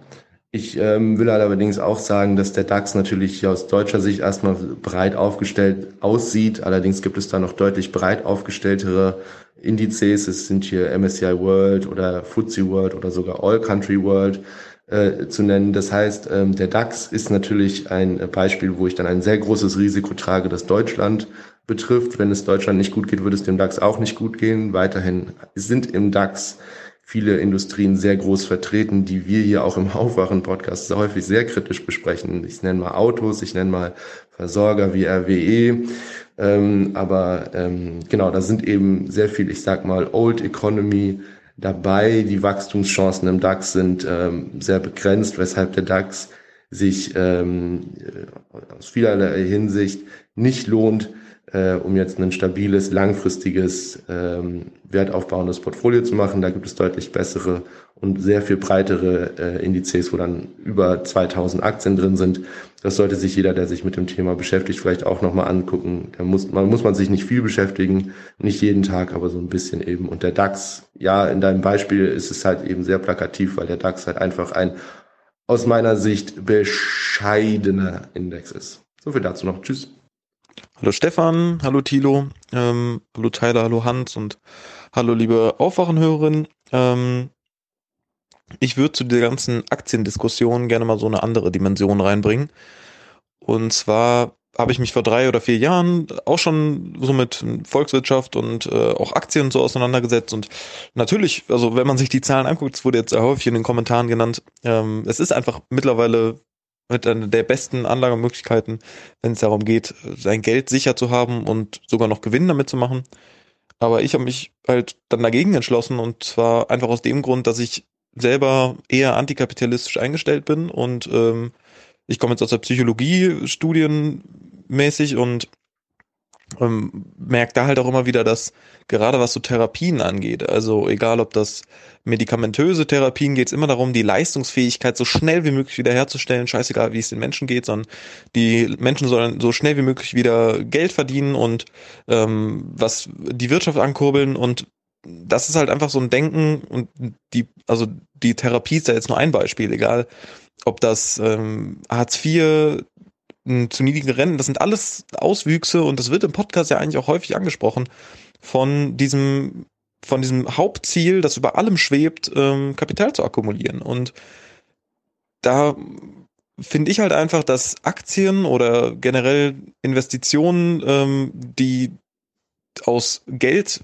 aus Geld, das man hat, mehr Geld machen, ähm, ohne dass da eine Leistung hintersteckt, dass das eigentlich der Dreh- und Angelpunkt von äh, dem Kapitalismus bzw. Neoliberalismus ist. Und da, da finde ich es halt irgendwie schwierig. Also ich, ich weiß jetzt nicht, ob jeder, ähm, der, der jetzt die Aktienkommentare gesprochen hat und jeder, der, der sich da sehr positiv ein Kommentar vor allem hat da auch mit Friedrich Merz argumentiert, wir müssen mehr investieren und äh, vielleicht auch Aktienfonds äh, von der Regierung oder so, ich weiß jetzt nicht mehr, wer es war. Ähm, und ja, das, das mag sein, dass das, das sehr viel Gewinne abwirft, aber ich würde jetzt einfach mal sagen, dass im Aufwachen-Podcast ja auch allein mit Stefans Erbschaftssteuer, die er immer wieder predigt, ähm, wir schon eher ein, eine, eine Meinung, also eine Kollektivmeinung haben, ähm, dass das Problem häufig im System liegt. Und ich bin mir sicher, dass es ganz viele andere Meinungen geben wird, aber das ist, glaube ich, also meines Erachtens so ein bisschen die Grundtendenz hier bei den, bei den Hörerinnen. Und da geht Investitionen in Aktien aus meiner Sicht so ein bisschen dagegen. Äh, Würde mich interessieren, was andere Leute, Leute davon denken. Das ist so ein bisschen meine Einschätzung und auch der Grund, warum ich, äh, ich bin 19, also wenn ich jetzt investieren würde und äh, würde ich wahrscheinlich meine Rente sowas von sicher haben und ich könnte mich regelmäßig auf irgendwelche Kreuzfahrtschiffe setzen, wenn die überhaupt dann noch fahren können. Ähm, aber zum einen, die, also das Klimaproblem ist mit einer der Hauptpunkte im Podcast seit längerer Zeit und das ist einfach auch einer der Gründe, einer der, einer der Wirkungen von purer Kapitalakkumulationslogik. Äh, Und dann jetzt zu sagen, ich möchte, dass ich im Alter mehr Geld habe, ähm, auf Kosten von Umwelt, ja, ich weiß, es gibt ethische Fonds und äh, GLS Bank, bei der ich zum Beispiel bin, die, die will mir das auch immer wieder unterjubeln, aber trotzdem ist der Grundgedanke immer noch, ich habe Geld und aus diesem Geld möchte ich mehr Geld scheffeln. Und diese Privatgeldschöpfung finde ich echt irgendwie schwierig. Ähm, ja, das ist, ich hoffe, mein Punkt so ein bisschen klar geworden, weil es halt auch die soziale Frage dann mal so ein bisschen mit reinbringt. Also wer kann sich das denn leisten? Ja, es wurde eingebracht, man kann auch mit 25 Euro im Quartal schon was machen, aber es gibt einfach teilweise Leute, die, und das ist ein, äh, irgendwie, ich glaube, wir hatten mal die Zahlen, dass irgendwie jedes fünfte Kind oder so in Altersarmut, äh, in, in, äh, in Armut lebt. Die Eltern von denen sind nicht in der Lage dazu.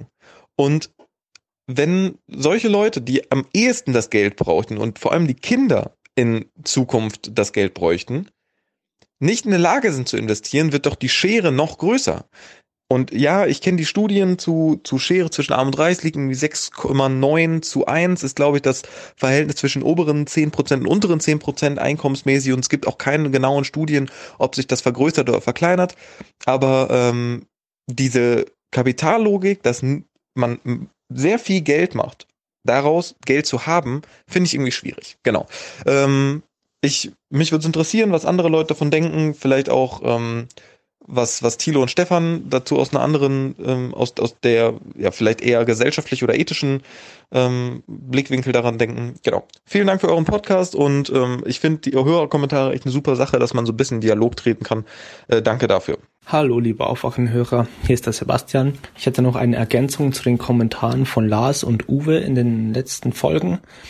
Da haben sie über Aktien gesprochen und sie verteidigt, was ich sehr gut finde, denn in dieser Filterbubble hier, beziehungsweise von Stefan und auch ab und zu von Thilo, werden Aktien schlecht geredet, so weit hin, dass der Stefan sagt, man soll bloß keine Aktien kaufen. Ich kann verstehen, woher diese Vorurteile kommen und die meisten hier werden die, dieselben Vorurteile haben, da Aktionäre meistens verwechselt werden, also langfristige Investoren, Aktionäre werden, äh, werden meistens verwechselt, vor allem auch in den Medien durch die kurzfristigen Zocker an der Börse, die mit irgendwelchen künstlichen Finanzprodukten äh, Milliarden innerhalb von Sekunden hin und her äh, ja, handeln, Daytrader und sowas, die halt echt nichts mit der Realwirtschaft zu tun haben.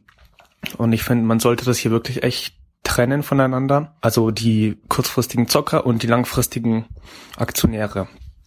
Das war der erste Teil von meinem Kommentar. Der zweite mit dem zweiten möchte ich, äh, da das bestimmt hier einige nicht wissen, erstmal erklären, was eine Aktie überhaupt ist oder wie man langfristig investiert. Also eine Aktie ist eine Beteiligung an einem Unternehmen. Sprich, man sucht sich ein Unternehmen raus. Davor liest man erstmal ein paar Wirtschaftsbücher, Man schaut sich wirtschaftliche Kennzahlen an vom Unternehmen und dann fällt man eine Analyse. Man geht davon aus, dass es dem Unternehmen in der Zukunft besser gehen wird, dass das Unternehmen gutes Geschäft macht, zum Beispiel Netflix. Und dann investiert man. Und man investiert sein Geld, wie gesagt, in eine Unternehmensbeteiligung. Das heißt, man ist Teil von einem Unternehmen. Und somit ist man auch beteiligt am Gewinn von Unternehmen. Jetzt kann man mit zwei verschiedenen Arten Geld mit Aktien machen. Die erste Art ist die sogenannte Rendite. Das heißt, ich weiß quasi durch meine Recherche mehr als andere Anleger und kaufe jetzt schon billig ein. Weil ich glaube, wie gesagt, dass äh, Unternehmen X in Zukunft ähm, immer noch gute Geschäfte machen wird und es sogar noch mehr Gewinne erzielen wird und so weiter. Und dann verkaufe ich nach Jahren, Jahrzehnten meine Aktie zu einem höheren Kurs. Die Aktie ist durch Angebot und Nachfrage im Preis gestiegen, weil es gibt ja nur eine gewisse Anzahl von Aktien. Und je besser das Unternehmen ist, desto mehr Leute wollen sie haben, also Angebot und Nachfrage. Der zweite Weg ist, sind die sogenannten Dividenden. Also ein Unternehmen macht einen Gewinn und ein Teil des Gewinnes reinvestiert es wieder zur Forschung oder im Fall von Netflix in Eigenproduktionen und einen anderen Teil schüttet sie als Dividende den Aktionären aus. Und das sind auch meistens so zwischen fünf und ja, bis zu 15 Prozent an Dividende plus eben die Rendite. So, und dann gibt, also das sind die Aktien und dann gibt es noch äh, sogenannte Anleihen. Da gibt es einmal die Staatsanleihen, einmal die Unternehmensanleihen. Im Prinzip dasselbe. Grob überschlagen, man leiht einem Unternehmen oder einem Staat Geld und man bekommt nach einer vorher vereinbarten Zeit, zum Beispiel zwei, drei, fünf Jahre, das Geld wieder zurück plus ein Zinsessatz, der jetzt nicht so hoch ist wie bei den Einzelaktien, weil da das Risiko kleiner ist. Zum Beispiel gibt's eine Microsoft-Anleihe für vier Prozent jedes Jahr. Okay, ähm, jetzt zu dem, wie man investiert. Man kann einmal aktiv oder passiv investieren. Am besten ist eine Kombination aus beidem. Aktiv heißt, ich beschäftige mich mit Unternehmen, lese davor Unternehmensberichte, wirklich alles, was dazugehört. Und dann entscheide ich mich für eine Handvoll Aktien. Und da investiere ich dann aktiv meinen Teil. Und dann gibt es noch das passive Investieren. Wie schon angesprochen sind es diese sogenannten Indexfonds. Also das sind mehrere Aktien, die einen Index abbilden. Zum Beispiel jeder kennt den DAX. Es gibt auch den MDAX, den TechDAX zum Beispiel. Der TechDAX, der hat zum Beispiel nur Technologieaktien aus Deutschland. Und hier kann man jetzt diversifizieren, sprich seine Investitionen streuen, sein Geld streuen in verschiedene Regionen, in verschiedene Länder und in verschiedene Branchen, verschiedene Währungen, in mittelgroße Unternehmen oder ganz große Unternehmen. Weil jeder Anleger, der investiert natürlich nicht nur, er setzt nicht nur alles auf eine Karte, sondern streut wirklich massiv das Geld. So geht auch die Rendite zwar runter, denn die Rendite äh, steigt und fällt mit dem Risiko. Natürlich ist es sehr riskant, wenn ich jetzt alles auf eine Karte setze, alles auf ein Unternehmen. Äh, das geht dann pleite, dann ist mein Geld weg. Oder es steigt halt um 300 Prozent, was jetzt nicht unüblich ist. Zum Beispiel die sogenannten Fang-Aktien, Facebook, Amazon, Netflix, Google sind in den letzten fünf Jahren, glaube ich, um, ich glaube, um 1000 Prozent gestiegen, ungefähr sowas. Also das ist natürlich ein hohes Risiko, aber ein ja, hoher Gewinn. Normalerweise kommt man so auf sieben bis zehn Prozent im Jahr gemittelt langfristig. Also bei einem Anlagehorizont von wirklich 10, 20, eher 30 Jahren. Zusammenfassend möchte ich jedem raten, der interessiert ist und Anfang 20, Anfang 30 ist, ein Wirtschaftsbuch zu holen, zwei, drei, vier zu lesen, sich ruhig Gedanken zu machen, Podcast zu hören und dann langsam anfangen zu investieren, weil das wirklich sinnvoll ist. Und ein Satz noch, alle Aktionäre, Aktionärinnen haben ein grundsätzlich positives Weltbild, sonst würden sie ja nicht investieren. Also man geht, wenn man Geld investiert, grundsätzlich davon aus, dass es mit der Welt langfristig besser wird. Und so ist es ja auch seit Jahren, seit Jahrzehnten, seit Jahrhunderten. Es wird immer besser auf der Welt. Und deswegen investiert man Geld. Damit es noch besser wird. Okay, ciao. Hallo, hier ist Nils nochmal. Ich finde es übrigens super, dass ihr über das Vermeiden und Ersetzen von Fleischprodukten gesprochen habt. Und Glückwunsch an Thilo. Jeder Schritt ist ein guter Schritt. Und ja, wir, wir hatten in unserem Intro-Intro äh, die Textstelle und die Puffjes. werden kalt. Puffjes. Sind natürlich kein Fleisch, aber Ei. Und auch bei Eiern ist es kaum besser, was Tierleid, Antibiotika und Ressourcenverbrauch angeht. Und da möchte ich noch mal auch noch laut sagen, dass äh, wer dennoch Tierprodukte genießen möchte, kann dies halt auch tun, ohne Nachfrage im Handel zu erzeugen. Man kann zum einen halt selber containern, das heißt irgendwie an offene, an zugängliche Container von Supermärkten gehen und dort Lebensmittel rausholen. Oder bei Foodsharing, wo das besser organisiert ist und im Konsens mit den Herstellern oder mit den äh, Händlern ist, äh, über Foodsharing dort Lebensmittel beziehen und da sind immer auch sehr viele Tierprodukte dabei. So, so ja, bezahlt man wenigstens nicht noch selber dafür, dass Tiere gequält werden. Und es werden so oder so im Allgemeinen viel zu viele Lebensmittel weggeschmissen und wir könnten die Welt ein Vielfaches ernähren. Ich bin auch sehr gespannt, welche meiner Themen auch noch zu Aufwachen-Themen werden. Ähm, die Lisanne, mit der ich das Intro-Intro gesungen hatte, die habe ich übrigens beim Rammstein-Camp kennengelernt und da möchte ich auch zum Thema Rammstein Thilo sehr danken über für die vielen unbequemen Fragen in der BBK. Und auch nochmal die Hörer darauf hinweisen, dass auch in 2019 wieder ein Rammstein-Protestcamp da ist, nämlich vom 23.06. bis zum 30.06. An dem Wochenende selber ist die große Aktion, aber das Camp lohnt sich total, weil da sind einfach äh, sind coole Leute und Jam Sessions von Musikern und ja, ist einfach nett und macht Spaß und ich komme deswegen seit vier Jahren da immer wieder hin, weil Revolution muss Spaß machen und wir müssen halt auch einfach die Dinge ändern.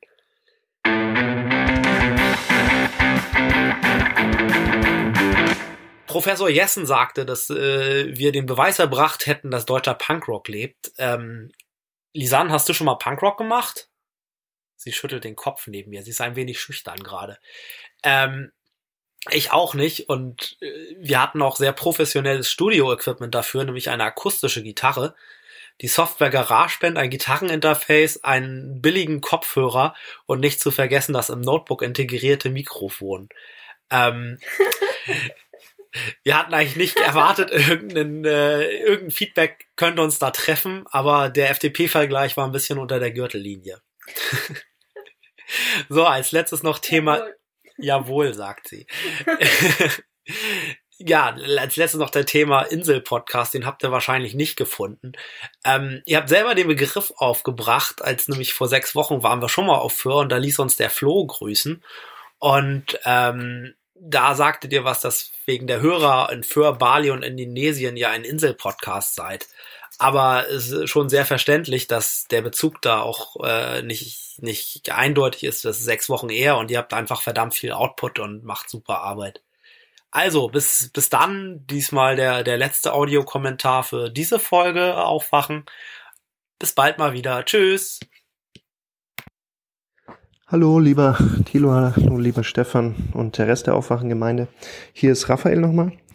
Ähm, ihr habt jetzt in den letzten Wochen öfters darüber geredet, besonders bei den Protesten der Schüler, dass es da nicht nur um den Kohleausstieg und den Klimawandel geht, sondern auch eben um die Änderung des Wirtschaftssystems. Dass das Wirtschaftssystem einfach äh, nicht nicht mehr gewünscht ist. Und Thilo hat auch des Öfteren betont, dass es da einfach eine Änderung geben muss, dass einfach das Wirtschaftssystem geändert werden muss.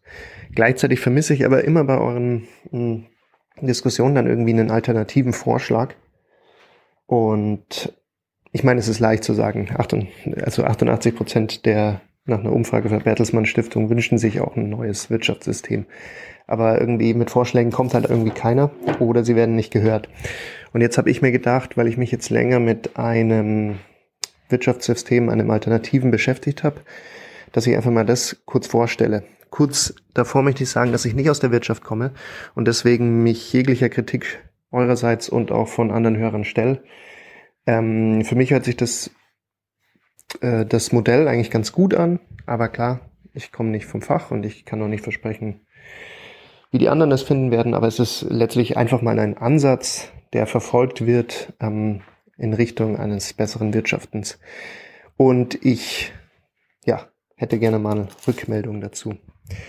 Es ist nämlich das Gemeinwohlökonomie-Modell von Christian Felber. Christian Felber ist ein ähm, kommt selber auch nicht aus der Wirtschaft, hat sich aber während der Ausarbeitung des Modells mit vielen Unternehmern zusammengesetzt. Also es ist nicht aus einem Kopf, der sich nicht mit der Wirtschaft beschäftigt oder nie Wirtschaftswissenschaften studiert hat, sondern er hat sich da schon ein Expertenteam zusammengebastelt, sage ich jetzt mal. Und wichtig zu verstehen gibt er auch immer, dass äh, sein System oder das Modell, das jetzt von ihm sozusagen initiiert wurde, auch nur mh, einen gewissen Anstoß geben soll. Also dass es beliebig erweiterbar ist und ähm, eben von einem Gremium aus allen sozialen Schichten und Gesellschaftsschichten eigentlich äh, entworfen werden sollte und dann per Volksentscheid entweder abgelöst, äh, nee, entweder das aktuelle System ablösen soll oder eben nicht. Letztlich soll der Souverän darüber entscheiden und nicht irgendwelche Politiker oder äh, einzelne Unternehmen, sondern wirklich das Souverän soll sich dann nach einem mindestens einjährigen Konvent dazu entscheiden, ob es angenommen wird oder nicht. Gut, jetzt habe ich zu viel schon davor gelabert. Jetzt möchte ich ganz kurz das System ähm, oder das Modell zusammenfassen. Und zwar ist es ja so, was heutzutage falsch läuft im System, ist, dass man ähm, zum Beispiel bei der Volkswirtschaft darauf schaut, wie sich das Bruttoinlandsprodukt verhält, obwohl das ja keine Rückschlüsse gibt, wie gut es einem Volk geht. Ähm, genauso ist es bei Unternehmen, die können noch so unethisch und ähm, menschenrechtsverletzend handeln, wenn der Bilanzgewinn am Ende erfolgreich ist und man einen großen Profit erzielt, ähm, gilt man als erfolgreiches Unternehmen und bekommt natürlich von Banken leichter Kredite und stellt Aktionäre zufrieden und so weiter. Genau, deswegen haben es gerade die ethischen und die nachhaltigen Unternehmen heutzutage schwer, äh, sich am Markt durchzusetzen. Und genau das will Christian Felber mit seinem Modell umdrehen, indem nämlich auf das Gemeinwohl geachtet wird.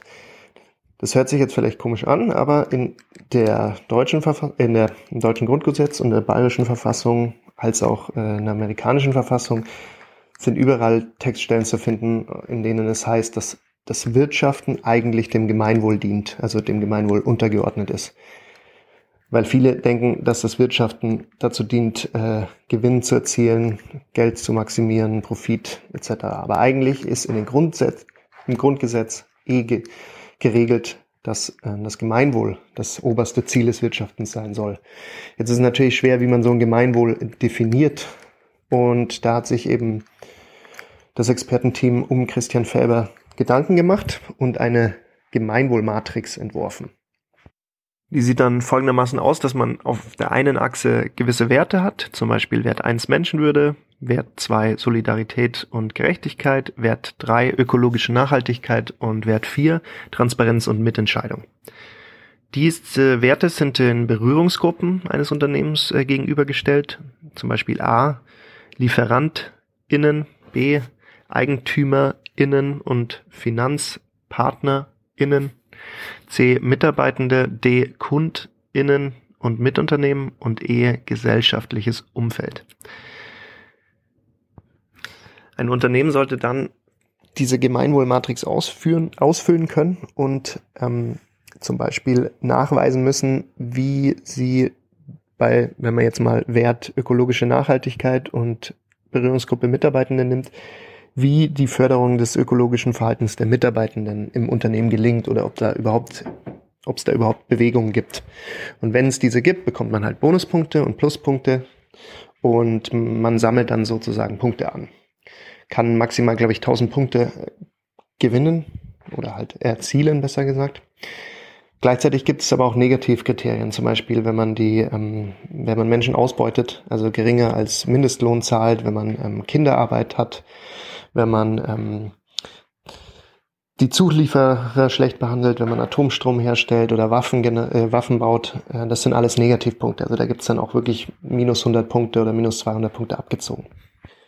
Letztlich soll daraus dann ein gewisses Ranking entstehen, das man in Farben umwandeln kann und je besser ein Unternehmen abschneidet, desto grüner ist sozusagen die Farbe und das soll dann auch letztlich alle allen Produkten, Endprodukten für die Kunden ersichtlich sein.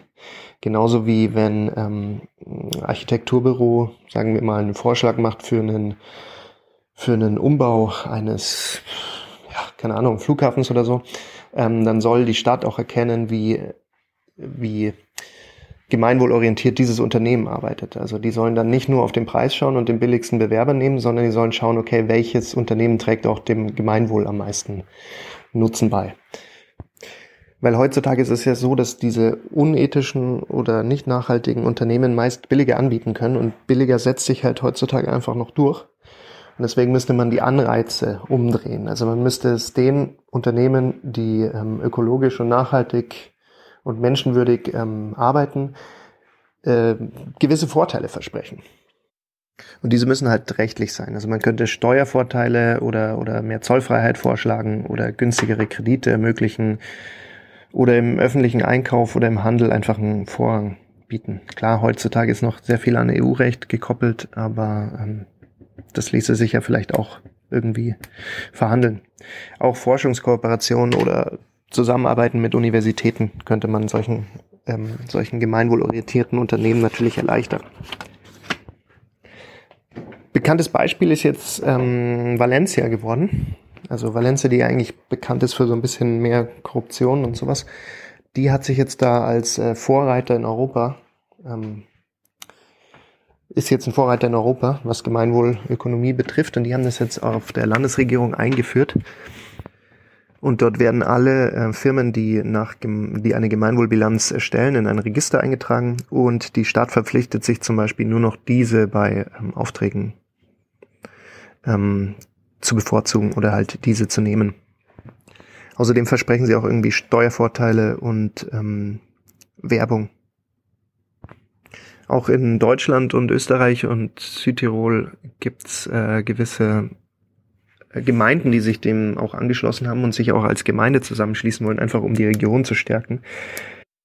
Also insgesamt ist das alles klingt super gut, glaube ich, in allen Ohren, außer vielleicht in den Unternehmerohren, die sagen, oh Gott, wo, wo sollen wir denn überhaupt noch ähm, Gewinne erzielen und wie können wir unsere Mitarbeiter bezahlen und wie können wir uns gegen unsere Konkurrenz durchsetzen und sowas.